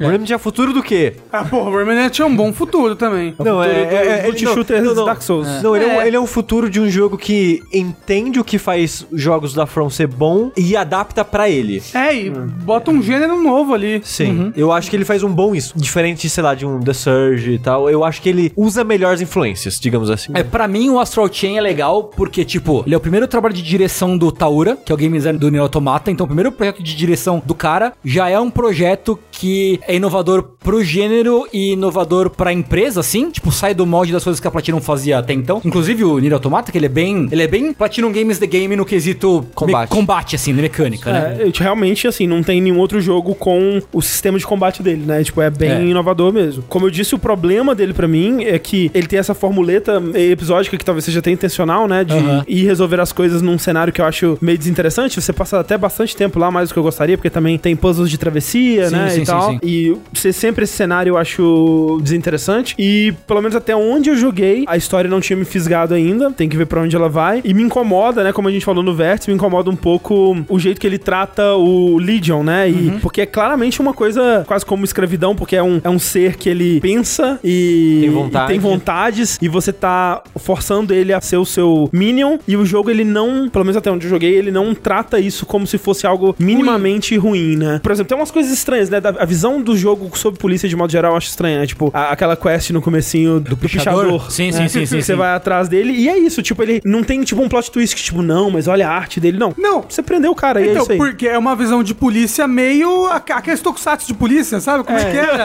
É, é a É o polícia super-herói. né? É o bem É. Sim. é a polícia super-herói. É, a- é a é. polícia que se transforma pra virar É, policial. E, e tem muito da visão japonesa sobre a polícia, né? É. Sim, sim. Que, tipo, tem crime no Japão? Tem, mas a polícia é um negócio meio que tá meio que mesclado, invisível na, na vida, assim, né? Não, Sim. existe um, não existem problemas com polícia, essencialmente, no, no Japão, né? Que nem existe pra cá, Estados Unidos. né? É, tem aquele problema lá de como os crimes estavam tão baixos, os policiais começaram a prender tudo e qualquer pessoa Tem com, isso. com- Que é o que acontece no Astral Chain, né? Que o moço tá. Não, não, é, tipo, o negócio é, a polícia tem que justificar o orçamento que eles recebem do governo, né? Tipo, um investimento de muito, muito dinheiro pra, pra pagar os funcionários e tal. Só que o crime no Japão tava caindo muito. Então os policiais estavam sem o que investigar. Tá todo mundo jogando Crimes, paciência. crime, É. crime grande, no caso. Então o que eles começaram a fazer? Ah, a pessoa roubou, sei lá, uma garrafa de coca, foda-se, É. desce o cacetete na pessoa, bate e prende. É, crime não sabe? ocorre, tudo acontece, sashimi. É.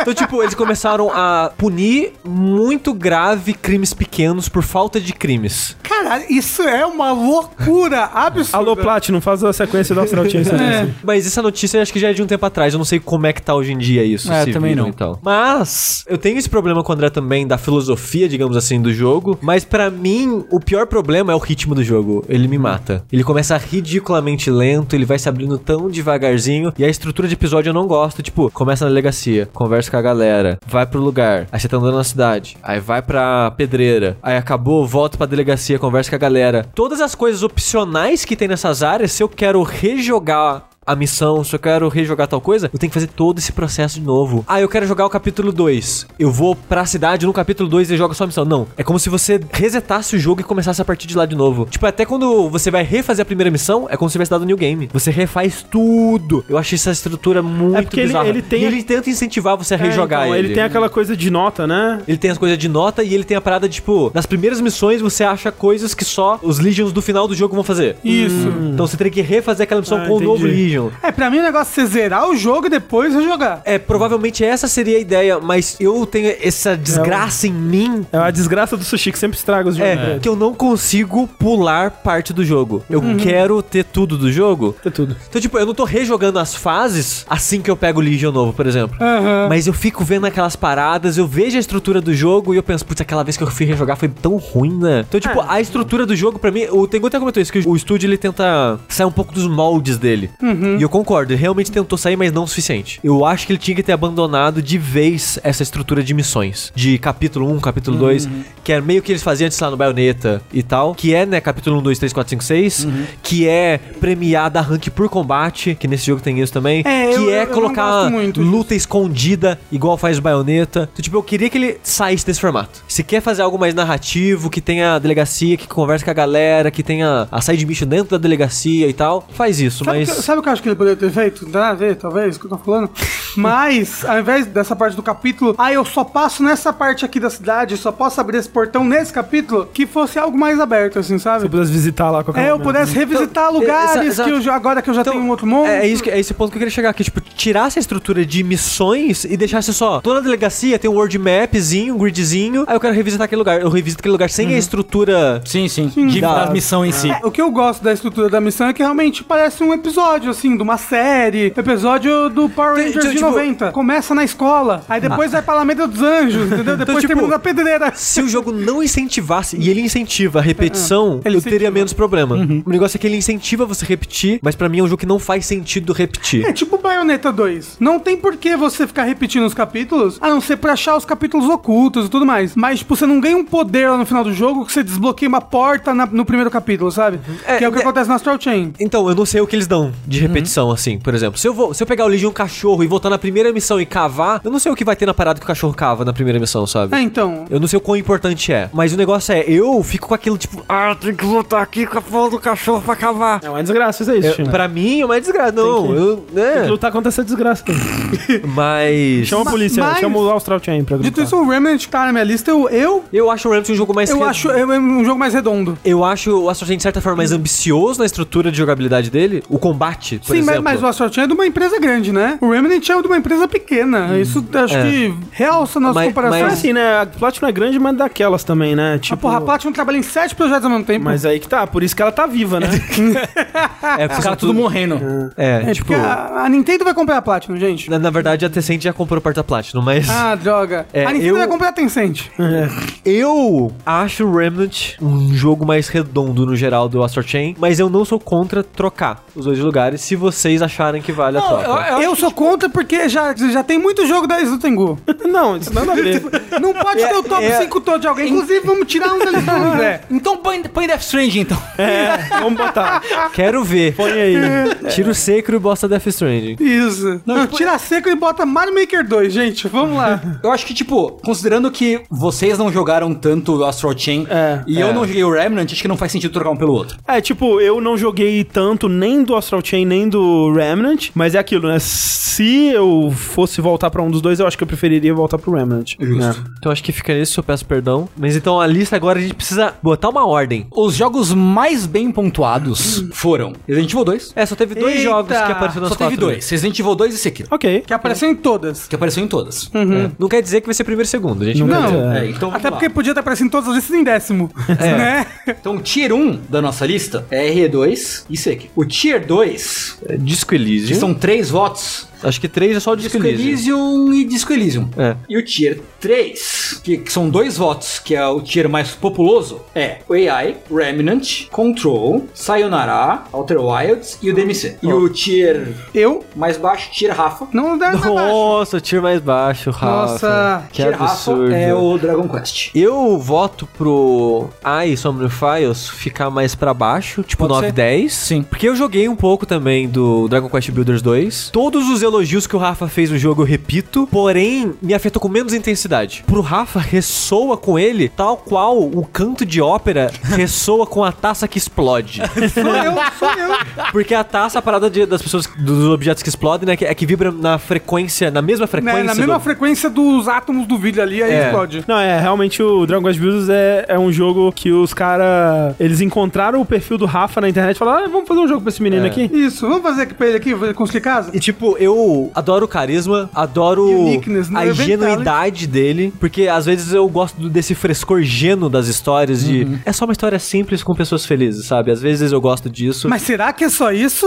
E- Talvez eu não esteja dando spoilers, talvez ele trate sobre temas super profundos como morte E, capitalismo. Assim, ele trata um pouco desse tema, principalmente morte. Tô dizendo que eventualmente Sim, sim. ele tem a profundidade, mas ele, no Ele é geral. alegre, ele é alegre, ele, é. ele é ingênuo no geral, sabe? Tipo, ele é bobinho, é feliz. É igual o Dragon Quest 11. Que nem Dragon Ball, que nem Dragon Você vai Quest, passar a verdade. maior 80% da história do Dragon Quest 11 e você vai estar good vibes e feliz e vai dar tudo dando certo porque você tá com seu amigo, sabe? Mas vai ter uma Amizade. hora que vai tudo vai dar errado. Mas depois tudo vai dar certo porque você tá com seus amigos, sabe? E esse tipo de história às vezes ressoa comigo do Dragon Quest Builders 2, eu acho legalzinha. A construção, a maneira que realmente a cidade ela ganha vida e você se sente especial naquele mundo porque você, caralho, olha só, tô ajudando tantas pessoas, eu concordo com esse sentimento. Eu caí na repetição, porque quando você termina uma ilha e vai pra outra, você meio que começa do zero aquela ilha.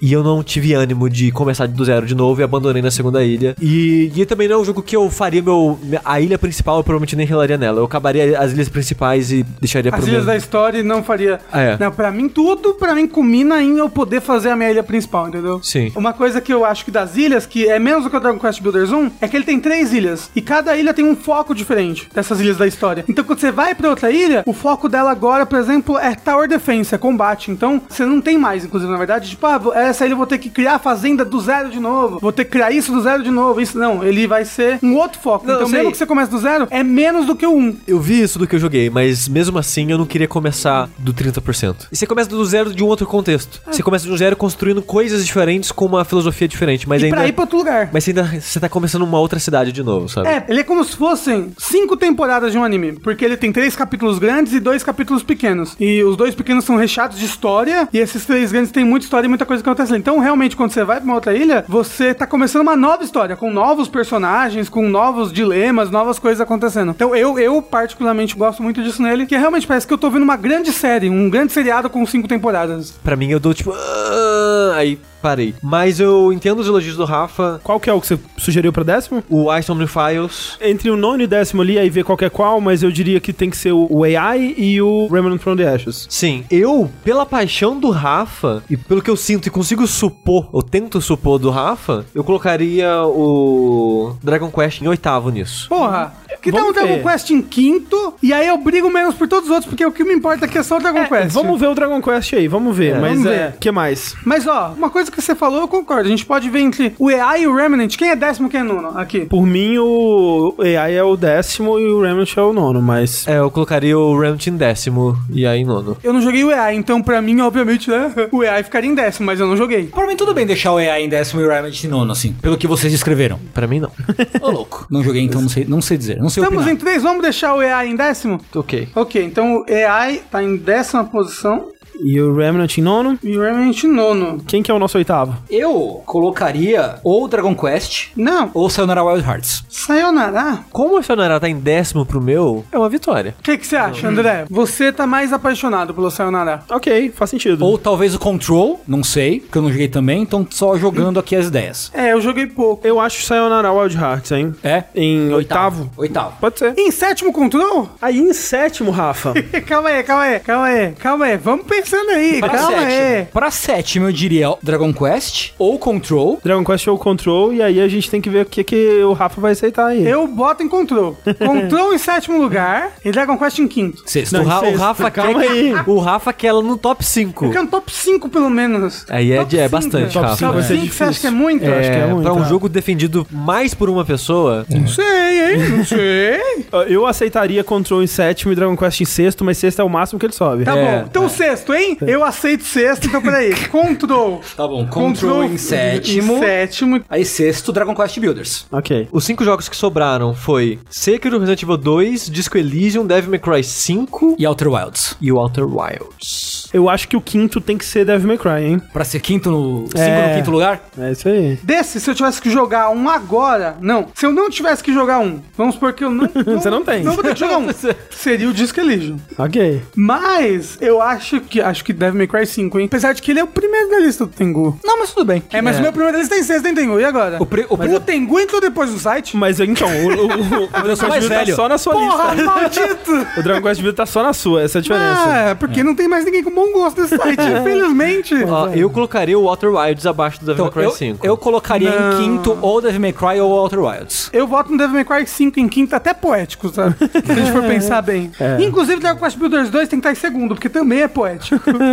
É, eu, eu votaria o Outer Wilds em quinto. Você. Eu gostaria de ver ele mais acima. Eu, Eu gostaria também, do Devil May. Cry. Pra mim, ele não passa do quarto, o Outer Wilds, assim. É, Mas acho que, que, não. seja o quarto, então, eu acho. Devil May Cry 5 quinto, Outer Wilds 4. O que, que vocês acham? faria mais sentido pra mim. Por mim, tudo bem. É, pra mim Então, tudo bem. então é bem. isso aí. Em quinto lugar, Devil May Cry. O Diabo deve chorar? Não saberemos. 5. Em quarto lugar, Outer Wilds. Agora o bicho pega. Será? Eu acho que eu já sei. Assim, Calma, calma, calma. o meu eu sei. Ó, se eu tivesse que escolher entre esses três, vamos ver se vocês concordam comigo. A ordem ia ser Disco Elysium, Resident Evil 2 e Sekiro. Eu acho que sim. Eu acho que é isso. Eu acho que de- de- desses três que sobraram, eu diria isso. É. Não, nossa, foi fácil. Disco Elysium. é, Só Resident faz a 2. lista pra eu olhar ela e ver como eu me sinto. Tá, Tá, peraí, peraí, tô de- fazendo. O André vai pedir pro Outer Wild subir. É, Olha, mas Resident Evil 2 ficou em 2. É poético. poético, Poético, poético. poético, poético. E Sekiro é um porque o lobo tem o quê? Um braço só. Olha aí. Ó. Então vamos lá. Do 10 ao primeiro. Ok. Décimo lugar, AI The Somnium Files. Nono lugar, Remnant from the Ashes. Oitavo lugar, Sayonara Wild Hearts. Aham. Sétimo lugar, Control. Sexto lugar, Dragon Quest Builders 2. Quinto lugar, Devil May Cry 5. Quarto lugar, Outer Wilds. Terceiro lugar, Disco Elysium. Segundo lugar, Resident Evil 2 Remake. Primeiro lugar, Sekiro Shadows Die Twice. Assim, o topo da lista é igual ao meu, os três primeiros. Então eu tô feliz com os três primeiros. Sim. Eu não tô feliz. Mentira, eu tô, eu tô assim. E se? Não, não! É óbvio Lá vem. o André, Ai, André quer colocar o jogo dele em terceiro. E se a gente colocasse, trocasse, fizesse uma troquinha legal aqui entre o Disco Elysium e o Resident Evil 2? Não, não. Eu, eu não. tô aberto a, a essa, a essa argumentação. É, eu prefiro o Resident Evil 2. Eu prefiro Resident Evil 2 também, hein?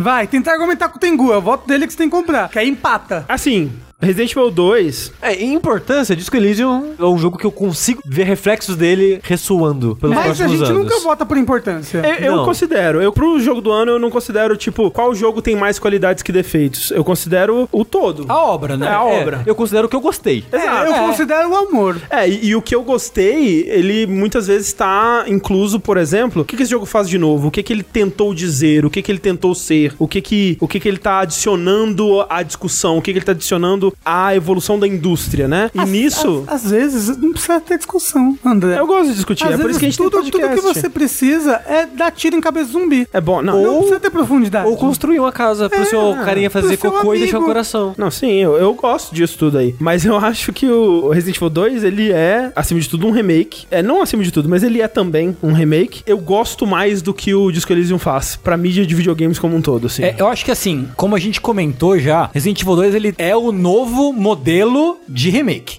Tipo, qualquer remake abaixo dele É. vai ser vergonhoso. É. Não vergonhoso, mas a gente vai ficar. Hum, Não é um Resident Evil 2. não é um É. remake, hein? Um remake. Não, esse ano a gente vai fazer isso com Resident Evil 3. É, não. A gente vai fazer isso com Final Final Fantasy Fantasy VII. VII. É, tipo, tá todo mundo fudido agora, assim. Mas eu concordo que, apesar de que eu acho que vai demorar muito até a qualidade de texto e, e a narrativa do Disco Elysium ressoar no resto da indústria, eu acho que é uma influência forte e importante, assim. É, e eu mesmo, concordo com isso. E mesmo se você for considerar qualidades versus defeitos, que pra mim não é tão importante assim, mas o Resident Evil 2, ele é um jogo menos constante em qualidade do que o Disco Elysium, eu diria. Ele tem um momento ali no meio que pra mim é, É uma barriguinha, é uma assim. barriguinha, É, né? Quantos textos eu tenho que ler em Resident Evil 2? Quase nenhum. Assim, Então tem- tem pronto, uns ganhou. arquivos, né? se você quer, tem bastante. É, tem os arquivos. na Mas é tem. tanto quanto o Disco Não.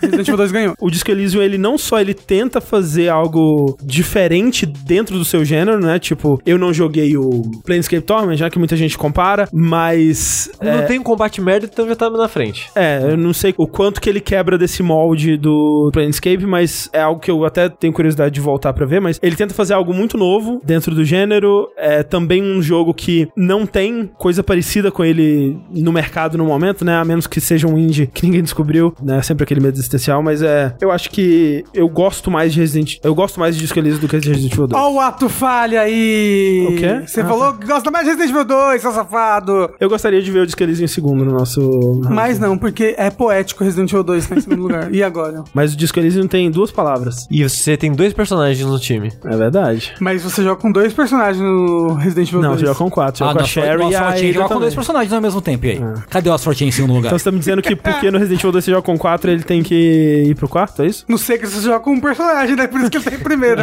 Eu acho ok o Disco Elysium em segundo Eu lugar. acho, eu, eu acho que pelo quão vocal vocês são sobre as maravilhas desse jogo. Eu acho e que as ele é coisas um loucas dele. Ele é um marco realmente assim em jogos. Eu acho que a gente vai é, pode ser que esteja errado, pode ser, porque em 2014 a gente falou isso sobre o Shadow, Shadow of Mordor. Shadow of Mordor. Tipo, Mas não, Quem diria que todo- morte horrível, né? todo jogo vai ser que nem esse jogo daqui pra frente, né? É que nem você falando do Que- vai ser o futuro dos videogames. Vanquish, né? É do Vanquish. Caralho, isso. é o todo, futuro. todo jogo vai ser igual Vanquish. É, é o futuro que ninguém quis abraçar, né? É. É, e o Disco Elysium e o, tipo, e o Sekiro também. Exatamente. São dois jogos que fazem muito bem algo que eu acho difícil replicarem, sabe? É, e eu acho que vai de completo oposto ao que eu falei do Death Stranding, por exemplo, que ele sabia o que ele sabia fazer bem e ele não tentou ir além disso. Tipo, ele focou, olha, é isso que a gente sabe fazer bem. A gente sabe escrever bem pra caralho, a gente sabe, a gente tem esse sistema aqui das personalidades, né, das vozes na sua cabeça, o sistema dos pensamentos, né? Naquele vídeo ele fala que quase quebrou o jogo porque eles não conseguiam solucionar. E eles focaram nisso, tipo, eles não quiseram fazer um sistema de combate bosta, eles não adicionaram mais mecânica pro jogo parecer mais denso do que ele era. Ele Até é o jogo já tem muitas horas, né? não, ele é bem Ele já é grande. bem denso. É tipo, pra mim demorou muito porque eu leio muito devagar. É, então, pra mim também. Mas o normal de você ouvir as pessoas falando é em torno de 25 horas, assim, É. 30 horas não, pra terminar. E eu levei, tipo, 35, sei lá, mas É, é, eu levei- porque... Você levar tipo 80 horas pra Não. terminar. Não, não. eu levei 30 e poucos. São. Que jogo que vocês levaram 80 horas pra terminar? Esse ano só o Judgment. Trocamos Resident Evil com disco? Eu, eu acho ok, acho aceitável. Eu acho ok. Eu, pessoalmente,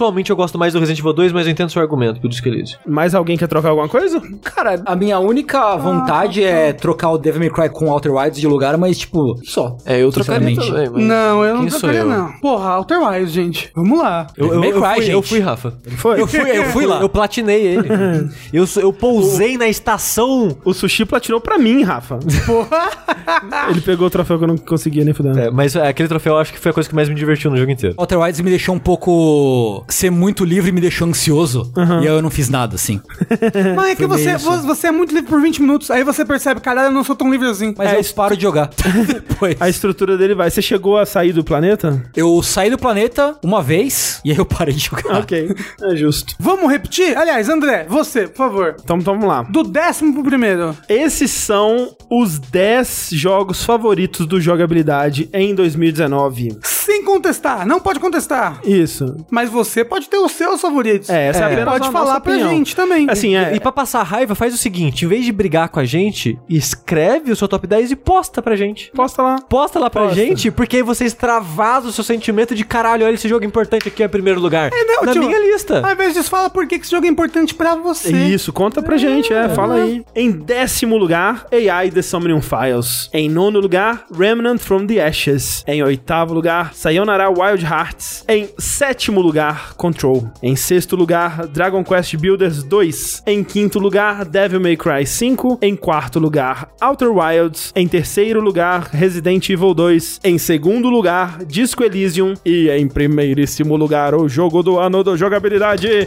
Sekiro Shadows Die Twice. Nossa, quem diria?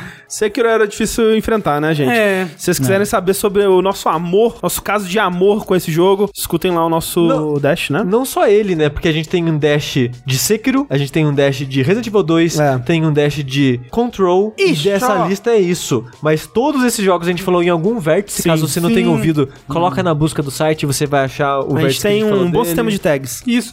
O Dragon Quest Builders 2, tô jogando ele com o Bruno do começo ao fim na Twitch, então vá lá também assistir. Vá onde? twitch.tv barra Bruno. Tudo junto. Tudo junto. Me siga no Instagram também, porque eu passo stories legais, já que eu tô falando aqui. Eu posso fazer algumas menções honrosas aqui de jogos que quase entraram na minha lista? É verdade. Por favor. Também quero fazer uma. Esse ano o que, que eu fiz? Eu fui jogando jogos que se destacaram pra mim e fui colocando, ó, possíveis jogos, hein? Sei. Esse aqui, ó, tem chance, hein? E acabou que esse ano teve 15 jogos. Numa lista de possível jogos do ano pra mim. E jogos que escorregaram ali pra baixo do 10, mas eu acho que ainda são bons jogos. Teve mais bons jogos além desse, mas são os que mais me marcaram pra mim. Foi. Ficou de fora o Zelda, Zeldinha. eu não cheguei na primeira dungeon. É Então, mesmo? tipo, é. Você não gosta desse Link's Awakening? Ou você Eu não gosto, jogou? eu gosto, mas eu queria comprar ele físico, aí ele tava caro, aí eu falei, eu vou só vou jogar quando eu comprar ele físico. E aí eu nunca comprei ele físico. É, Tem que, vocês dois têm que lutar com essa desgraça na cabeça de vocês. É. Assim, eu gostei muito dele, mas ele é o jogo de 94, né? Sim, ele é um remake ultra fiel, Ultra assim, fiel, é um é, por um, ele- né? É. Então- É tipo, ele adiciona algumas coisas, mexe um pouquinho no balanceamento ali, no negocinho das conchas e tal, mas ele é aquele jogo. Então, assim, por mais que eu goste muito, eu tô gostando daquele jogo, né? Ainda é um ótimo Zelda, inclusive, né? Pra quem não jogou, Sim. fica a recomendação que é um dos meus Zeldas 2D favoritos, assim, a história dele eu acho incrível, eu acho o final dele, né, tocante, emocionante, aquela coisa toda. Devotion, Blazing Chrome. Bom jogo. Que eu queria muito ter jogado, porque eu gosto de Contra. É. É, eu, melhor contra, possivelmente o melhor contra que eu já joguei. Eu gosto muito do hardcore também. Eu gosto muito de Contra com save state. Nunca joguei sem, então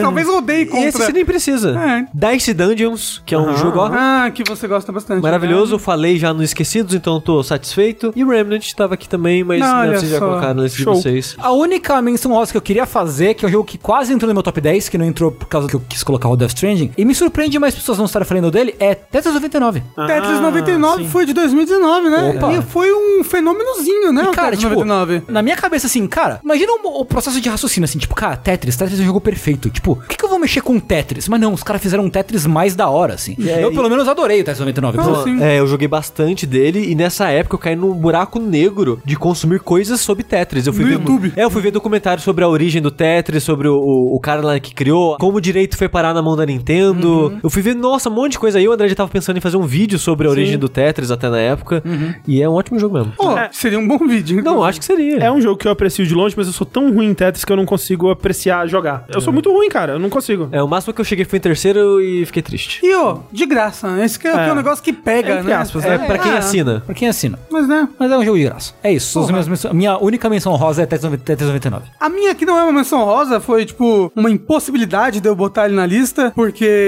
ele é um remaster. É o Tales of Vesperia Definitive Edition, que eu joguei muito nesse ano de 2019. Eu me reapaixonei de novo. Aliás, eu não, não me reapaixonei porque eu ainda era apaixonado por ele, mas eu pude reafirmar essa paixão e finalmente jogar a versão completa dele que nunca tinha vindo pro ocidente. Só que, tipo, entendendo que ele era um jogo que era só um remaster de um jogo de 2011, do Play 3 e tudo mais, eu decidi não colocar ele na lista, e até porque eu, eu sabia que vocês não iam deixar eu botar.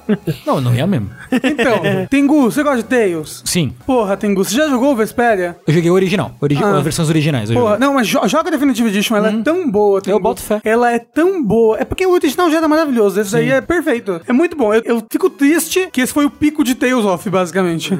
Foi o Vesperia. Será que Discutível. Então, não, porque o, o Chile é pior do que o Vesperia, ponto. Então já. E depois dali, ó. Aí não, não tem mais nenhum jogo, acabou. Não, não, e depois não tem mais nenhum que chega no, no que eu, no quão bom é o Vesperia. Infelizmente, infelizmente. Discutível. Você já jogou Berseria. As pessoas falam muito bem do Berseria. Berseria. Mas o, mas o Berseria já é uma outra filosofia, uma filosofia mais Ed. Todo mundo no Berseria é mal, entendeu? E eles são mal, e você? Nós é mal também. É isso, Eu, eu né? acho o Tales of the Abyss melhor do que o Vesper. Mas veio antes. Sim, veio antes. eu entendi que você falou, tipo, Tales, melhor Tales do mundo. Mas é o melhor, é melhor do que o da Biz. Olha que eu gosto muito do Abyss, hein? O Aí Abyss é, é bom gosto, pra né? caralho. É. Mas eu gosto muito de Depois a gente também. faz o, o Saideira Top 10 Tales of. Pô, vamos fazer um saideira de melhores aberturas de Tales of, que eu amo as aberturas White de Tales Light of. ganhou. Pronto, próximo. Ai, nossa, vocês são muito chatos. Minhas menções rosas acabaram sendo faladas, né? Tipo o Bloodstained, o, o Zelda. O que eu traria então aqui de menção rosa que não foi citado, mas acho que talvez a gente tenha citado no podcast de Esquecidos, não lembro. Mas é o Blasphemous, né? Que é aquilo que a gente até comentou com o Bloodstained, né? Que é um Metroidvania. Até quando ele não é tão bom assim, ele é muito bom. Sim. E a parte Metroidvania do Blasphemous eu não gosto muito, mas eu gosto muito do combate dele. Mas ainda Da assim estética. da estética, eu acho um jogo lindo, assim, e tematicamente muito interessante, né? Tipo, não tem muita coisa com essa estética dele, né? Que é uma coisa meio cristã, mas não necessariamente cristã, né? Uma cristã evil. Um cristianismo meio satânico, assim, é Isso. legal. Não, eu não diria satânico, mas é, é- mas é coisas do cristianismo visto de uma maneira. Distorcida, Não, né? é, não, não tão distorcido, mas eu digo Exagerada. É, cínica. Sim, Isso. Você, você olha, tipo, ah, os caras se mutilam, sabe? Tipo, E aí tira... exagera aquilo, né? Que é a prima do Sonic, né? Cínica. Esse silêncio realmente aconteceu na gravação. Eu acho que ele deveria ficar preservado. E agora, pra fechar o nosso podcast de melhores do ano, vamos parar de olhar, enfim, para 2019. Mentira, tem mais um podcast pra fazer de trilhas. Calma. É. Calma, Mas calma. por enquanto, vamos parar para olhar para 2020. Vamos falar dos jogos que nos aguardam, pelo menos dos que a gente sabe, né? É, porque às vezes a gente fala que de repente. Vai ser adiado, né? Já foram alguns adiados, né? Então, assim, Ainda é pra esse ano, mas, né? é, não, mas teve, por exemplo, o Dying Light, né? Dying Light, né, que foi adiado indefinidamente, e outros jogos que estavam pra sair agora, tipo Cyberpunk 2077, que foram adiados pra setembro, né? Um dos que eu mais espero pra esse ano, que eu quero ver qual é que é dessa porra, que as pessoas não param de falar disso, Kentucky Route Zero. Ah, sim. Ah, vai terminar, né, esse ano, né? O último sim, capítulo. daqui a duas semanas. É, finalzinho de janeiro sai a já. versão de console e o último capítulo pro PC. Tô animado pra jogar isso aí. Do Eternal, né? Porra, parece muito bom. Tomei uns spoiler. Não um spoiler, mas eu vi uns vídeos hoje que eu não queria ter visto. Ah, É? que bom saber que eu não vou ver, então. Não, não, mostra bastante coisa já. Chamaram vários jornalistas pra jogar 3 horas do jogo. Aí o pessoal tinha uns vídeos e tava falando e eu. Hum. Ah, não deve ter nada de. Eita, nossa, é bastante, né? Então, Doom Eternal, Resident Evil 3. Pô, Sim. sim. Tem tudo pra ser bom. Tem tudo pra você ter uma boa base. Boa base. É. Final Fantasy VII Remake. Esse eu não tô tão animado assim, mas eu quero ver o que, que vai ser isso daí. É, como eu disse nas Todo nossas mundo. previsões, eu acho que ele vai desapontar, mas eu ainda tô muito curioso e muito É. interessado. Eu, eu falei que ele ia ser o jogo do ano de jogabilidade, hein? É, Olha aí, vamos ver. Cyberpunk 2077, esse. Quando anunciaram aquele trailer CG em 2014? 12, eu acho. Pior que eu foi acho que é 12? Eu acho que é. Quando saiu aquele trailer, eu fiquei despirocado. Eu fiquei maluco. Eu cacei a música e ficava ouvindo a música. Toda semana reassisti o trailer. Tipo, até, sei lá, 2016 eu vi o trailer. eu, Caralho, o jogo vai ser foda. Puta que pariu. Hoje em dia eu tô tipo, ah, foda-se, Que velho. jogo? Cyberpunk. Cyberpunk. Eu já vivi o hype por tanto tempo. Sim. Aí chegou agora, o pessoal não para de falar desse jogo mais, que eu meio que já cansei dele sem ter jogado ele. Tipo quando anunciaram Dark Souls 2. É tipo isso. É, mas pelo menos Dark Souls ele não ficou oito anos cozinhando, né? É. É um jogo que eu quero jogar, provavelmente eu vou jogar, mas eu não tô mais tão ansioso assim pra ele. 12 Minutes, aquele jogo Dia da Ah. Marmota no quarto lá. Sim. Esse parece ser um Dia da Marmota que eu vou gostar. Que é só 12 minutos, né? 22, na é verdade? É verdade. É. Elden Ring não tem certeza se é desse ano, mas se for desse ano, tô, tô animado. Eu botei na minha lista com uma interrogação do lado. Elden Ring? Ah, uma possibilidade. É. É. Hollow Knight Silk Song tem, Pois. tem tudo pra ser bom, tem uma É, boa mas base. é esse boa ano base. também? É possível que seja, a menos que seja adiado, né? É, mas então. tá- e- não, mas já falaram 2020. Falado 2020 eu não Falaram. sabia, achei que ele tava É. indefinido. Elden Ring que nem isso falaram, até onde eu sei. Hum. Mas Silk Song já falaram 2020. Tales of Arise, Botei na minha lista também. porque eu é quero... o Tails bonito. É o Tails... É, Todos os Tails são bonitos. que eu tô curioso pra saber o que é esse novo Tails que eles estão cozinhando É. aí. Porque o Berseria já era meio que saindo um pouquinho dos moldes. Os Estiria saiu bastante, o Eu Berseria É. também. É que é dos Steel em diante já era um outro produtor, né? Que acho que é o mesmo até agora. O- Foi Não. só os Estiria e Berseria, né? O do Zestiri ainda é o produtor antigo, o Berseria trocou. É o Berseria que trocou? E aí teve mó, mó problemão com o produtor antigo, né? Sim, Nos sim, Estiria, sim. principalmente, foi uma loucura. É. Mas saber que a série tá tentando se revitalizar me deixa muito animado. Uhum. Então eu tô bem curioso pra saber o que vai ser o Tales of Arise. Esse eu coloquei aqui pela nostalgia e porque eu sou idiota, porque esse jogo não vai ser bom, que é o Vampire The Masquerade Bloodlines 2.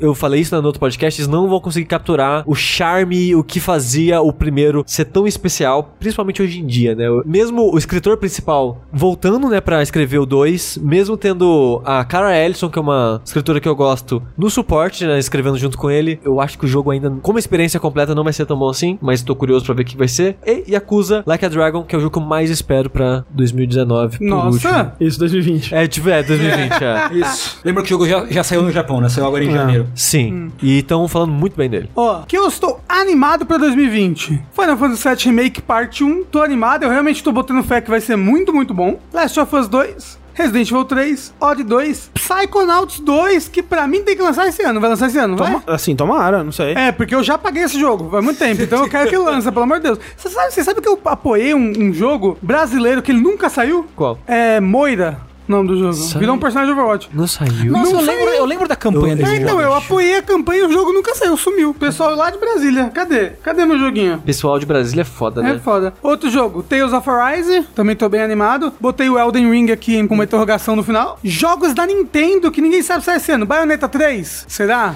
Eu acho difícil, hein? Breath of the Wild 2, será que sai em 2020? Existe uma possibilidade. E rumores fortíssimos aqui, ó, exclusivo pra vocês. Rumores fortíssimos que esse ano sai um Paper Mario novo e um Metroid 2D novo. Olha aí. Rumores fortíssimos. E menções honrosas, porque senão, por exemplo, o meu marido ia me bater. Animal Crossing, que ele tá Uhum. muito animado. No More Heroes 3. Nioh 2 e Godfall, que eu também quero ver o que, que é. Se vai lançar esse ano junto com os consoles Com novos? certeza. Eles vão lançar esse ano os consoles novos ou não Vamos vão? Super. É. Então, tá aí o que eu tô animado pra 2020. É, minhas animações, né? Fora Final Fantasy, o Doom, Resident Evil e por aí vai. Eu tô muito empolgado pra jogar o Trials of Mana, que é o remake do Seiken Deciso 3 em 3D. Porra, Que é um jogo que eu gosto gosto muito do Super Famicom original e eu queria muito jogar essa versão. Tomara que acertem, né? Tomara que não Então. seja igual o remake do. Pois é, né? Do primeiro. Me deixou tão Secret, triste, né? é. O remake do Secret. Enfim. Guilty Gear Strive, quero muito jogar o Guilty Gear novo. Tales of Arise, né? O No More Heroes 3. Capitão Tsubasa novo de Play 4.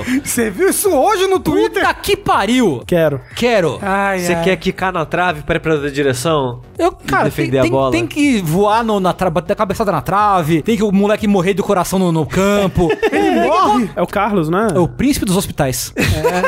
É isso mesmo. É, é o Carlos, né? Não, é o, é o Misugi, é o menino. Ah, ok. Ele é o príncipe dos hospitais? É, porque ele vai pro hospital direto, mas tem é problema no coração. E ele morre? Não, mas ele, Ah. mas ele tem ataque do coração no, no jogando futebol. Caralho! Tem que ter quem? Perigoso. o negócio é. Tinha que ser localizado, cara. Tinha que ser localizado. Tinha, alguém tinha que pegar com carinho pra localizar pro Brasil. Tinha que- trazer a abertura. Dubladores, Mas, é, mas é não, que então deve vir pelo menos legendado. Mas então, aí que tá, porque o lance é, eu, velho, 40 anos nas costas, o que eu lembro de Super Campeões é quando passava na manchete, mas depois chegou a passar no Brasil, Chega passando a Cartoon. no Cartoon, né? E aí eu imagino que eles tenham mantido mais os nomes, eu imagino, né? Eu não vi a da Eu não cartão. via. Não sei se era Oliver ainda e, e Roberto Maravilha. Roberto Maravilha. Não, pera, isso, isso é os nomes japoneses? Não, então, o Carlos era Carlos porque ele era brasileiro, mas é por porque eu exemplo... lembro que ele veio pro Brasil, não veio? É, uma então, época. Mas o Oliver é Osora, né? É, o Zuré. É, mas eu acho que engraçado porque a abertura dos Super Campeões é. Tá tocando musiquinha, né? Aí, Oliver, Roberto Maravilha, Carlos, Benji e Ishizaki. Tipo, só ele que não teve a tradução do nome. Um desses não tá se encaixando aí. Porque, coitado, quer ficar, ah, foda-se, vai.